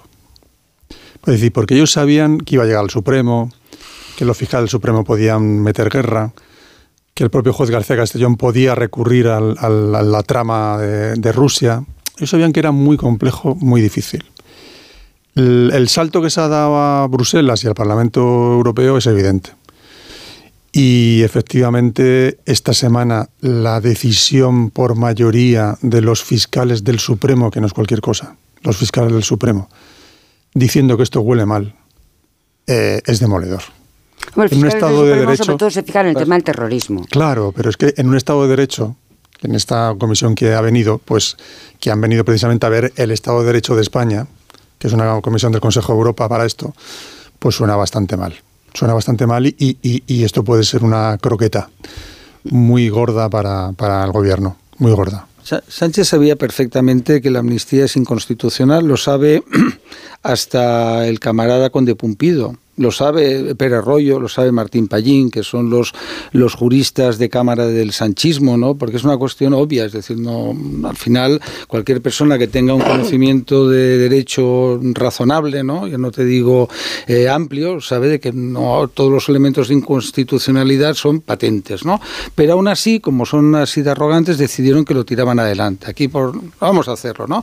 Y hacen un texto que yo he asistido asombrado a medios de comunicación etcétera, que decían, claro, es constitucional porque lo dice la, la exposición de motivos. Manda narices, ¿no? Es decir, una exposición de motivos más grande que el texto articulado. Bueno, ¿no? solo faltaba que dijera que no. Sí, la exposición de motivos. digo, vamos, no, esto, que esto que cuenta a continuación no es constitucional. Lo más divertido de la exposición de motivos es cuando dice una vez declarado constitucional la ley, como diciendo, bueno, ya está. ¿no? Os habéis enterado, ¿no? pero ¿cómo es posible? Pero luego, claro, tienes ahí la, la, parte ya más disparatada, ¿no? Que no hay, no hay, no hay precedentes en Europa, ¿eh? y en ningún país, ni Estados Unidos, por supuesto, donde los delincuentes son los que están estableciendo eh, las modificaciones que tiene que tener ese texto. No, no hay precedentes, pues son delincuentes. Es decir, oye, una, no solo las modificaciones, redactándolas. Sí, ahí, hay ahí está pues, redactando Boyer, que es el agua de Puigdemont, está un despacho eh, parisino eh, que para ver que encajara dentro del Tribunal de Derechos Humanos Europeo, ¿no?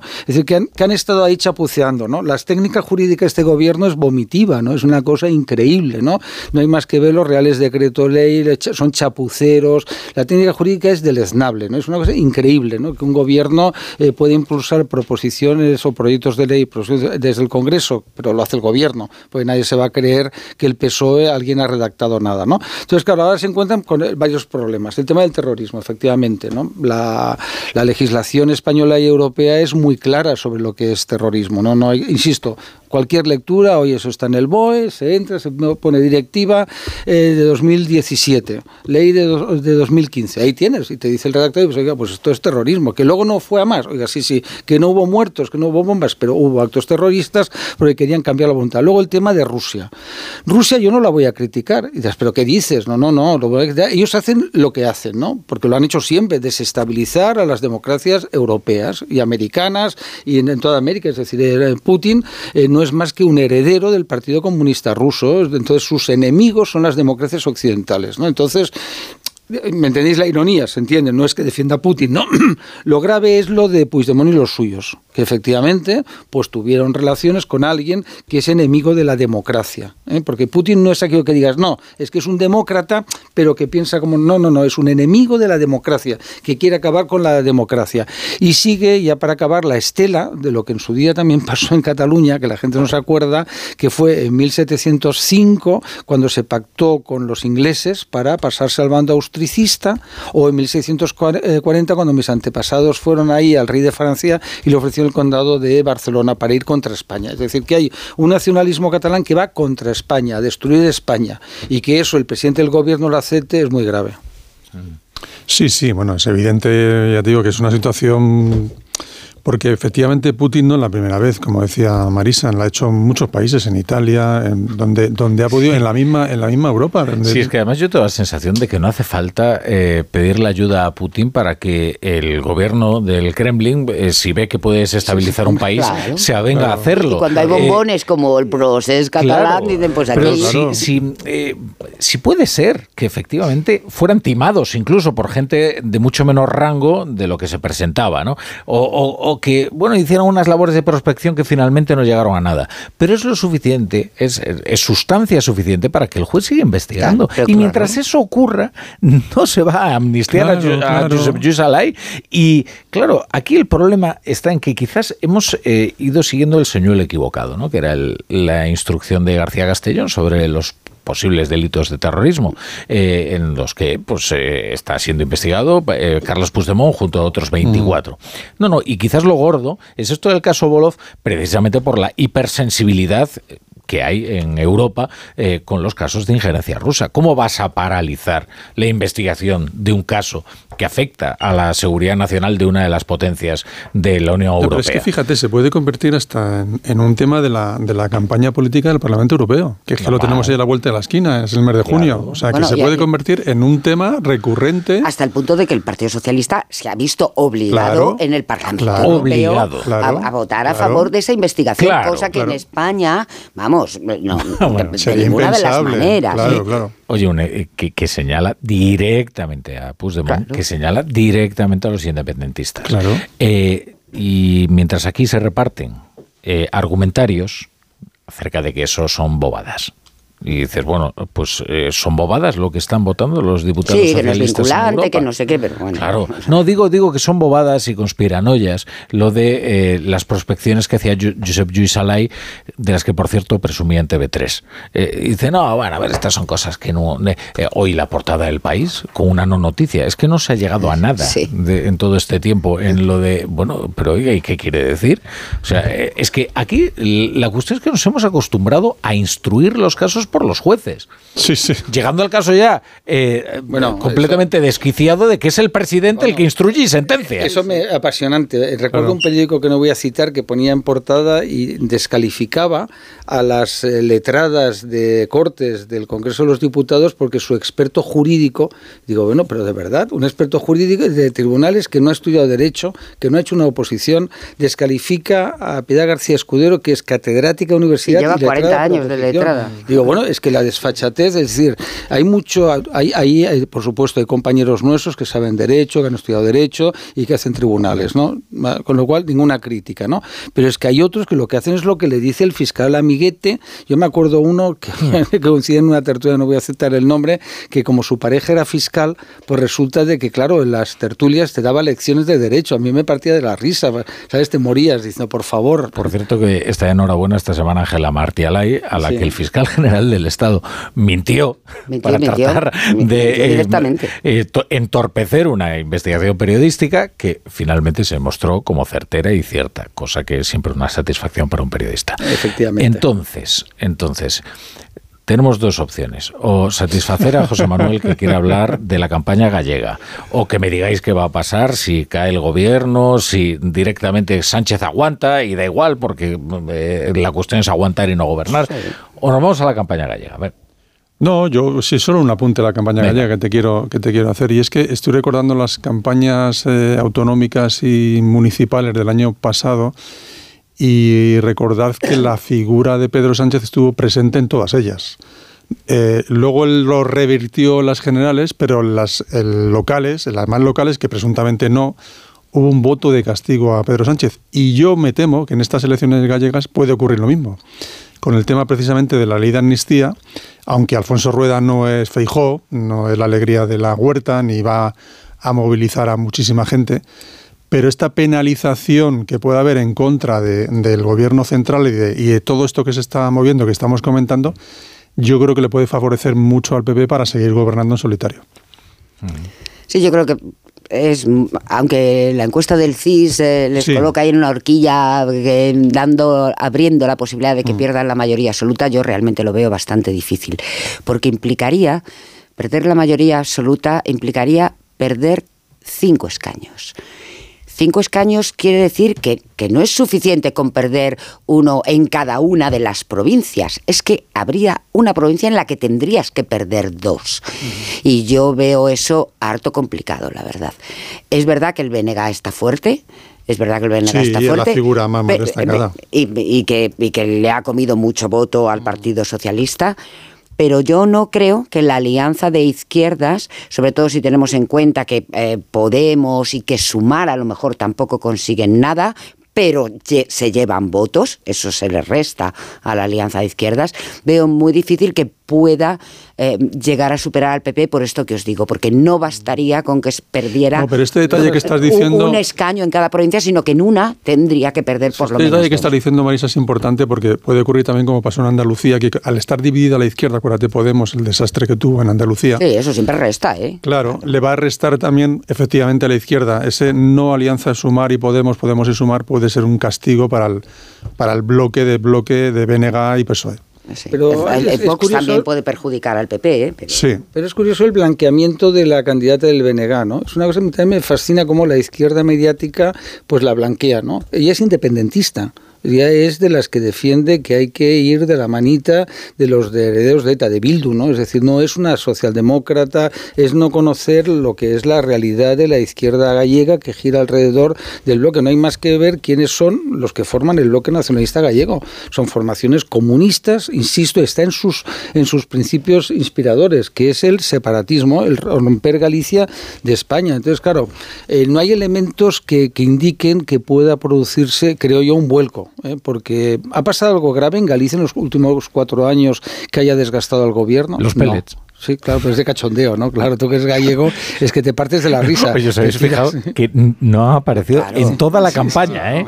Porque, claro, es que era. Luego hay otro, otro aspecto de, toda esta situación, ¿no? Es em, esta amalgama, este caos, ¿no? Y luego la, la situación del PSOE que a mí me parece fascinante. El PSOE en todos los sitios está retrocediendo y se conforma en ser el, el costalero de quien gobierne. Es decir, lo que va Sánchez y Yolanda Díaz es para que Pontón sea la presidenta de la Junta de Galicia. No va para que su candidato sea presidente, que sería legítimo. Dice, pues mira, estás batallando eh, y el bloque pues es el tercer partido distancia. No, no, no. Lo que quiere Sánchez es que haya un gobierno en radical de izquierdas independentista en Galicia con tal de él seguir en el poder. Es decir, todo se circunscribe al personalismo fascinante de Sánchez. Es decir, Sánchez es Sánchez, ya está. Y solo le importa a él. Hmm. Bueno, antes les ofrecíamos esta, esta noticia terrible, eh, una narcolancha en, en Barbate de un clan del Estrecho arrollado y ha matado a dos guardias civiles. Eh, hay un vídeo, hay un vídeo, lo estoy viendo ahora mismo en el español, es, es tremendo, es tremendo porque la violencia con la que estos, eh, estas máquinas eh, verdaderamente brutales, que son las estas narcolanchas, antes les decíamos, oigan, no piensen ustedes que es una chalupa, o sea, es que al lado de las Zodiac de la Guardia Civil mm. son verdaderos buques y la velocidad a las que van. Y se ve en el vídeo además perfectamente cómo trata de arrollar una y otra vez a, para, mm, bueno, para causar el mayor daño posible a esas embarcaciones de la Guardia Civil. Lo peor del vídeo es casi el sonido, porque la gente que lo está grabando desde la costa está jaleando a, los, eh, a los, narcotraficantes para que eh, hundan la, lancha de la Guardia Civil y para que, pues, eh, para que maten a los guardias civiles. se escucha perfectamente, es, es, casi lo peor de todo.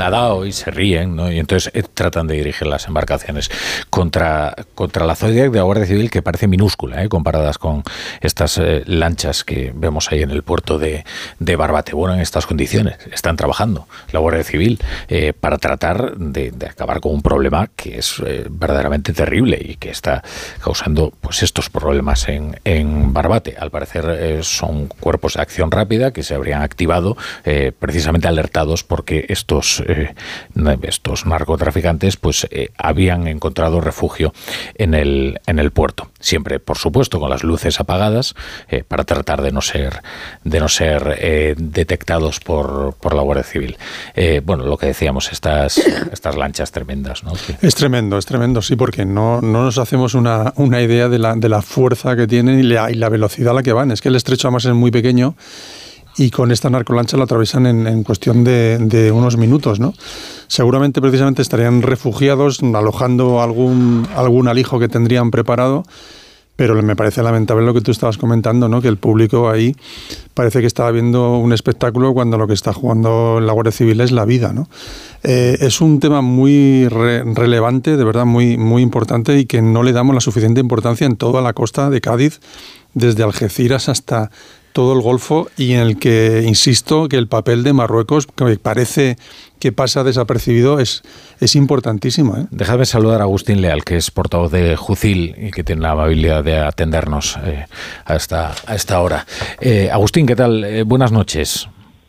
¿Qué tal, Rafa? Muy buenas noches. Todo de la Asociación de Justicia y la Guardia Civil. Eh, lo que estamos viendo, la verdad es que nos parece estremecedor. O sea, la gente desde, desde Puerto eh, jaleando y, guiando eh, a, estos narcotraficantes para que arrollasen a la Guardia Civil. Y además vemos también la desproporción de los medios, ¿no? O sea, es muy difícil luchar contra esas narcolanchas, ¿no? Bueno, es prácticamente imposible, ¿no? Esto lo venimos denunciando desde hace años, esta desproporción. Eh, el campo de Gibraltar, el principio de autoridad no existe, está perdido por completo. Digan lo que digan de la administración, diga lo que diga el señor Marlaska, eh, por completo está perdido. Eh, mm. Recientemente cerraron una unidad puntera y, que era un ejemplo para todos los países de la Unión Europea, que era el Oconsur, en la lucha contra organizaciones de narcos que estaba compuesta por unos 150 agentes muy especializados y motivados que realizaban una encomiable labor de cientos de detenidos, miles de kilos de droga incautados, dinero en efectivo, blanqueo de capitales, estaba haciendo mucho daño al narco. Eh, se había creado esta unidad en virtud del plan Cartella de, de seguridad en el campo de Gibraltar. Sin motivo, el ministro decide cerrar esta unidad y desde entonces pues el narco eh, se ha venido arriba. Hmm. Lo hemos visto la semana pasada también en Guadalquivir, una cosa parecida, con el resultado de la muerte de un narcotraficante. ¿no? Hmm. Y, esa pues sería la razón por la que eh, tantos agentes de la plantilla policial solicitan el traslado, ¿no? De la línea de Concepción, de Algeciras, de Tarifa. Eh, es que no son casos anecdóticos. Estamos hablando de 300 agentes, que es un 40% de la plantilla, que está diciendo, oye, yo aquí no quiero trabajar. Bueno, eh, hay multitud de casos, multitud de ejemplos. No sé si recordáis hace un año, dos años, que también investían a los vehículos policiales que, les iban a que les cerraban el paso para, para incautar la droga que llevaban. Ha habido también muchos compañeros heridos en ese sentido. Eh, nosotros le pedimos al ministro hace dos años en una reunión que declarara la zona del campo de Gibraltar zona de especial singularidad hmm. para destinar más medios, más efectivos y que tuvieran pues alguna prebenda los que iban allí destinados en, a medida de un complemento o una productividad de riesgo como hay en, en la comunidad vasca o en mm. Navarra. ¿no?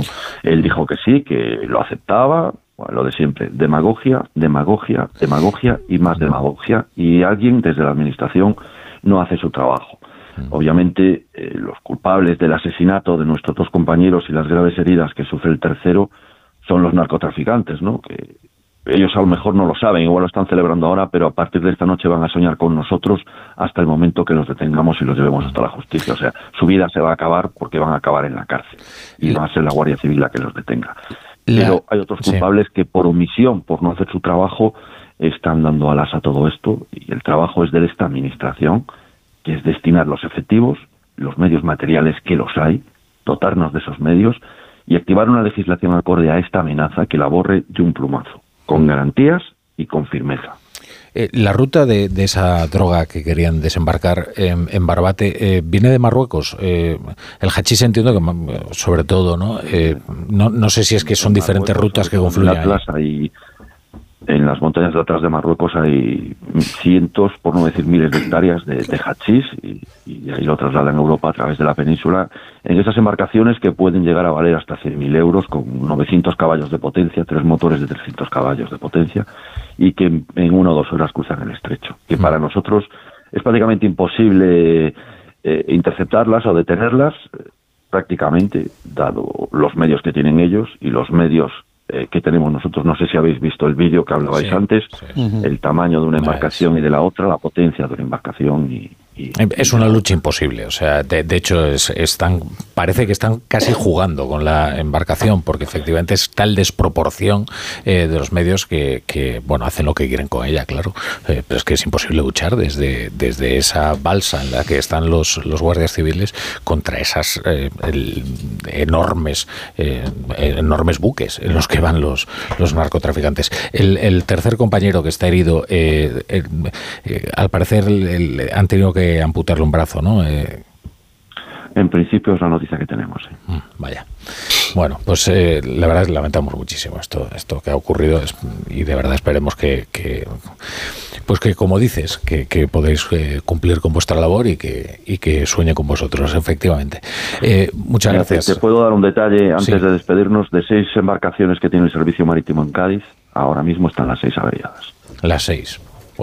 Bueno. O sea que algún responsable tiene que haber y alguien tiene que rendir cuentas de esto. Agustín Leal, portavoz de Jucil, gracias por atendernos hoy en, en La Bruja. A vosotros, muy buenas noches. pues ya veis. Muy fuerte, ¿eh?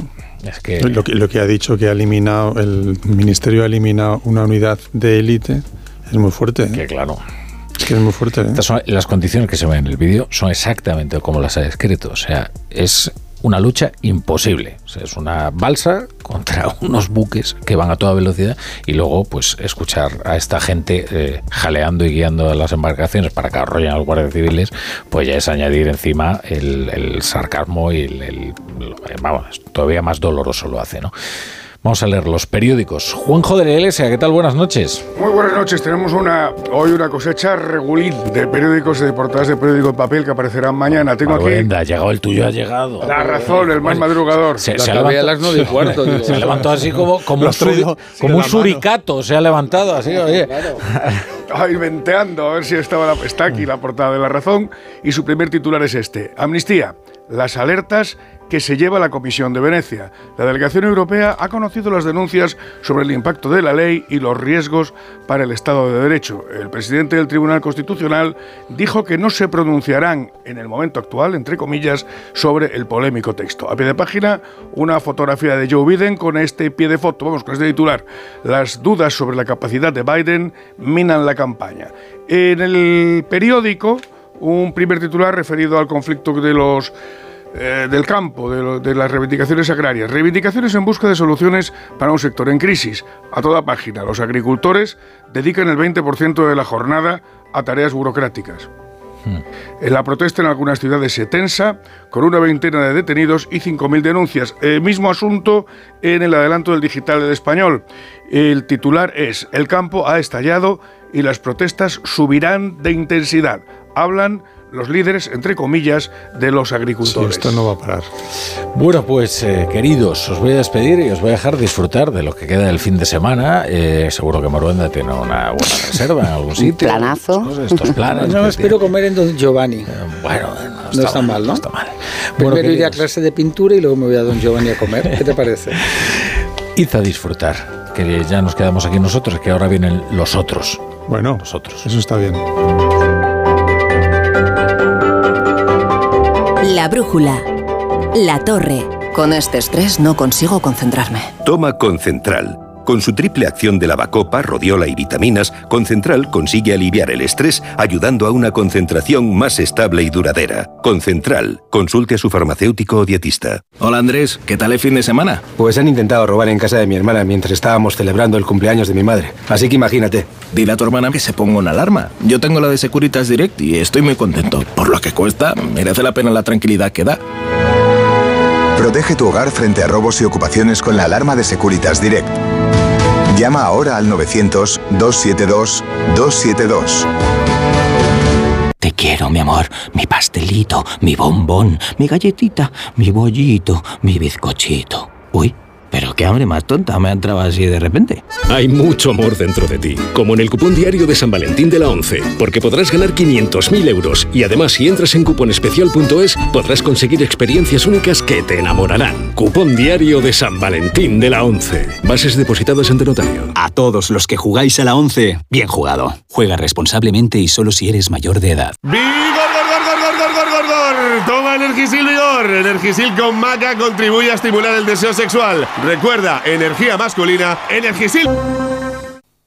Te quiero, mi amor, mi pastelito, mi bombón, mi galletita, mi bollito, mi bizcochito. Uy, pero qué hambre más tonta me ha entrado así de repente. Hay mucho amor dentro de ti, como en el cupón diario de San Valentín de la 11, porque podrás ganar 500.000 euros y además si entras en cuponespecial.es podrás conseguir experiencias únicas que te enamorarán. Cupón diario de San Valentín de la 11. Bases depositadas ante notario. A todos los que jugáis a la 11, bien jugado. Juega responsablemente y solo si eres mayor de edad. En Peugeot estamos listos para ayudarte a llevar lo más importante, tu negocio. Por eso, en los días Peugeot Vas a poder disfrutar de condiciones especiales en toda la gama. Aprovecha del 1 al 14 de febrero para dar energía a tu negocio.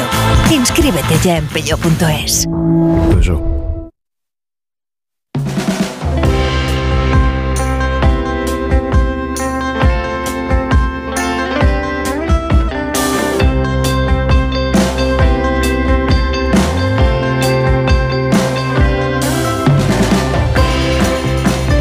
pena que termina ya esta semana de la brújula. Es una pena porque el estar dos días sin la compañía de los oyentes resulta desolador. Pero bueno, hay que dar paso a otros programas, a la programación del fin de semana, que también tiene derecho a expresarse. Bueno, pero los oyentes están siempre en nuestro corazón, Rafa La Torre, es decir, siempre van con nosotros. Sí, nos acompaña. Karina Sedborgo, ¿qué tal? Buenas noches. Muy buenas noches, ¿Cómo Rafa. estás? Estoy de acuerdo contigo. Poca brújula esta semana. Hace falta más, hace falta más. Venimos el domingo. Mm, ah, no, no tanto. Es que. Pero, pero esto que es. Karina, por favor, no me hagas preguntas comprometedoras. Como, diría, como diría un argentino, esto es una sindicalista full. Que Nos quiere hacer. Una cosa es trabajar de lunes a jueves y otra cosa es venir- hacernos venir los domingos. Claro. Pero oye. Ha tenido la, la re- Señor. la repregunta esta, La ¿no? repregunta. Esta que, te, que te fulmina. Ay, que la hipocresía, hombre, como no, como no dejan que la hipocresía corra libre como el viento, Sí, ¿verdad? sí, sí, sí. Y le salen al paso. Sí, no, no, no, no. Que va aquí, venga, tira. Edu Galán, ¿qué tal? Buenas noches. Pues cada día mejor, gracias. Juan Carlos Galindo, ¿qué tal? Buenas noches. ¿Dónde te hallas? A la orden, aquí en Barcelona. Ah, en Barcelona. ¿Y se ha perdido? cambiando el clásico aquí en Madrid por un aquí en Barcelona. ¿Qué se ha perdido en Barcelona? Bueno, la BC negra, que no está nada mal. Ah, bueno, bueno, bueno. Bueno, eh, venga, Amigo. liturgia, liturgia. Un nanosegundo en el metaverso. La verdad es que el nombre de esta sección es como del siglo pasado ya. Sí, bastante, Rafa. Bastante. Sí. o sea, Tenemos que. ¿Ha envejecido mal?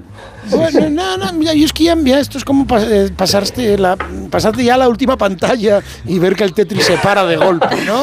O sea, que esperas que sea como un final de la leche y, se, y el Tetris cuando pasas la última pantalla se para. Bueno, que hubo un tío que terminó el Tetris. Sí, ¿no? sí, sí, un chaval, sí, un recientemente. pequeño, además, recientemente, sí, sí, sí. aparte en, en un tiempo sorprendente, ¿eh? Casi, yo creo que fueron 23 horas, una Es cosa que el así. tiempo libre y la juventud van de la mano. Es que, voy aparte el Tetris tiene, tiene como no, un, hay un documental estupendo sobre el Tetris, tiene como no un condimento soviético, ¿no? Eh, claro, de, de- de- del orden, del ajuste, de, que, que- que- que- y del infinito. Y del infinito. No, y de lo tortuoso también, ¿no? Claro, Es como claro. eh, un interrogatorio del cero y el infinito, Claro, precisamente, claro, ¿no? de Arthur Koestler. Eh, sí, lo que pasa es que, eh, oye, hay un documental muy bueno sobre videojuegos antiguos eh, del campeón del mundo del Donkey Kong. Ah, sí, extraordinario, que se llama. Pero, pero no reciente, o sea, me No, refiero de ese es antiguo. Ese es extraordinario, que The se King llama. of Kong. King of Kong. Y quien no lo haya visto, corra a verlo. Es una cosa. Hala, ya tiene una recomendación para el fin de semana. Bueno, vamos a por más. Eh, ¿Quién empieza hoy?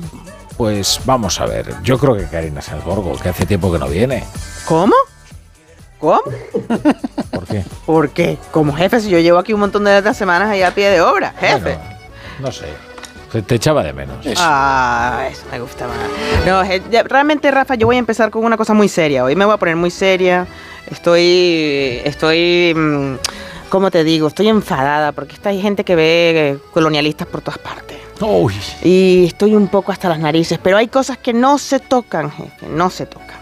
Eh, el año pasado, en diciembre, salió una biografía, un ensayo sobre Camus, eh, que se llama Olvidar a Camus. Eh, no está traducido en español, pero lo curioso es las reacciones que está generando. El tío que lo escribe, que además se llama Oliver Eh, ha, mm, ha puesto de, de- de los nervios a la, a la mitad de la crítica en Francia y, y mucha gente en España ha escrito sobre Yo Cuartango, eh, el Sabater en, en- su, en, su- en- en su más reciente columna en el The Objective, porque este hombre lo que plantea es eh, leer a, a Camus como si fuera el último escritor colonial.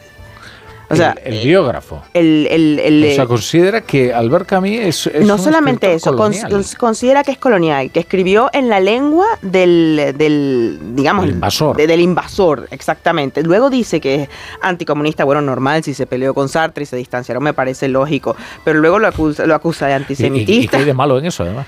lo antisemitista, ¿ok? O sea, y aparte, y por supuesto que se vale de la correspondencia con María Casal para, para decir que, que es machista, ¿no? Entonces, bueno, claro, que el extranjero lo verá como una novela puramente colonial, ¿no? Claro, pero Rafa, lo, lo- lo- humillantemente lo que, lo, que es, lo, que, lo que es realmente es, es, eh, absurdo y además que es una práctica en la que incurrimos todos los días, en todos los aspectos. Así como hay quien quiere descolonizar museos o eh, vacías de sentido las palabras, con Camus se ha hecho lo mismo. O sea, este hombre, o sea, eh, la relación de Camus con Argelia no pudo ser más honesta intelectualmente hablando. Es decir, él nunca tuvo ninguna posición eh, que yo creo que pueda ser denominada colonialista. Eh, no, no, no, de verdad que no llego a comprender una cosa así puede ocurrir, de verdad. Eh, y yo creo, y estoy casi segurísima, tengo, no, tengo que confirmarlo porque am, al cierre de este programa, eh, no sé exactamente, pero se, se la tienen que traer en español ya mismo, ¿eh? porque, porque Oye, me apetece. No sé, realmente hay tanto que leer, ¿no?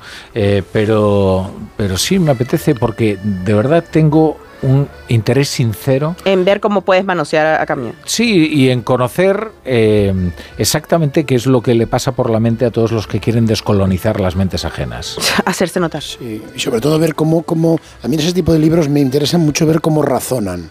Decía Humberto Eco que, que, que, hay inter- que hay interpretaciones de todo tipo, pero que hay un tipo de interpretaciones muy complicada, que, complicada, que es la interpretación paranoide. Claro, Pues, claro. pues, pues esto que, parece que estáis contando. Entonces a mí me gusta ver eh, cómo, cómo asienta estas, en mi opinión, barbaridades, así de primeras. Sí, sí, es que- es los- La- se la han publicado, ¿eh? No, hombre, se la han publicado y se la han publicado porque realmente ha dado de sí, porque todo el mundo está buscando la- la- la- el ensayo para, para esto de olvidar a Camus. Honestamente, me, me asombra porque es como una hormiganera walk, lo que tú dices, es como la paranoia. No hay suficientes eh, niños eh, de, men- de, de- de- de baja estatura, no hay suficientes mujeres, no hay suficientes negros, no hay suficientes indios, no hay suficientes. Y no es por nada, pero por ese camino mm, vamos hurtazo un total, ¿eh? Sí. Sí, no, no, pero en un país además el nuestro, que de pronto te das cuenta así de golpe que, que Lola Flores fue feminista, pues entonces yo me espero No. cualquier cosa. Y Rocío Jurado, y, y mi madre también. Y, bueno, Oye, qué sé. y María Jiménez. María Jiménez también. ¿Te acuerdas cómo se inventaron lo de que María Jiménez y él se acabó? Sí, Que lo escribió ¿cómo el no? mismo de los toros y la minifalda. No, es, es de, es de- es de llorar, llorar de la risa. Es que ese es el problema. Hay un problema en los obituarios de ahora y esto se expresa de forma muy clara ¿no? en, en casos como el de María Jiménez, en los que tú ya no quieres eh, hablar por el muerto, Mm. quieres que el muerto hable por ti. Es decir, tú tienes una neurosis, yo que sé, la que sea. ¿eh? Oye, pues yo soy crudivegano. Y entonces dices, pues es que María Jiménez eh, hizo un canto al crudiveganismo y tal. Y entonces eh, dice, no, no, no hizo eso. Bueno, eh, por favor, eh, es mi opinión y es mi interpretación. ¿no? Y el caso de Urtasun es eh, especialmente interesante, ¿no? en la medida en la que, ¿cómo vamos a confiar la interpretación del pasado a alguien que está tan equivocado sobre el presente? Presente, claro. O sea, eh, no, mire usted, o sea, eh, usted hace un análisis del presente que está completamente equivocado en todos sus, en todos sus puntos. Eh, por lo tanto, hombre, siempre será mejor confiar en el pasado que el futuro. Bueno, es opinable. En No. cualquier caso, me parece muy interesante. Menos dañino. Sí. Eh, Lo que pasa es que ellos quieren controlar el pasado por el futuro, pero bueno, no nos pongamos orwellianos. Eh, es muy interesante esto. Y el artículo de Sabater, eh, además, eh, que está en plena forma, Sabater. Yo no lo he leído, me, me dijo, me habló Karina de que Sí, había sí, escrito sí. sobre esto, si no opinaría, ¿eh? Pero- Estamos tratando de convencerle para hacer algo, pero bueno, ya veremos. Ya veremos. Eh, Gimnasia no. Bueno, nunca se sabe, porque Bueno, nunca Sa- se sabe, ¿eh? Sabater no, no puede con todo y más. Gimnasia intelectual. Muy bien, que es lo Eduardo. mejor, que es lo mejor. Bueno, eh, vamos a Barcelona eh, con nuestro enviado especial, eh, Juan Carlos Galindo. Además, no nos ha costado un duro, le enviamos, eh, no nos ha costado no- especial- especial, como no- si estuviese en Ucrania. No nos ha llegado ni una factura. Que, bueno, Galindo, vamos a ver, eh, ¿de qué nos quieres hablar hoy? Espera, primero quiero que escuchéis una cosita.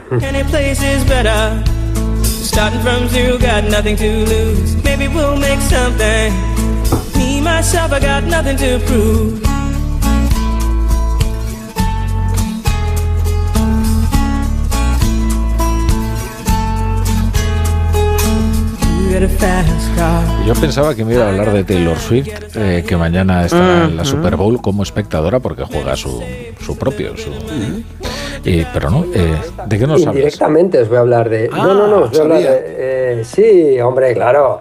No, quería empezar con este Fast Car de Tracy Chapman, que reapareció el otro día en la entrega de los premios Grammy y se quedó con todo el respetable, la verdad, con esta mezcla de nostalgia, una voz impresionante y, y la mejor música que, que ella maneja.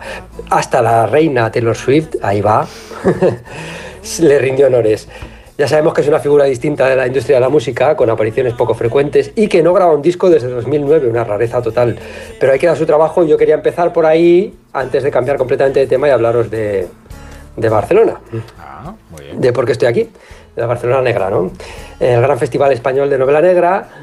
eh, y la pregunta que yo os quería lanzar es una que me lanzan a mí habitualmente en un país en el que hay un campo de fútbol en cada rincón y en el que hay más bares que en cualquier otro sitio de su entorno, es ¿y por qué hay tantos festivales? ¿Otro festival de novela negra? ¡Horror! Bueno, pregunta, a ver, pregunta por cierto a la que no le falta cierto fundamento si tenemos en cuenta que un tercio de la población, que yo creo que ya será mucho más si tenemos en cuenta lo que le gusta a la gente mentir en las encuestas, no abre un libro en su vida, según el último barómetro de hábitos de lectura que salió el otro día, ¿vale? Entonces, si no hay lectores, ¿a qué tanto jaleo con los festivales, no?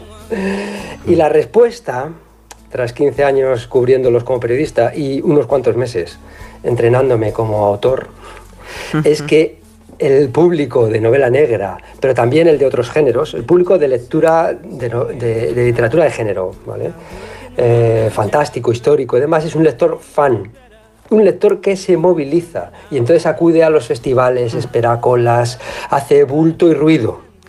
Eso le gusta a los ayuntamientos, que patrocinan, y le gusta a las editoriales que venden. Por supuesto. Entonces se crea ahí una especie de compendio interesante eh, por el que se puede explicar que aparte de la Semana de la Barcelona Negra eh, aquí en Barcelona, que yo creo que es con mucha diferencia el, el- el mejor de España, esté la Semana Negra de Gijón, que es el pionero, que este año cambia por cierto de dirección, eh, el pujante Valencia Negra, Salamanca, Tenerife, Gata Negra, La Mancha, las Casas Ahorcadas en Cuenca, Getafe Negro y así hasta el infinito y más allá, pero tampoco quiero yo aquí monopoliz- monopolizar el, el tiempo. Hay casi uno por cada provincia de España.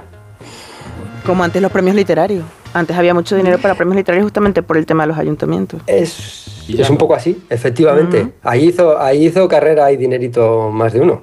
Bolaño, Bolaño se presentaba, pero mandaba el mismo, el mismo manuscrito con nadie. a ver qué le daba. Hay un par de relatos muy buenos de él con su, eh, de, de su vida ¿no? como, como buscador de premios. Buscador de que premios. Son muy divertidos. Pero Bola- Bolaños Félix. No, no, no, Bolaño, Bolaño, Roberto No, Bolaño. Ah, Tony. Ah, perdón, Roberto, sí. Tony Bolaños, sí, sí. Sácanos, sácanos de ahí, Rafa, por favor. ¿no? Eh, eh, ¿Qué tal ha envejecido Roberto Bolaño? Pésimamente, yo creo que ella, Sí. yo no, yo- a mí se me cae de las manos, de verdad. Lo, lo lamento mucho, no Bueno, sé. yo es que lo leí hace demasiado ya. Eh, eh, sus novelas son un poco indigestas y no sé, pertenecen como una transición extraña. Lo siento por ser tan radical, pero, pero sí. Pues debería, eh, antes de volver a, a emitir un juicio, debería leerlas, porque la verdad es que no me. No, releerlas, quiero decir. Mm, a No, mí me, sí se- a mí me sí se- sí se- sí se Me- caen. Los cuentos no. especie de virus, Los ¿eh? cuentos no. Fue una especie parece bien, los cuentos son muy buenos y sigue siendo un muy buen cuentista y un buen poeta. Pero los detectives salvajes, el otro día lo pillé, y 2666, sí, y se me caen de las manos, se hacen bola. Y yo creo que ahí fue una decisión en- eh, equivocada de Herralde, porque él deja las novelas para publicarlas todas sabiendo que va a morir. Y Herralde las publica todas, por lo menos en 2666, cuatro de un solo golpe. Y pues se te hace, se te hace bola aquello. Claro. Se te hace bola. Vale, Bueno, pues el- mira, vamos a- acepto el reto, ¿eh? Lo, voy a- lo voy a releer y comentamos. Muy bien, mira, mira, deberes para Galindo. Anda, pues eh, unas 2.000 páginas. Sí, no, es- no está mal. Nuestra amiga lo que te ha puesto. Por lo bajini. Amigo. Bueno, quien, quien envejece muy bien, porque no envejece jamás, es Emilia Landaluce. Está en la flor de la vida y está ahora, pues supongo que en algún restaurante, siendo perfectamente invitada, que es como hay que ir a los restaurantes. ¿Qué tal, Emilia? ¿Cómo estás? Buenas noches. Pues no, te, estoy, eh, te escribo desde eh, el, el mejor bar de oreja de Madrid, que estamos esperando el, fe- el ferro de Loc, que no sale. Pero, ¿Y cuál es el mejor bar de oreja de Madrid? Pues uno que está aquí en la avenida de San Luis, en- que es estupendo, pero es que la oreja es una maravilla. Pues me he venido aquí con mi musa Ana María Ortiz Ah. Y, y estamos aquí acabando con, con la oreja. Parecemos Albert Rivera, comiendo Muy bien, oreja. Muy bien, fantástico, porque eh, Albert Rivera. No, lo- en el, ¿No lo habéis visto las fotos en el Lola en verano? Claro, Comiéndole la sí, oreja a una oreja a una señorita. señorita. Pues ya, ya. Vale, vale. La referencia porque soy muy consumidor de olas. Hay, hay un vídeo muy divertido de uno de la Lonely Planet eh, que prueba la oreja, precisamente creo que en Santiago de Compostela. Ujú. Eh, y es como cuando nosotros comemos una oruga eh, Ya, claro. Ya. en, en Iquitos, ¿sabes? Sí, Entonces, sí, eh, sí. el ¡oh, qué asco! tal, no sé qué", y dices, pero si es oreja. ¿Qué pasa? o sea, te- Gelatina ¿no pura. te parece que esta sobreactuación? Bueno, pues a él le parece asqueroso. Bueno, ¿de qué nos, eh, qué, qué personaje has, has traído a tu patíbulo, eh, Emilia? Es que no sé si debería hablar con la reina Camila o de Nebulosa, el grupo que representará a España en Eurovisión, con Zorra, esa canción que tanto le gusta a Pedro Sánchez. Eh, Pues mira, lo que tú quieras, porque me parece que las dos están de plena actualidad. La verdad es que valen las dos e incluso están relacionadas porque Camila es la clásica zorra en el buen y el mal sentido de la palabra. Pero ¿y eso? Pues Camila es la típica madrastra de los cuentos, la clásica zorra que al final se, se ha, alargado, ha alargado a la princesa del cuento de hadas, o sea, guapa, virgen adorada, y se queda de reina por la baja de su marido. Sí, yo, yo siempre he sido muy de Camila, realmente. Y creo que Mm. la de Carlos y Camila es la verdadera historia de amor del siglo XX. Sí, bueno, hay un chiste que se cuenta de cualquier reina consorte, que se puede contar, que es en qué se parece el rey a... En qué se parece la reina consorte a la, a la abeja maya. ¿En qué? En que nace obrera, se casa con un zángano y muere reina. Muy bien, correcto. Cumple las tres, ¿eh? Bueno, oye, ¿y lo de Nebulosa qué? Pues, eh, pues lo de Nebulosa, eh, pues es, pues a la, a la gente muy escandalizada, pero bueno, comprendo a la gente escandalizada porque este es un matrimonio que hablan en, en primera persona del plural en femenino, se dicen nosotras. ¿Cómo? Y en realidad, pues tú oyes la canción y como mismamente ha dicho Alaska, es la típica canción de gays sin más, o sea, ni subversiva ni nada. Ah. Estoy de Eh, acuerdo.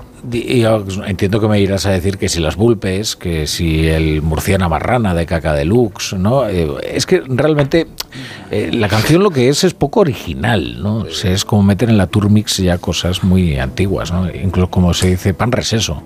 No, bueno, pero es que eh, a mí lo que me parece es que es que en estos tiempos ni siquiera te hace falta volver al pasado, puedes ir al, al- al presente. O sea, tú oyes a cantar a, a toquilla ser perra está de moda, pues al lado eso lo de zorra pues parece ridículo o lo que canta con J Balvin. ¿Con J Balvin qué es? Pues dice que soy- es- dice yo soy una perra en calor que estoy buscando un perro para quedarme pegada. O lo que es mi o lo que es mi canción favorita de Bellaca y Danny Flow, reggaetón champán. En- bueno, no sé, eh, lo escucharé, aunque no sé si quiero escucharlo. Bueno, yo no puedo evitarlo. No, qué bonitos, qué bonitos ojos tienes. No, vale, Quiero vale, chuparte vale. el pene. No, no, no. voy a ver, a ver. Esto, pero esto dice la canción de reggaetón champán. Sí. Bueno, eh, de- Dice reggaetón champán, pam, pam, pam. Aunque yo lo canto con escitalopram, pam, pam, pam. bueno, tampoco es que sea lo de zorra, zorra, zorra mucho más elaborado, ¿no?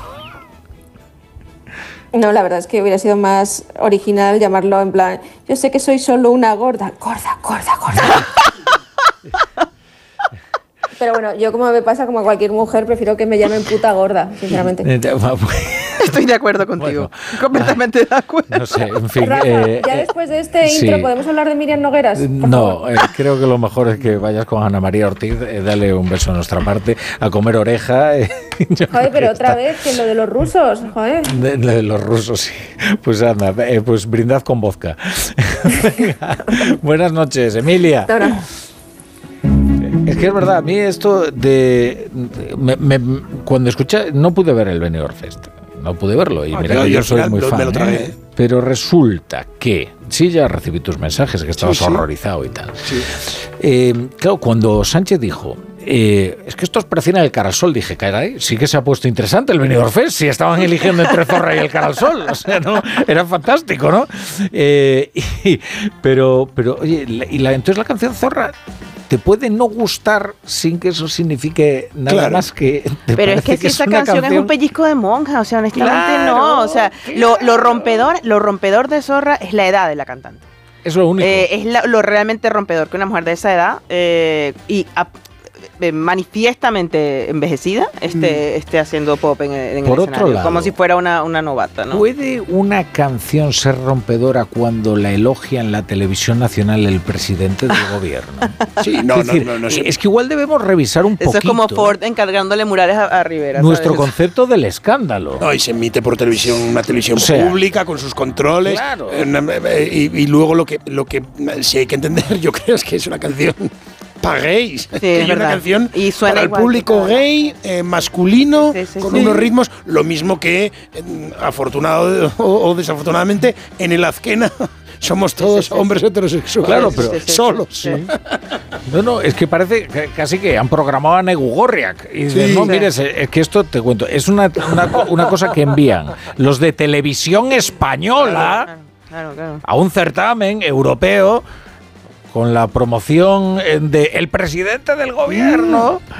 Y, pero ¿cómo va a llamar a escándalo esto si es puro establishment? Eso lo, es el lo raro es que Nebulosa no, hegemónico. lo raro es que Nebulosa no se siente en el Consejo de Ministros. Y luego, cuando ves No, la, rea- no, no, la ten cuidado, ¿eh? reacción, parece ser de algunas feministas clásicas, pues dices, pues Humberto Eco, interpretaciones paranoides, que de pronto ven ahí un, Ah, un sí. violencia contra la mujer, y entonces yo, claro, yo digo, pues nada, yo me tengo que drogar para, para escuchar estas barbaridades. Bueno, es que claro, es que es, es que es, es curioso, se puede estar equivocado contra la canción y a favor de la canción, creo. Sí, y sí, es verdad que A de repente todas estas paranoides, que de repente empiezan a decir que esto casi es una agresión directamente Sí, que merece cárcel, destripador, sí. Pues chico, mira, ni una cosa ni Yo otra. voy a decir una cosa muy frívola, muy rápidamente y que no se note. Lo que realmente es una agresión es cuando los bailarines salen con el hilo dental. Es evidente que un hombre siempre va a tener mejor, eh, ¿cómo se llama? Eh, de- sí, va a tener mejor, mejor Trasero. trasero que una mujer. Porque- culete. Coño, pues, claro, porque no tienen hormonas, o sea, no tienen, no, no tienen estrógeno, no tienen, producen grasa. Eso sí me parece una opresión del patriarcado.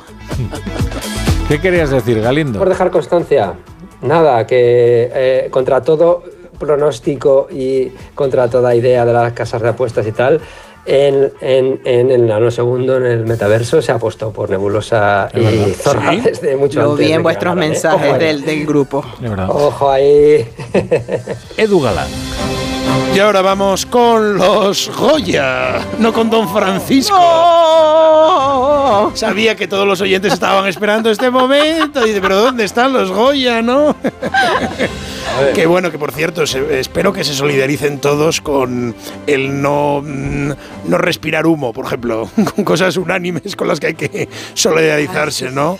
Eh, por favor, por favor. Por favor, dejemos de. Si nos solidarizamos con algo que va, que, que tenga algún claroscuro, ¿no? Prepárate para lo peor. No sé, no sé. Bueno, pero vamos con lo estrictamente fílmico porque lo otro mm, yo creo que no tiene un pase. Eh, me he visto, creo que soy de los pocos que se han visto porque soy jurado de los Forqué, entonces yo me tomo estas cosas muy en serio. ¿Eso está remunerado? No, no, no, lo hago simplemente por el bien de la, de la juventud. Del de- arte. del arte. Y porque además me gusta ver películas, eh, aunque sean, aunque sean, me gusta ver películas hasta aquellas que detesto profundamente, tanto ideológica como formalmente y como artísticamente. Me gusta verlas. Y en este caso, los Goya, ha habido alguna que ha, que ha entrado casi en esa categoría.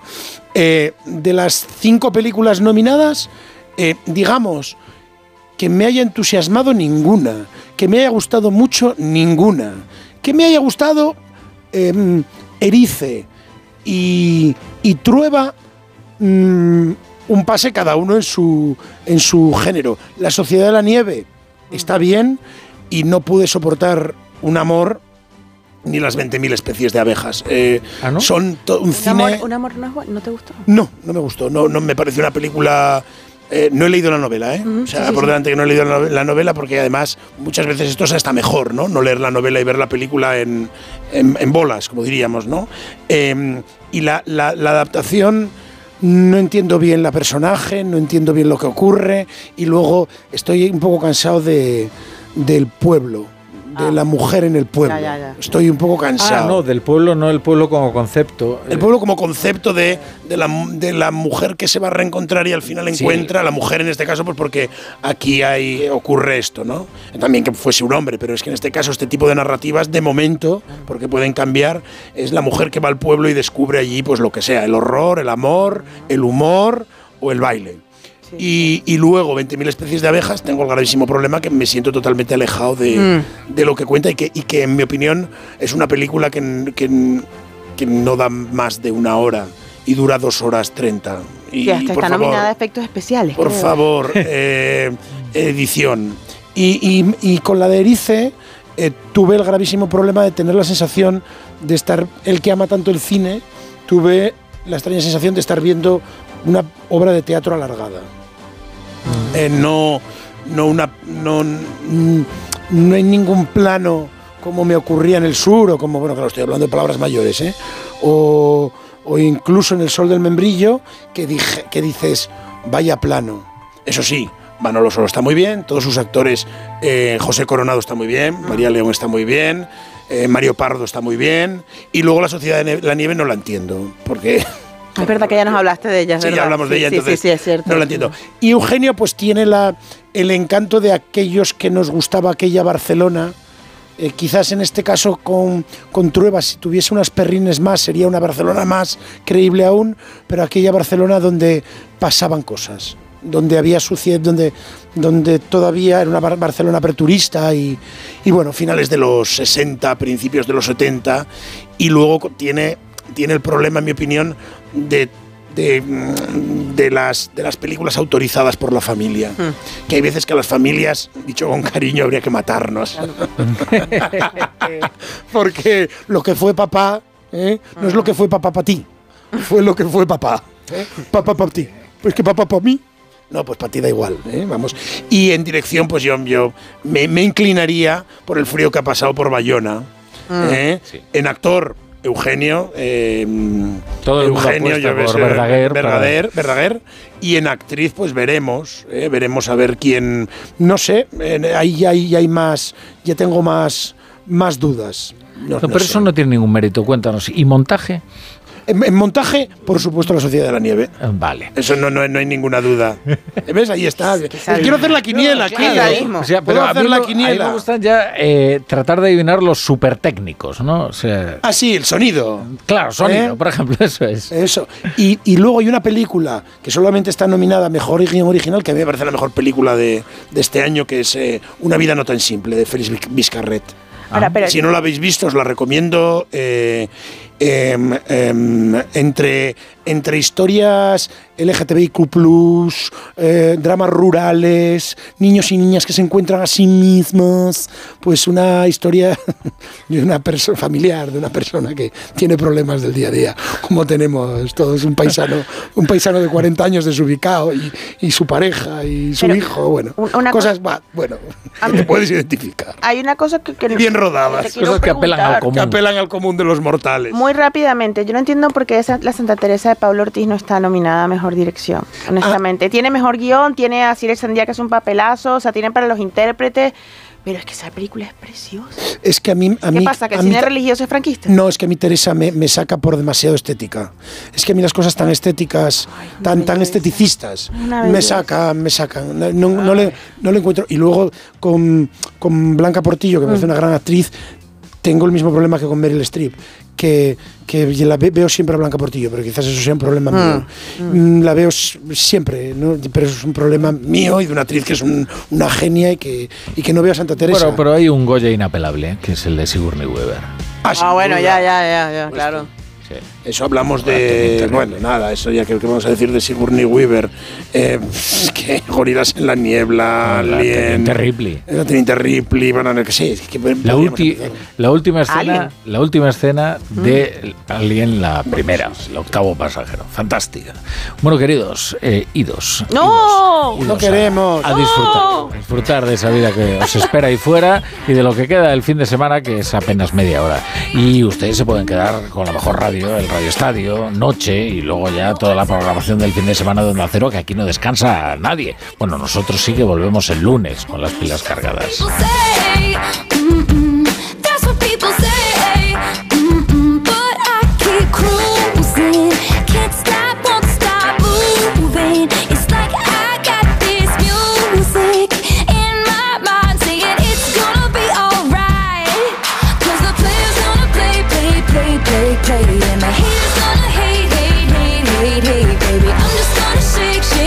Shake, shake, shake, it off, I shake it off. Heartbreaker's gonna break, break, break, break, break, and the fakers gonna fake, fake, fake, fake, fake, baby. I'm just gonna shake, shake, shake, shake, shake, I shake it off, I shake it off. I never miss a beat. I'm lightning on my feet. La brújula.